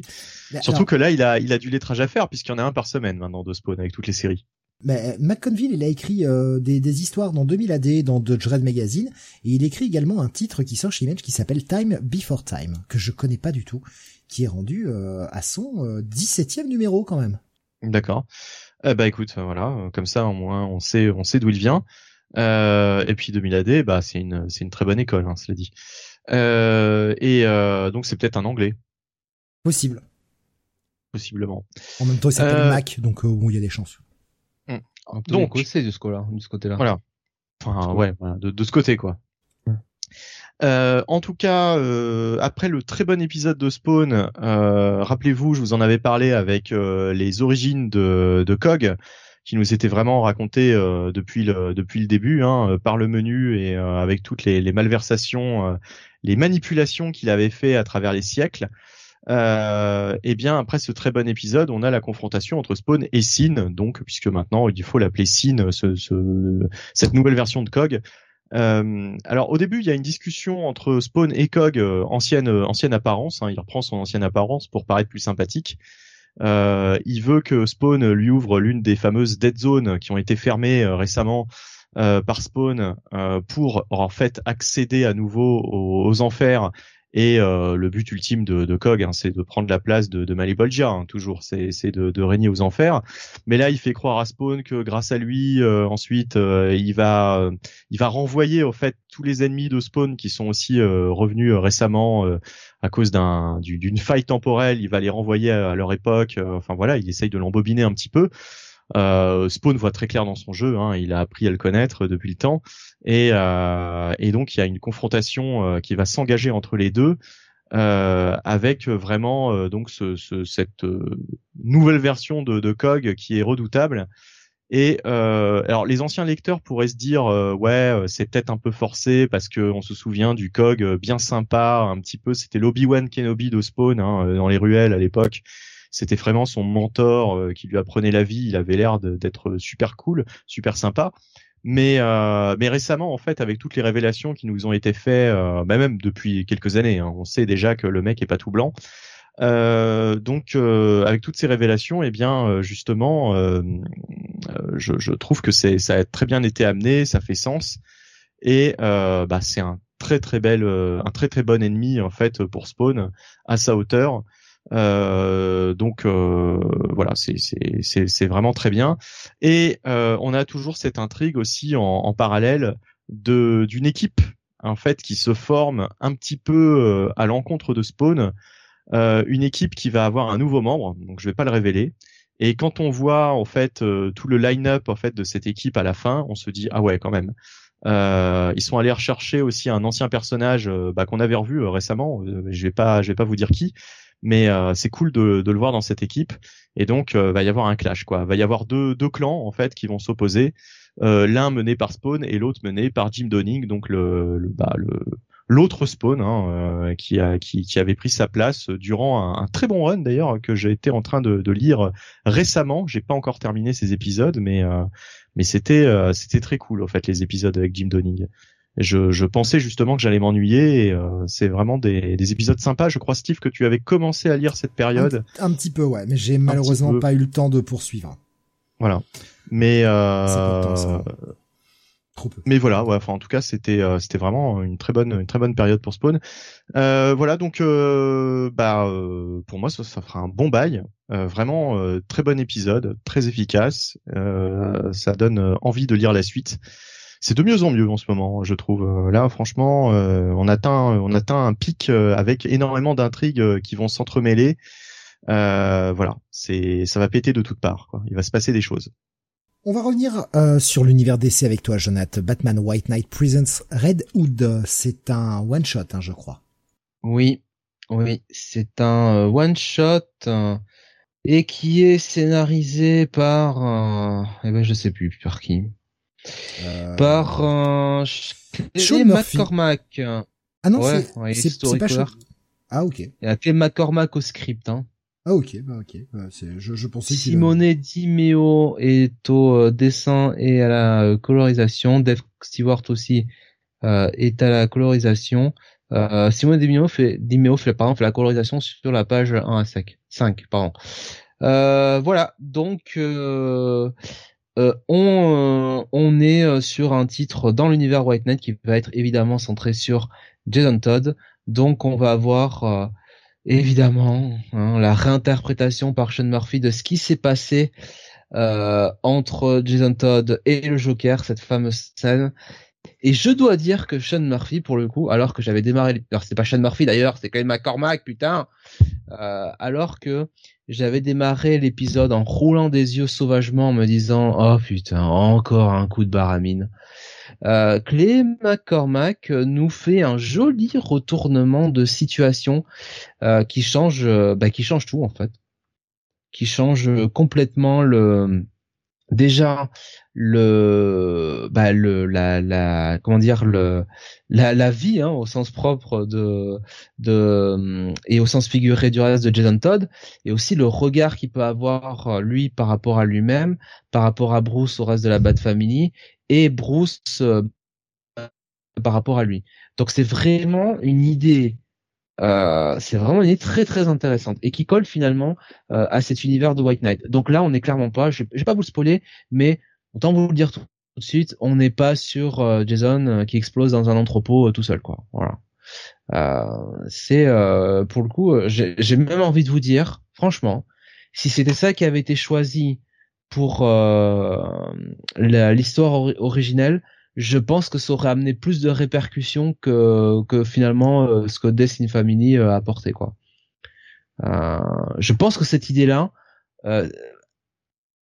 les scénaristes qui seraient passés derrière auraient vraiment auraient vraiment trouvé des trucs bien plus sympas à raconter avec Batman ou, ou même ou surtout avec Jason Todd. Donc voilà. D'accord. Ok, c'est. je, m'attendais pas à ce que ça franchement super surpris et, euh, et agréablement surpris et ça et ça ça contribue donc directement à construire la la psyché euh, de ce de, ce Jason Todd euh, qui du coup est quand même un peu moins euh, comment dire euh, a moins d'attitude et beaucoup moins trash talker que le Jason Todd de l'univers d'ici proper et, et, donc bah euh, Jason, euh, donc là on le, on le voit, hein, donc c'est, on va se placer là. Euh, on est toujours sur un flashback parce qu'on va être quelques années avant les univers de, enfin les aventures de de, de White Knight. Hein, on, a, on a un peu avant. il va donc il va bah, aller prendre un poste de, de sensei hein, dans un dojo et il va retrouver bah, une ancienne connaissance. Et cette ancienne connaissance est tout simplement quelqu'un bah, euh, qu'il a euh, qui était euh, qui était un Robin de substitution qui bah, s'est déclaré comme enfin qui qui voulait être Robin et et qui voulait bah, prendre la place de enfin qui voulait succéder à, à, Jason Todd. elle n'était pas affiliée à Batman. Bah c'était c'était quelqu'un qui était un petit peu la, la Robin de son quartier quoi quelque part avec son costume fait avec trois bouts de ficelle quoi et quand même pour l'accompagner, non pas une Batmobile, non pas euh, une moto, mieux que ça, Steve, mieux que ça, un vélo de course, avec lequel elle pourrait monter euh, l'Alpe d'Huez sans problème. Voilà. Je me suis dit, ah, ça c'est cool, je vais pouvoir le conseiller à Sam. Allez Sam, il y a du vélo. Il y a du vélo, le Sam. Euh, voilà. Par contre, euh, je dois bien avouer que la deuxième partie de l'épisode, alors il y a quand même une apparition de Nightwing là-dedans, euh, avec Jason Todd qui marche très bien. C'est un peu euh, euh, à qui la plus tête de la plus tête de con là? Très très bien. Euh, après, euh, la deuxième partie de l'épisode m'a moins m'a moins emballé parce qu'on va plus passer sur finalement euh, ce qui est visiblement le, le, gros de ce de cette mini, c'est-à-dire bon l'entraînement un petit peu de cette robinette par par Jason Todd et euh, l'affrontement euh, face euh, à un méchant que la robinette veut, veut arrêter. C'est c'est beaucoup moins passionnant que ce ce retournement de situation avec Death in the Family. Ouais, c'est ça. Je confonds les deux à chaque fois. C'est c'est quoi? C'est un... oui, c'est Death in the Family parce que vous voilà. confondre avec le Death of the Family de Snyder. Voilà, voilà. Merci. Ah, merci Steve. Euh, donc la deuxième partie m'a moins m'a moins euh, convaincu. Maintenant, apparemment, ça a le bon goût d'être en deux parties simplement, parce que la deuxième, parce qu'à la fin on dit to be ah non c'est to be ah. continued. Ah. ah ouais, moi je pensais que c'était un one shot, donc pas du tout en fait. Ouais, alors finalement je te dis c'est pas to be conclude, donc du coup je visiblement ça doit être en plusieurs en plusieurs parties. Je suis pas je suis pas spécialement convaincu. Disons que si ça reste trop dans le passé avec cet entraînement de la robinette, ça va vite être lassant. Si on revient un petit peu euh, sur le moment où il va dans le dojo, euh, ça sera ça sera beaucoup mieux. Bon, au final, je vais pas mettre un bail, ça va moins s'emballer que ce que j'ai lu de euh, Batman White Knight donc bah, Batman Beyond. Pourtant, t'avais l'air super emballé. Hein. Ah ouais, ouais, bah j'ai mis un bail à chaque, hein. Mais là, ça, c'est bon. Bah, c'est le début, hein, surtout qui a emballé Jonathan, j'ai l'impression, et beaucoup moins la deuxième partie d'entraînement, quoi. Voilà, ouais, il y a la, la, la, première partie. Alors visiblement, j'ai l'impression que ça se conclut dans la deuxième, dans le deuxième, euh, dans le de, la deuxième partie, puisqu'il n'y a pas de sollicitation pour le troisième. Bon. En tout cas, je regrette de ne pas avoir lu ça, puisque je pensais le lire, et puis à la place, j'ai lu les titres X euh, qui étaient taillés à du jugement Day. Bon, j'aurais peut-être dû. Euh... préféré. Ouais. Mais rien pour le début, le retournement de, de Destiny de famille, euh, ouais. Mais ce qui m'a fait broncher, c'est que je n'ai pas lu autant que toi les l'univers du, du White Knight. Il y a pas besoin. En vrai. Enfin, il y a pas besoin. Si euh, il y a des trucs qui se passent dans White Knight euh, Beyond, euh, enfin Batman Beyond White Knight avec Jason Todd, mais bon, ça peut passer quoi. Donc au final, ça sera pas forcément bail, ça sera quand même un bon check-it, Maritou. Il y a Beaumasque qui nous dit euh, il est clairement plus agréable que le Jason Cannon. Euh, il m'a rappelé un petit peu le voilà, il a mis spoil pour le personnage, donc je vais pas, je vais pas le révéler. Un autre personnage dans une autre série, euh, et notamment un univers un peu alternatif hein, de, de, Batman. Et euh, après, il nous dit, je, je, ne sais pas si j'aurais aimé voir ce Red Hood dans le canon. Une fois de retour, ça aurait été juste un Nightwing bis. Merci beau masque de tout mettre en spoil. Euh, euh, alors, euh, est-ce que ça aurait été un Nightwing Wish, euh, Nightwing Wish, Wish non, bis. Wish, Wish. Ouais, ouais, ouais. Non, mais c'est moi qui me suis trompé en fait. Hein. Je voulais dire bis et j'ai dit Wish. Hein. Ah, euh, euh, Dragon Ball trop Super. Dragon Ball Super. Ça, ouais, ça, ça, fait des. Euh... Euh, non, je pense pas que ça aurait été un Nightwing bis parce que je trouve quand même que ce Jason Todd là, euh, euh, je pense qu'il était trop trop cassé euh, moralement pour. Euh, parce que Jason, enfin euh, Dick, euh, quand il décide de devenir Nightwing, c'est quand même aussi euh, c'est son émancipation, quoi. Hein. C'est son moment de l'émancipation par rapport à Bruce. Hein. Là, Jason, c'est un peu différent quand même. C'est un peu différent ce qui se passe dans dans son dessin de famille, donc le dessin de famille de White Knight.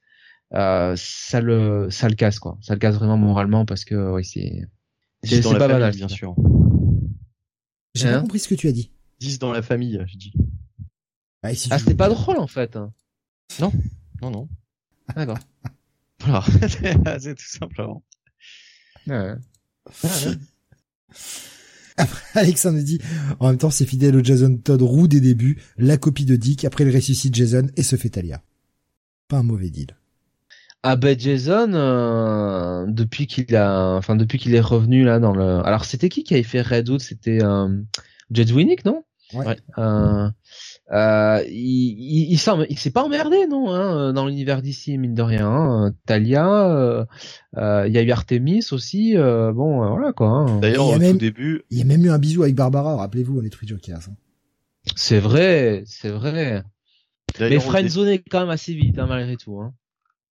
Tu allais dire oui, non, mais d'ailleurs, au début de l'apparition de Damian, c'était à se demander si euh, Damian n'était pas en réalité le fils de Jason et, Talia et pas le fils de, de Bruce et Talia, quoi. Tu sais, il y aurait pu avoir une, une, une question, un questionnement là-dessus, quoi. Ouais, non, mais Grant Morrison a un peu plus de subtilité que ça. Euh, il a préféré raconter que Talia avait violé Bruce. voilà. Merci Grant. Pardon. Merci Momo dont les idées Respect sont de la reprises, euh, Voilà. On, on, parlait de Chips Zarsky qui respectait le travail euh, que faisaient les auteurs précédents. Morrison ne s'en barrait moins, moins de ça. Hein. 30 ans de Talia euh, avec euh, tout ce qu'avait fait euh, Dini Sony dessus et lui. ah non non mais moi moi je t'ai fait un enfant en te violant. Hein. Pas de problème. Hein. Je t'ai mis un peu de drogue dans ton verre. Voilà. T'as mis un peu trop de champagne. Si c'était Tom King, il nous ferait la révélation que c'est le fils de Russell Gould et Talia. Hein. Putain. Au secours. Ne lui laissez plus jamais les, les rênes de l'univers Batman. Mérite pas. Et que Catwoman deviendrait sa belle-mère, tu sais, officielle, elle adopterait, quoi. Oui, puis après, elle tromperait Batman avec lui. Si elle trompe Batman avec Talia, je veux bien. J'achète. là, là, tout de suite, là, on... c'est pas pareil, là. C'est vrai que, euh, scénaristiquement, ça a l'air plus riche, hein, je trouve. Hein. Mmh. Euh... Jason n'était pas très stable aussi avec Talia, nous dit Alex. Bah, ah bah c'est vrai. Enfin, euh, on peut pas vraiment parler de pédophilie parce que bon, je pense que Jason avait quand même déjà 18-20 euh, ans, la vingtaine, euh, là-dessus. Mais c'est vrai que la manière dont Judd Winnick, enfin, c'est pas Judd Winnick qui écrit ça, je crois pas. Hein. Si, si, c'est après. Si, si, c'est sûr que c'est Judd Winnick? Absolument, oui. Il fait une. Euh... C'est dans un numéro annuel, au fait, où on voit ce qui s'est passé. C'est euh, bon. Ah, j'en suis sûr. Et puis il fait même une mini-série ensuite. Ah, mais je te crois, hein, mais je, je, je dis, c'est un peu. Bon, c'est. Euh... Bah, elle est belle hein, aussi, Talia. Hein, on peut pas lui en vouloir. Hein. Ça hein. excuse tout. Ah, écoute, hein. Donc un, un quoi, un check-it ou un bail J'ai un doute maintenant. Un bon check-it. Un bon check-it. On reste chez DC avec une série du Black Label. Il s'agit de Aquaman. Andromeda, deuxième épisode. Euh, je vais peut-être changer la cover sur YouTube, ça sera peut-être pas plus mal. Euh, c'est écrit par MV, dessiné par Christian Ward. Euh, bon, c'était Abyss quoi, hein, clairement. Oh là là, un truc extraterrestre au fond de l'eau, vite, on envoie une équipe de scientifiques pour aller explorer. Ils sont aussi mauvais que dans Abyss. Hein. Qu'est-ce qui peut bien se passer. Et pendant ce temps-là, on voyait euh, Aquaman sur une page, dans le numéro, ah, et trois pages dans le premier numéro, numéro premier numéro qui faisait 50 pages, hein, rappelons-le, et on voyait Black Manta plus que euh, Aquaman. Euh, puisque Aquaman a senti lui, puisqu'il vivait avec des Inuits là, il a senti des perturbations dans la force, hein, pardon, dans l'eau, euh, qui, l'appelait, et puis Black Manta, chasseur de trésors, qui veut essayer de récupérer euh, cette espèce de sphère possiblement extraterrestre, qui bien avant le gouvernement américain qui a décidé de dépêcher cette équipe scientifique avec un vaisseau incroyable à la pointe de la technologie, DND et de partout, hein. vous participez à une mission que vous ne pouvez pas révéler, sinon euh, on vous tue, vous et toute votre famille. Bref, bonne ambiance. Et donc ils sont arrivés euh, après une attaque de kraken. Hein, dans le premier épisode, on nous avait mis un kraken pour que ce soit impactant. Ils sont arrivés enfin euh, à ce vaisseau. Mais maintenant, il va falloir rentrer dedans.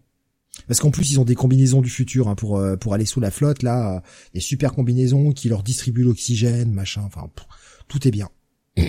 au moins il nous fait un petit peu d'explication, c'est du technobabble à la con, mais au moins on arrive à comprendre pourquoi ils arrivent à, être en toute petite combinaison sans bouteille d'oxygène, sans rien, tout marche bien. Et ils vont arriver bien sûr à rentrer dans cette sphère dans laquelle eh bien euh, il va commencer à se passer des choses un peu étranges. Et c'est-à-dire que là, on est passé de Abyss à Event Horizon, en quelque sorte. Et c'était pas glorieux. Euh, premier épisode, j'étais quand même assez mitigé. Et je suis quand même assez mitigé sur ce deuxième. Alors moi j'aime bien Christian Ward, j'aime bien sa, sa mise en scène et bon c'est pas d'aujourd'hui, mais euh, mais je trouve que ça avance pas des masses et je trouve que ça raconte pas grand chose et ça ça fait 50 pages. Euh, Qu'est-ce que t'en as pensé de ce deuxième numéro, Jonathan? Bah déjà le premier numéro ne nous avait pas forcément euh, super emballé hein. on, on s'était pas c'était pas si cul par terre devant ce qu'on lisait et là c'est vrai qu'une nouvelle fois euh, alors je dois reconnaître à l'auteur euh, Christian Ward c'est non c'est pas Christian Ward du coup je, je sais plus qui est l'auteur qui écrit autant je reprochais à Ramvé sur le premier épisode qui nous balançait tout un tas de personnages dans ce dans cette, cette mission d'exploration et euh, on les connaissait pas, on n'avait pas vraiment le, temps de s'attacher à qui c'était. Autant là, je vais lui reconnaître que au moins sur le début de l'épisode, euh, il a essayé de faire euh, de faire l'effort sur un personnage, mais un personnage quoi. Et les autres finalement. Bah dans le premier, on avait aussi un, un, ou deux moments, tu sais, de flashback, on nous présentait un peu plus les personnages. Quoi. Ouais. Mais vite fait quoi, vite fait. Franchement, ils nous intéressent pas vraiment ces personnages. On s'en fout un peu. Et surtout le problème, et c'est ce qu'on disait sur le premier numéro, c'est que euh, le titre s'appelle Aquaman Andromeda. Alors moi je veux bien, mais au bout d'un moment, euh, j'aimerais qu'on me raconte une histoire avec Aquaman dedans, quoi. Par ailleurs. Bah, Aquaman, il est, il est assez peu présent au final. Alors, il se passe pas rien. Hein. Je vous ai pas, je vous ai pas révélé. je me suis arrêté au niveau de l'histoire à peu près à la moitié. Mais le problème, c'est que je me suis arrêté à peu près à la moitié, et ce qui est raconté sur l'autre moitié, bah, c'est très convenu, vous pouvez vous y attendre. Enfin, je vous ai quand même donné un joli indice en vous changeant le titre du film euh, que ça que ça repompe gentiment. Ouais, ben d'accord, mais même le cliffhanger quoi, je bof. Ouais, ça en plus enfin ouais.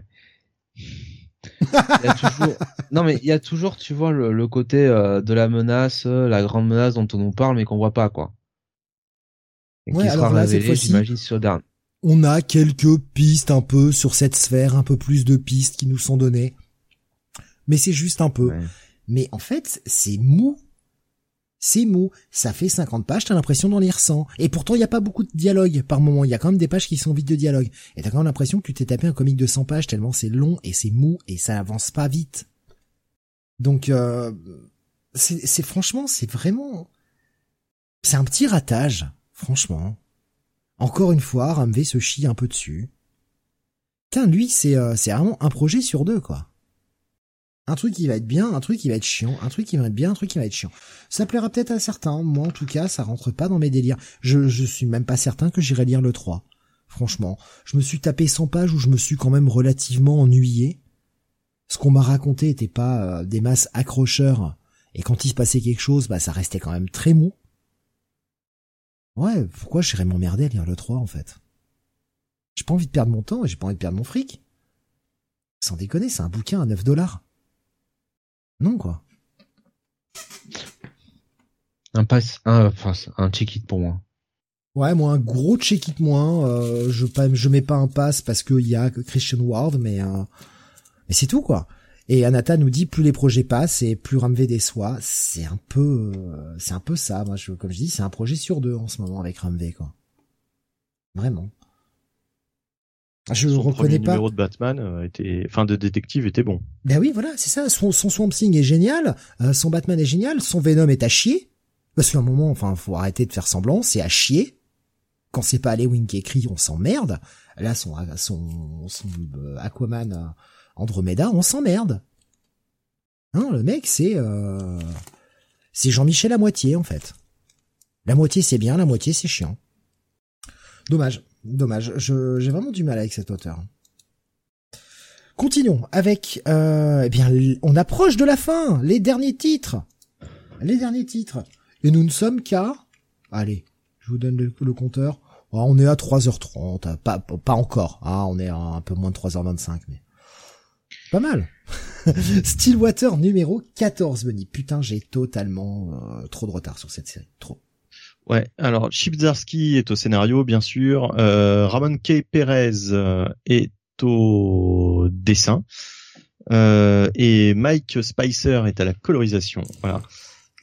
donc oui, quatorzième chapitre de Stillwater avec un épisode euh, essentiellement euh, centré sur euh, Gallon, donc le, le, le maire de, de, de, Stillwater, depuis un petit moment maintenant.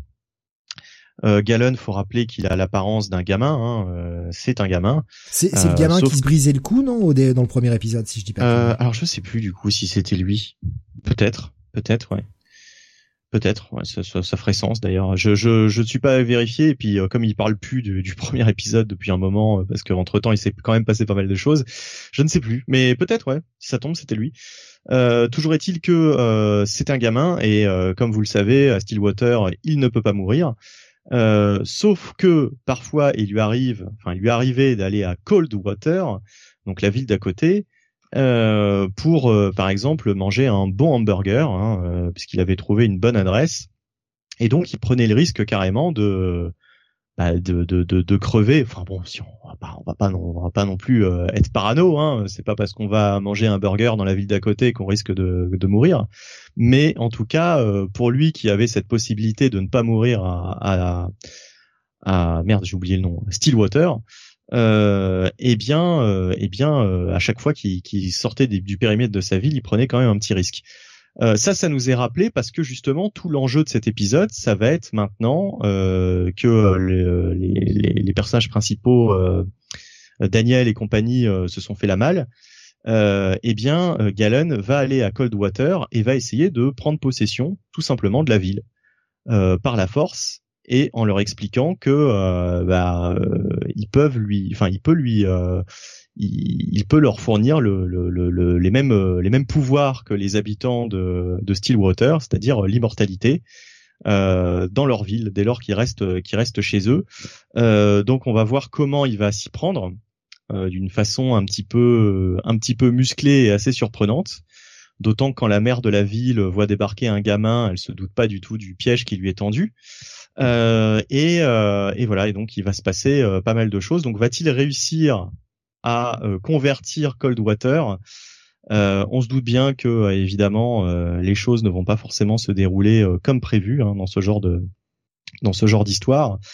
en tout cas, en tout cas, c'est toujours une lecture passionnante avec cet épisode qui fait avancer les choses puisque bah ça change un petit peu le, le statu quo de la série. Hein, et puis on a surtout le retour de certains personnages sur la fin. Et euh, voilà, donc ça annonce, euh, ça annonce encore des, des bons twists et des bons, euh, des bonnes, euh, des bonnes choses pour cette série qui décidément continue son petit bonhomme de chemin.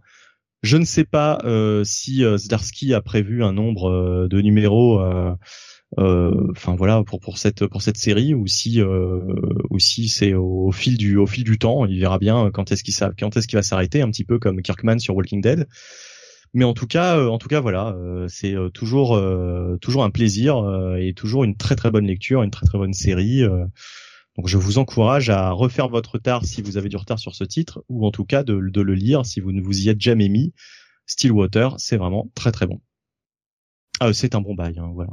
Oui, oui, c'était, c'était euh, sous-entendu. Euh, oui, totalement. On arrive à l'avant-dernière review, Jonathan, le quatorzième épisode, là aussi, de Moon Knight. Eh bien, Moon Knight, un quatorzième épisode de ce run de Jed McKay, euh, avec des dessins de, alors, euh, c'est que Alessandro Capuccio et une colorisation de Rachel Rosenberg. Donc nous sommes sur euh, Soldier, Richman, Scandrel. Et en gros, vous l'avez bien compris, nous sommes sur cette deuxième ce deuxième arc où on va vraiment s'intéresser à la psyché de, de Moon Knight, de Mark Spector, puisque cet épisode est, euh, est un épisode de, de dialogue, voilà, entre Mark Spector, Steven Grant et euh, le dernier Jake, euh, je ne sais plus très bien comment il s'appelle. Snake Roberts. Jake something? comment? Jake something non? Ah oui, deux blagues de catch, hein, deux, deux en une, deux en une. Jake Hager aussi tant qu'on y est, hein, je vous le fais. Euh, non, je, je sais plus, euh, je sais plus la, troisième psyché de, enfin la troisième personne hein, à l'intérieur de euh, de Moon Knight. Et visiblement, euh, Jake Lockley, voilà.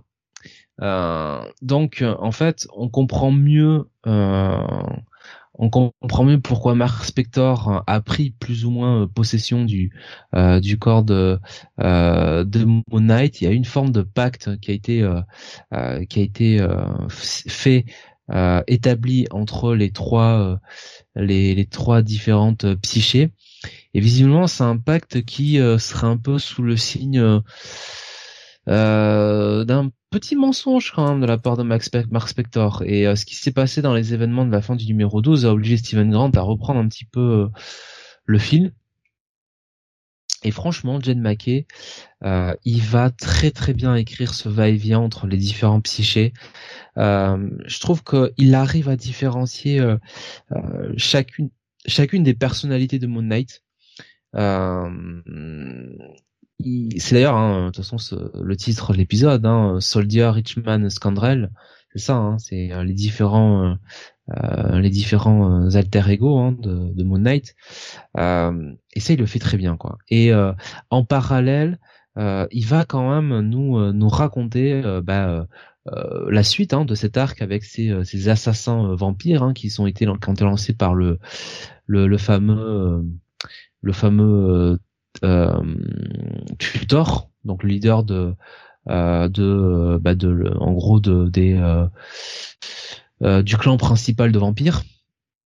Et il il arrive vraiment sur cet épisode de Mackey à la fois à nous, nous raconter l'action, nous faire de l'action, à nous, nous raconter la suite de cet arc d'une manière, on va dire, un peu visuelle, sans forcément de texte, et, euh, et quand même continuer bah, finalement ce qui a l'air d'être le bah, ce qui va être le mystère majeur hein, de, de, cette euh, de, de son arc. Qu'est-ce qui qu'est-ce qui s'est passé pour que Mark Spector prenne prenne le lead et que les autres les autres personnalités finalement prennent un backseat.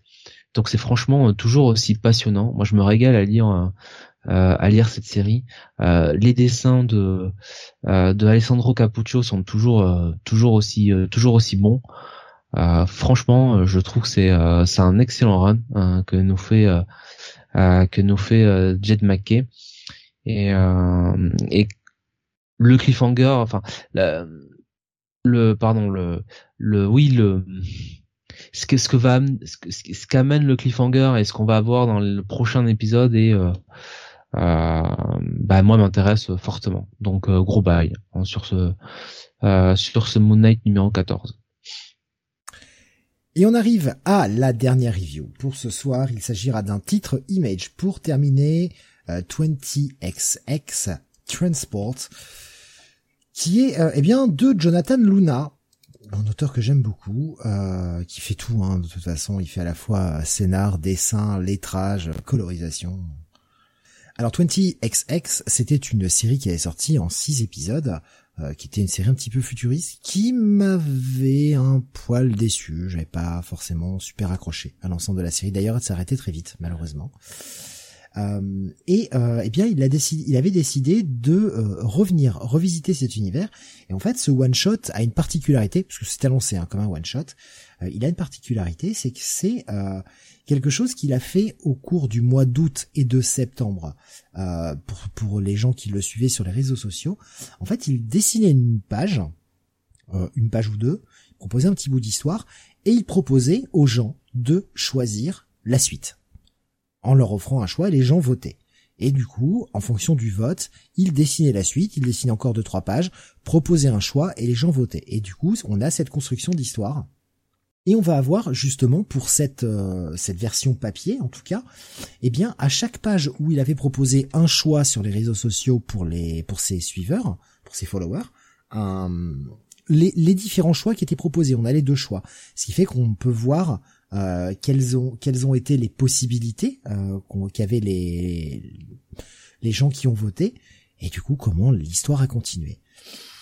Donc c'est une petite histoire en un qui n'appelle absolument pas à une suite. On va avoir un jeune garçon qui est dans un bus euh, en route pour l'école. Il va avoir une fille euh, canon de son école qui vient s'asseoir à côté de lui. Et les choses vont commencer à partir en cacahuète puisque le mec va révéler qu'il a une espèce de pouvoir de télékinésie, pouvoir qui est interdit euh, dans ce monde. Ils doivent être déclarés, hein, les, gens qui ont des pouvoirs. lui ne l'a pas déclaré. Cette fille va le couvrir plus ou moins et euh, eh bien le bus scolaire va être attaqué par des par mecs, voilà, qui, arrivent avec des flingues et qui commencent à tirer dans le tas.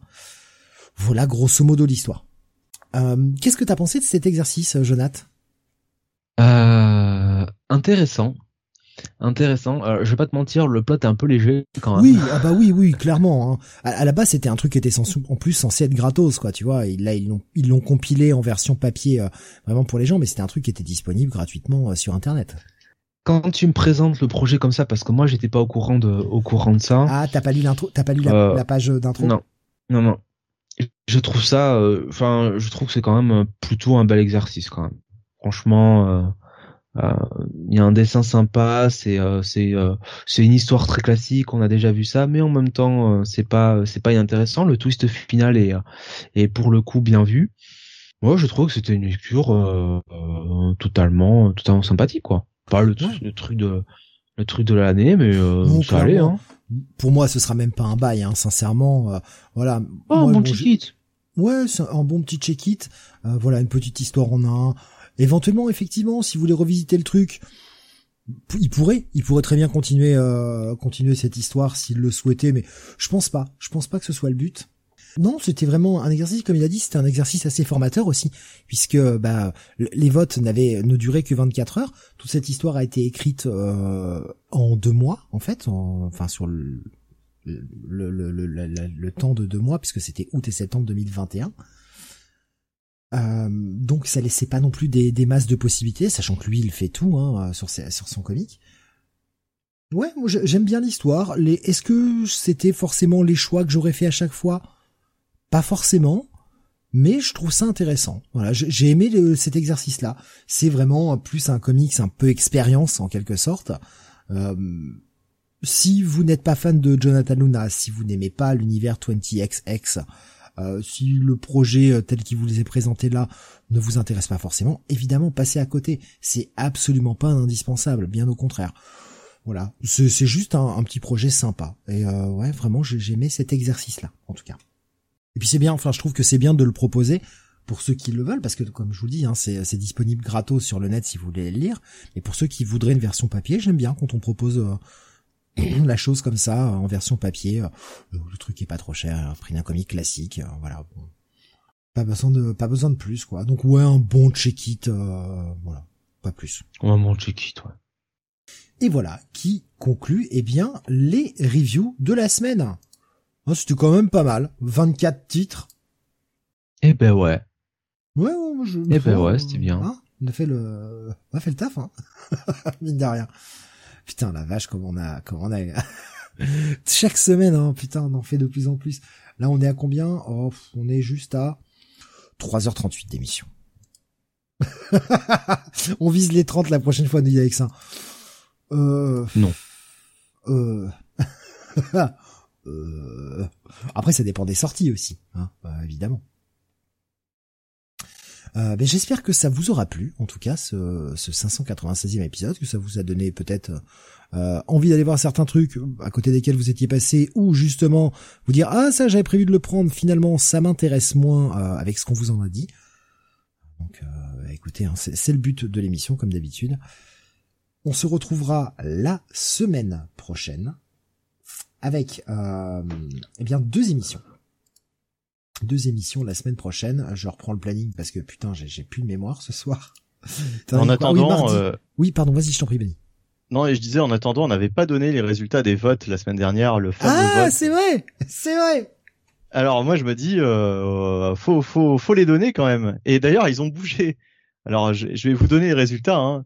Euh, putain, t'as fameux... t'as été rechercher le poste. Putain. Voilà. Faut-il virer Jonathan Bon sac à hein foutre, hein, le Bunny. Hein. Voilà. Faut-il virer Jonathan? Ah bah c'est très important comme question. Hein. Donc euh, Bomasque avait posé la question euh, et euh, et Maître Moya va nous apporter hein. les, les résultats. Maître Moya. Ah Alors, Jonathan va-t-il va-t-il quitter la Comic City Academy? Jonathan, verdict avec neuf participations. participation record. Eh bien, nous avons donc à 44,44% avec quatre voix oui et on le remplace par Bruno. Voilà. Bruno! Bruno de retour la semaine prochaine. Bruno dans Comic City. Jonath, les larmes de Jonath. Jonath. Quitte eh, salut, là. On va régler un peu des titres cabaret, hein. Voilà. Ouais, bon, c'était ben, le cas hein, quand même, hein. Bah écoute, je me barre, je, me, je pars avant le 600 et je partirai, voilà, hein, sur euh, la tête haute. La tête haute. Hein. Jonathan quitte l'aventure à tête haute. Un petit euh, truc. Petit truc. Je suis triste de plus revoir Alexia malheureusement. Ah, ah, on est, on est tous tristes d'ailleurs depuis. Petit truc euh, que je, je voulais, euh, je voulais préciser puis j'ai oublié. Euh, il y avait euh, bah, notamment euh, dans ce 20XX des, des pages de, de pub hein, pour les prochaines séries à venir. Et j'étais complètement passé à côté de l'annonce de ce projet qui sortira au mois de septembre.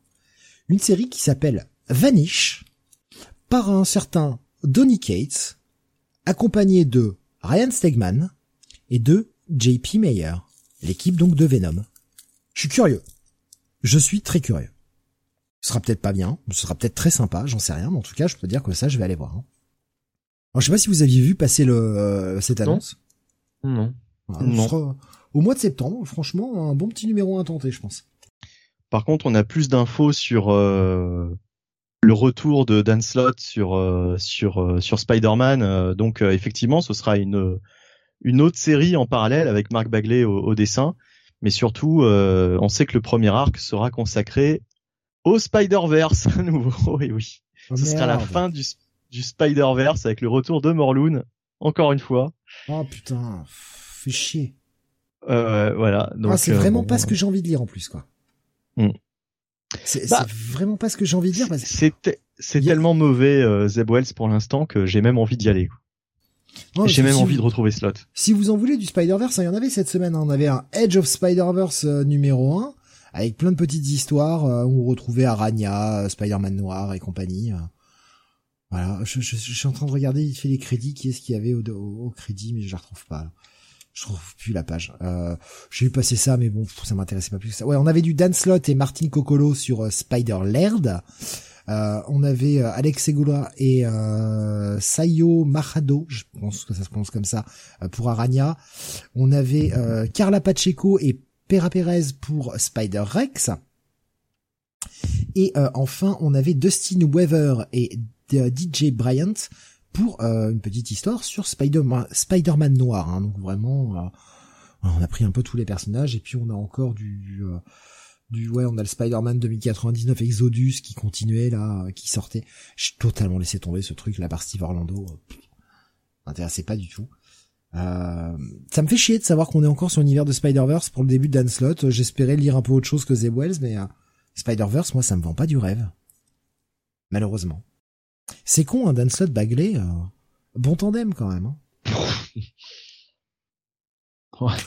Entre un demi-auteur et un demi un demi dessinateur en ce moment franchement oh là là là là oh là là là là oh je suis je suis meurtri dans ma chair. Bah, écoute hein.